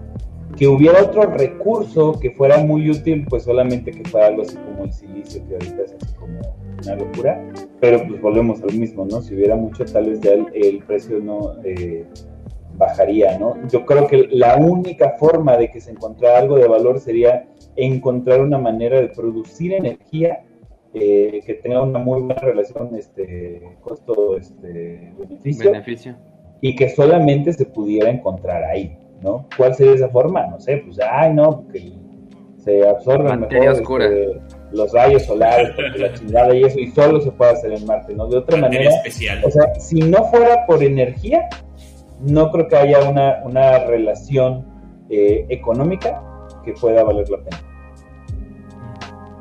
Había un jueguito que se llamaba algo de terraformación, una madre así, igual no me acuerdo, ahí en el celular. Se supone que ibas a Marte precisamente y había lugares de yacimientos de litio, de azufre, bueno, minerales o materiales útiles e inútiles como tal, ¿no? Y tenías que averiguar en dónde estaban y ahí, ¿cómo se dice? Poner tu colonia y extraer los minerales. Supongo que igual si encontramos, si encontráramos yacimientos fuertes de litio que se utiliza para baterías, este, no sé, uranio, tal vez, que no creo que haya elementos tan pesados en Marte, pero eh, podría ser factible solamente. Aparte de eso, pues terreno es lo más lo más factible. Podríamos, podríamos mandar a una mitad a Israel y a la otra mitad a Palestina para que no se anden peleando. Ándale. Mira, mejor mandamos a Fobos a los de Israel y a Deimos a los de Palestina. Y a ya, explota Marte, güey. otra, otra posibilidad, no sé, honestamente no sé qué tan cercano Legantan sea, tiene que ver con no solamente los elementos o los compuestos químicos que puedas encontrar, que a fin de cuenta habrá más o menos abundancia, pero son los, en principio, los mismos elementos. Pero pudiera no ser necesariamente la misma abundancia relativa de ciertos isótopos, porque de pronto, a lo mejor, si a la gente se le escaparon sus clases de química, pues lo repito brevemente, pero la gente de pronto dice, ah, es que el hidrógeno tiene tantas masas atómicas. Eh, y luego eh, eh, el helio, el litio y etcétera, etcétera. Pero cuando te vas a la tabla periódica y ves la masa, pues ves como cosas como 1.03, este, 2.2, o sea, no recuerdo los números precisamente. Y eso tiene que ver no con el átomo en sí, sino la abundancia relativa de sus isótopos. ¿A qué voy con esto? Que la tabla periódica a la que estamos acostumbrados en realidad es la tabla periódica del planeta Tierra. Sí, a huevo. Marte en principio tendría que tener su propia tabla periódica, o sea, los mismos elementos, pero para hacer química de precisión, los numeritos con los que tendrías que hacer tus cálculos estequiométricos tendrían que ser en principio ligeramente distintos y si hubiera alguna reacción química que se beneficiara, por muy pequeño que sea, por esa mayor abundancia relativa de un isótopo particular, pues podrías justificar la producción química de un, este, reactor químico, digamos, para producir algo en Marte que en la Tierra sea injustificable en la parte económica, ¿no? Y lo otro que quería mencionar es que pues cuando hablas de cosas que tengan valor, pues normalmente depende de, dónde preguntes si tiene uno valor.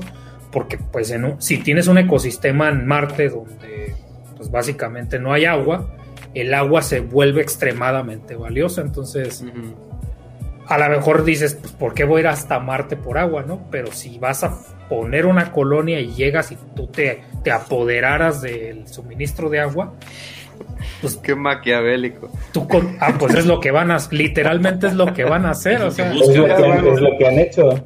Van a llegar, o sea, que van a llegar todos juntos, ¿no? Ah, sí, o sea, pero pues a lo mejor llega al mismo tiempo Estados Unidos y China y vemos una guerra extra extraterrestre con robots, ¿no? Sí, moviéndose a un metro por hora, cabrón, pero ahí van a estar. Va a ser más fácil, va a ser más fácil jugar este, Va a ser más fácil jugar este de esa madre de, de ¿qué era? Batalla naval. Ándale. así, como en The Martian, así como en The Martian, ¿no? Ponen la cámara y los hexadecimal. Ajá. B2. B, B2. Va a ser más divertido eso que ver la guerra real. Oye, en ese caso, por ejemplo, y pasando a otra cosa y, y hablando de los isótopos todavía, si se llega a descubrir eh, fósiles, por así mencionarlo. Ya vengo, voy al Jimmy Page. Ahora, Si se llegan a descubrir. sabía, güey. Sí, también. Casi todos, güey. Casi todos los setenteros, güey. Ya casi, casi. ah, lo que iba. Eh, ya ves que aquí se hace la prueba del carbono 14, precisamente creo que es por medición de isótopos, ¿no? Para saber qué tan...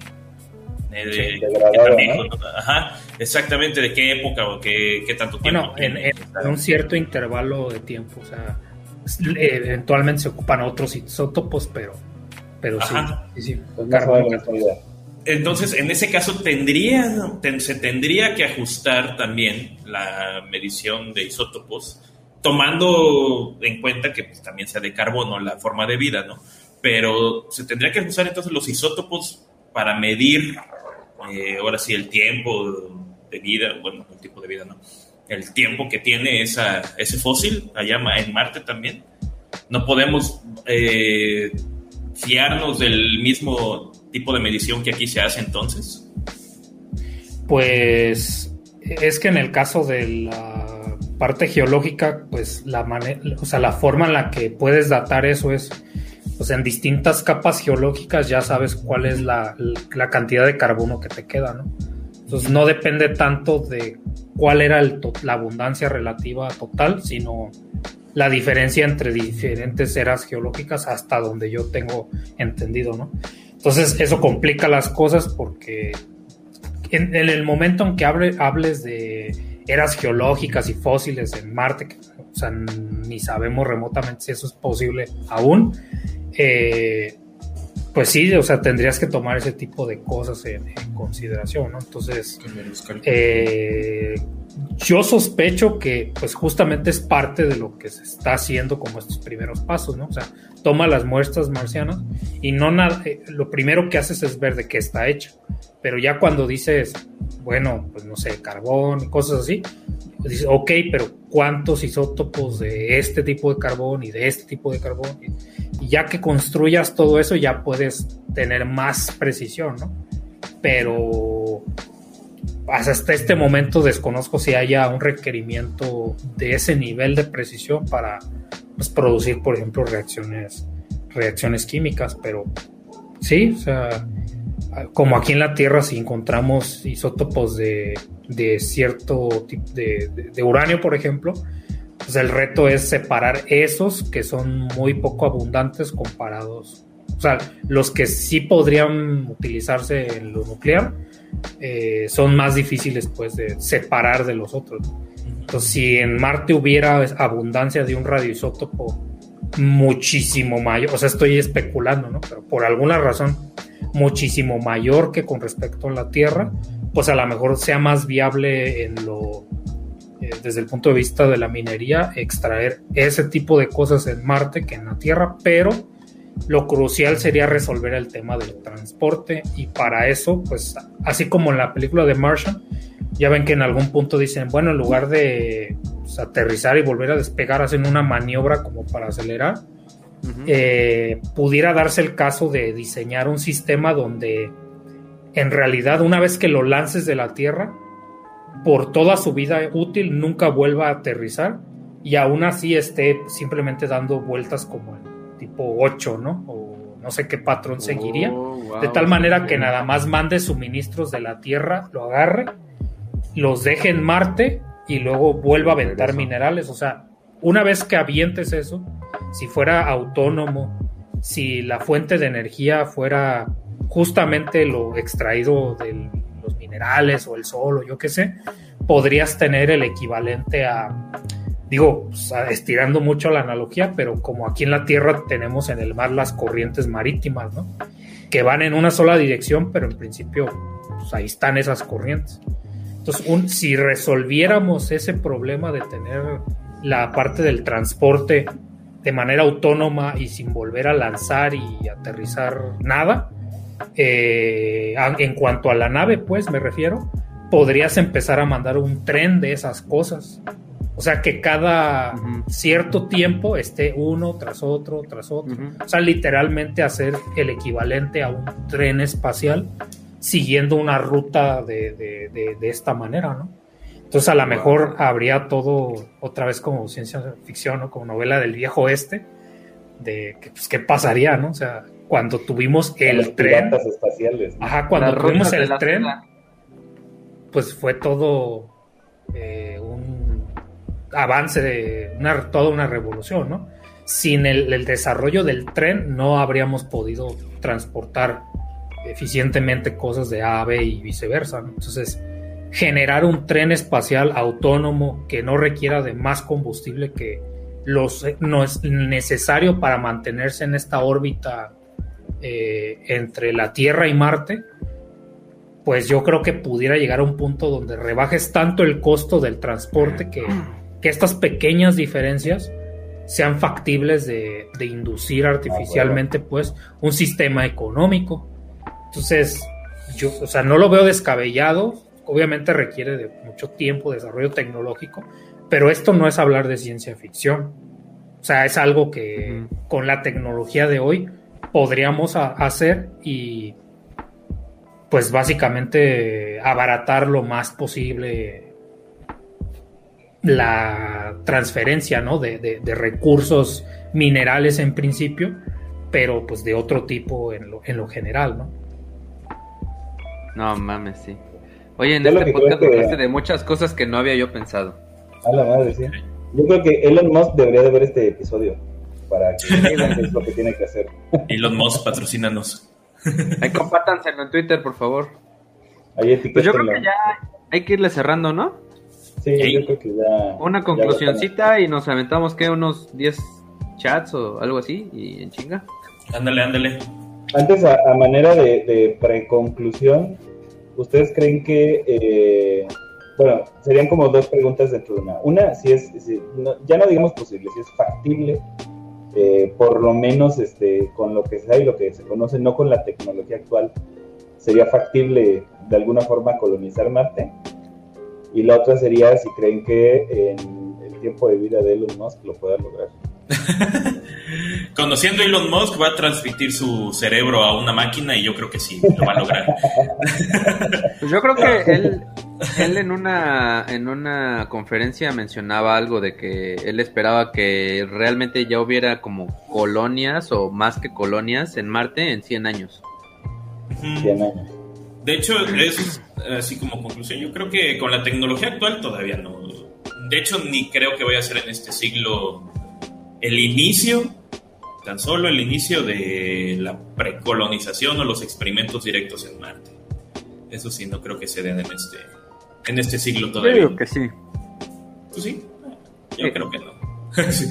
Y tengo, eso sí, la esperanza de que a lo mejor se llegue a encontrar indicios de vida, eso sí. Y como mencionamos, no vida como la conocemos, igual y es otro tipo de vida. Como le digo, igual encuentran un hongo de silicio ahí abajo en todas las redes de agua. Si lo encuentran así, acuérdense de este programa. Descubriremos que no, no nos dan este baterías, no nos dan energía, les robamos de su energía. Ándale. ¿Tú, Alan, crees que en algún momento sea factible la colonización?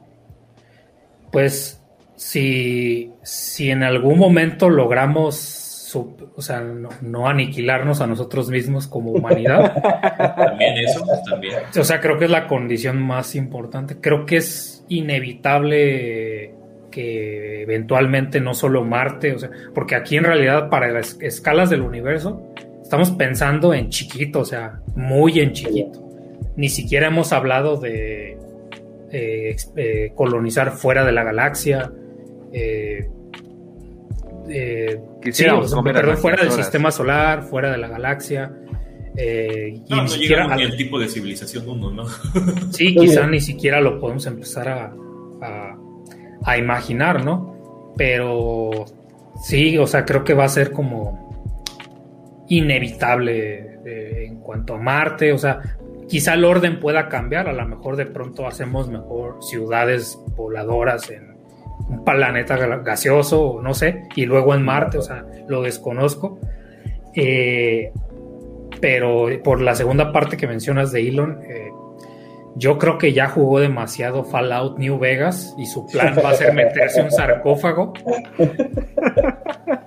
y con el Neuralink seguir controlando sus empresas. O sea, Yo creo, yo creo que a eso es a lo que está apostando. Más que extender su vida, decir, hasta aquí llegué, me voy a meter a este sarcófago y... Y desde aquí los controlo. Desde aquí los controlo, ¿no? Y ahora sí, comentarios, ¿no? Vale. A ver. Primero vamos a, a un... Eh, Super Chats.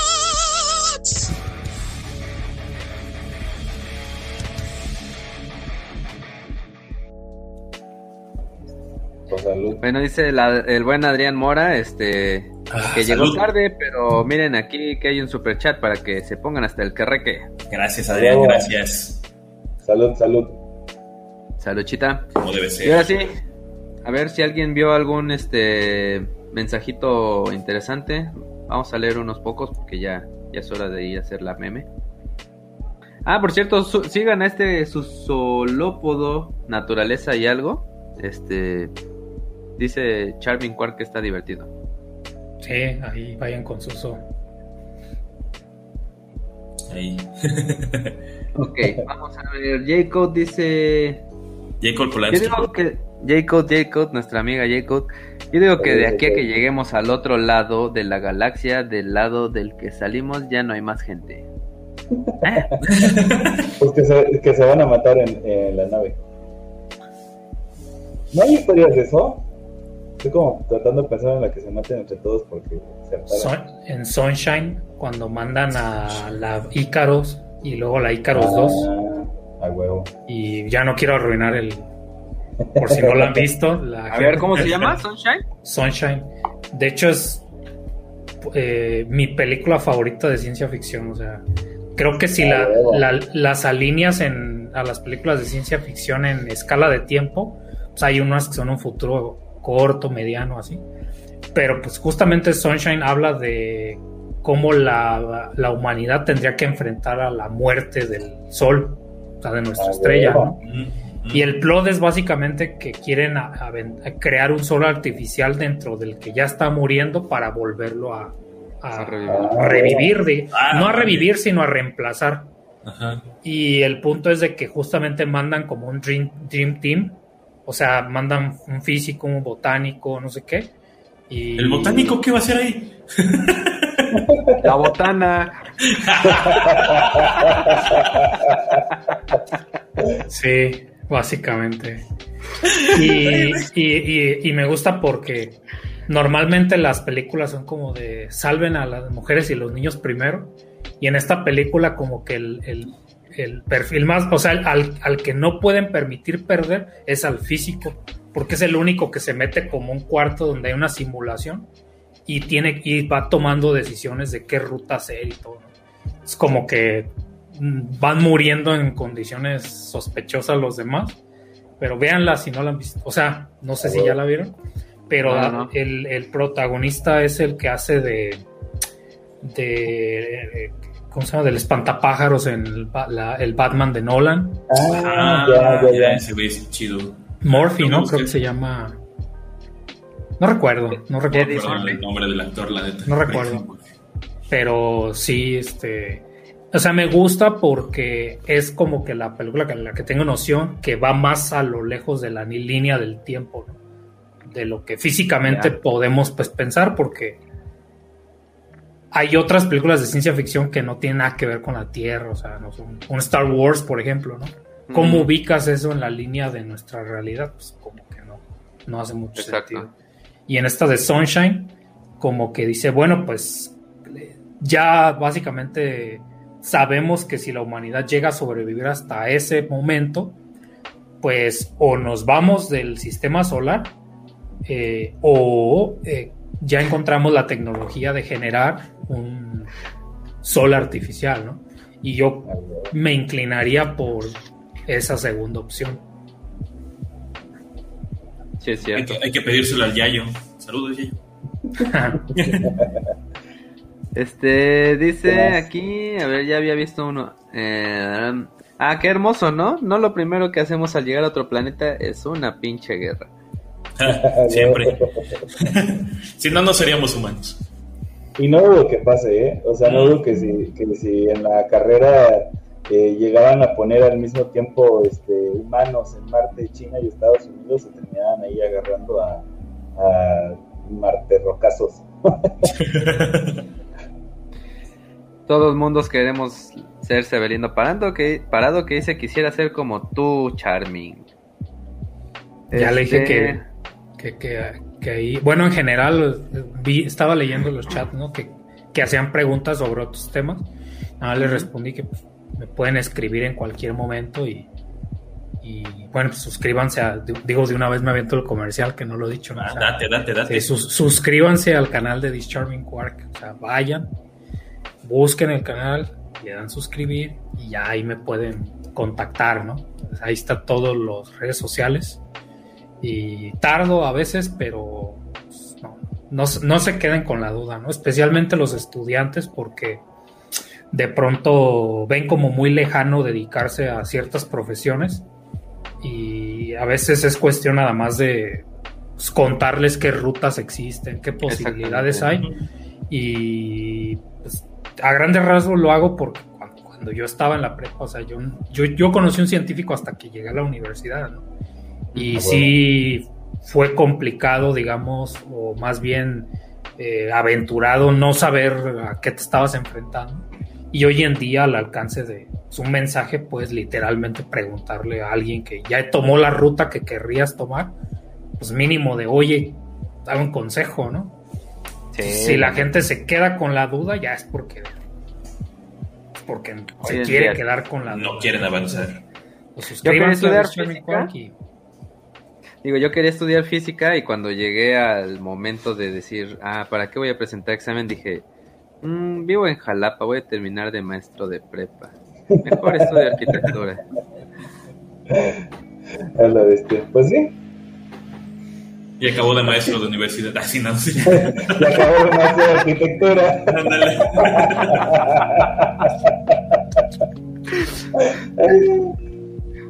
Elon Musk be like, morirán muchos de ustedes, pero es un sacrificio que estoy dispuesto a aceptar. Yo no, no sé, no sé si Elon es, es un poquito más, o sea, todo esto eh, es, es tan publicitario o, o, en verdad pues es como un vato que tiene la ferviente convicción solamente por amor a la ciencia ficción de que en verdad lo lleva a No sé, me debato entre las dos. De una u otra forma, la verdad es que se agradece el interés y se agradece eh, pues todo lo que ha hecho, ¿no? Por, por el avance tecnológico la neta. Pues sí, yo creo que parte de, lo interesante, no sé si bueno, pero por lo menos interesante, fue eh, que, entrara la iniciativa privada eh, directamente, no a través de, de, su relación de servicios, que entraran directamente a la carrera espacial, ¿no? Abre como un precedente a, a, ver cómo se podría ver un futuro, creo que está interesante. Pero sigo creyendo que es un poquito más publicitario lo que hace. Y estas cuestiones como lo que hizo con el Bitcoin y eso me hace pensar que, que nada más lo hace por diversión. Este, nos preguntan si estamos en iBox. Eh, sí, pero vamos a volver a subirlos todos manualmente. Este, de todos modos ahí te aviso, ahí te mando a ti el archivo. Eh, Tú también, este, Charming, ¿estás en iBox? Sí, en, en iBox, Spotify, Apple Podcast. Eh, y bueno, o sea, el formato de video podcast está directamente en, YouTube.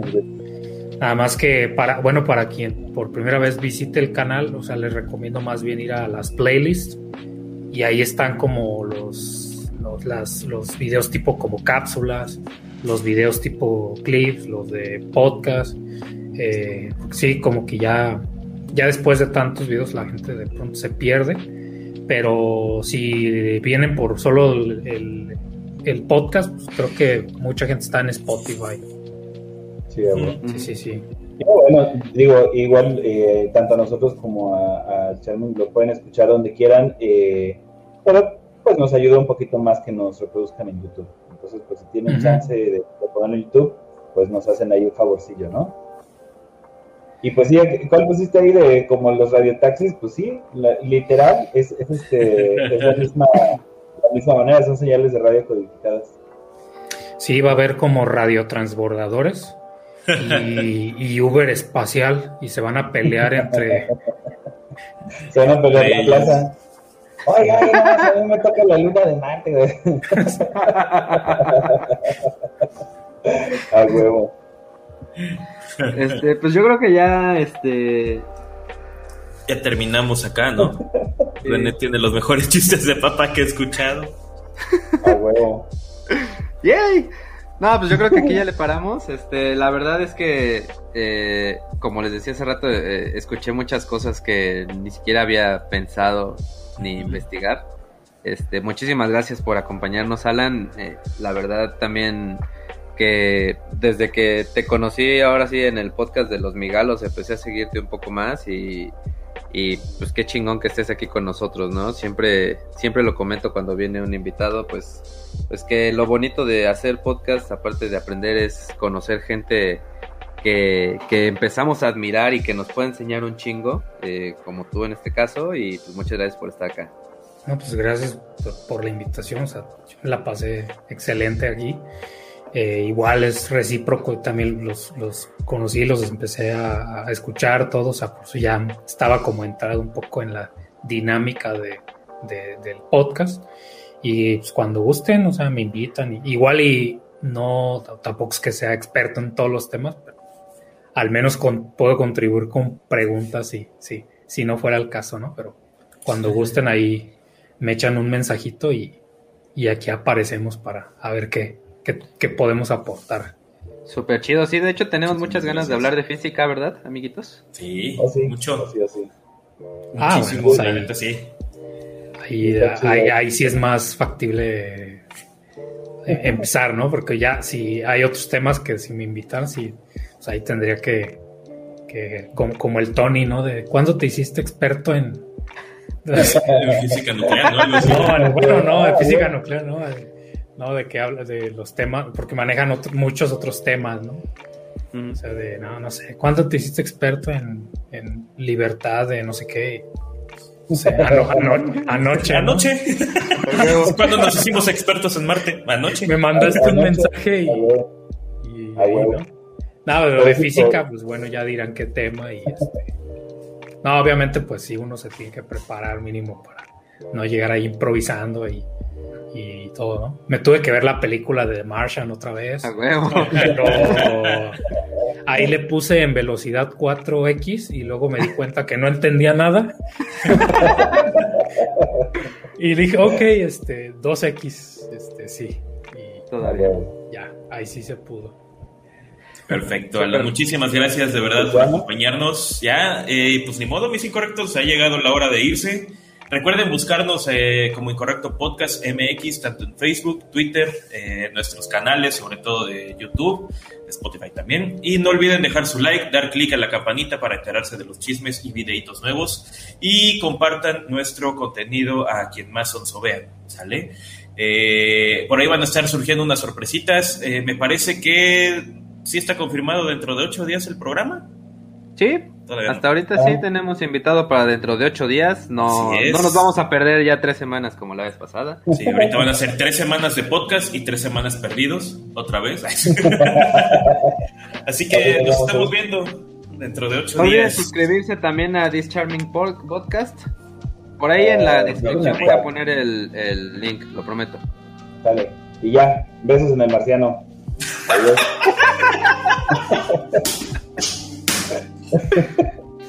Ay, ¿dónde está outro? ¡Córrela!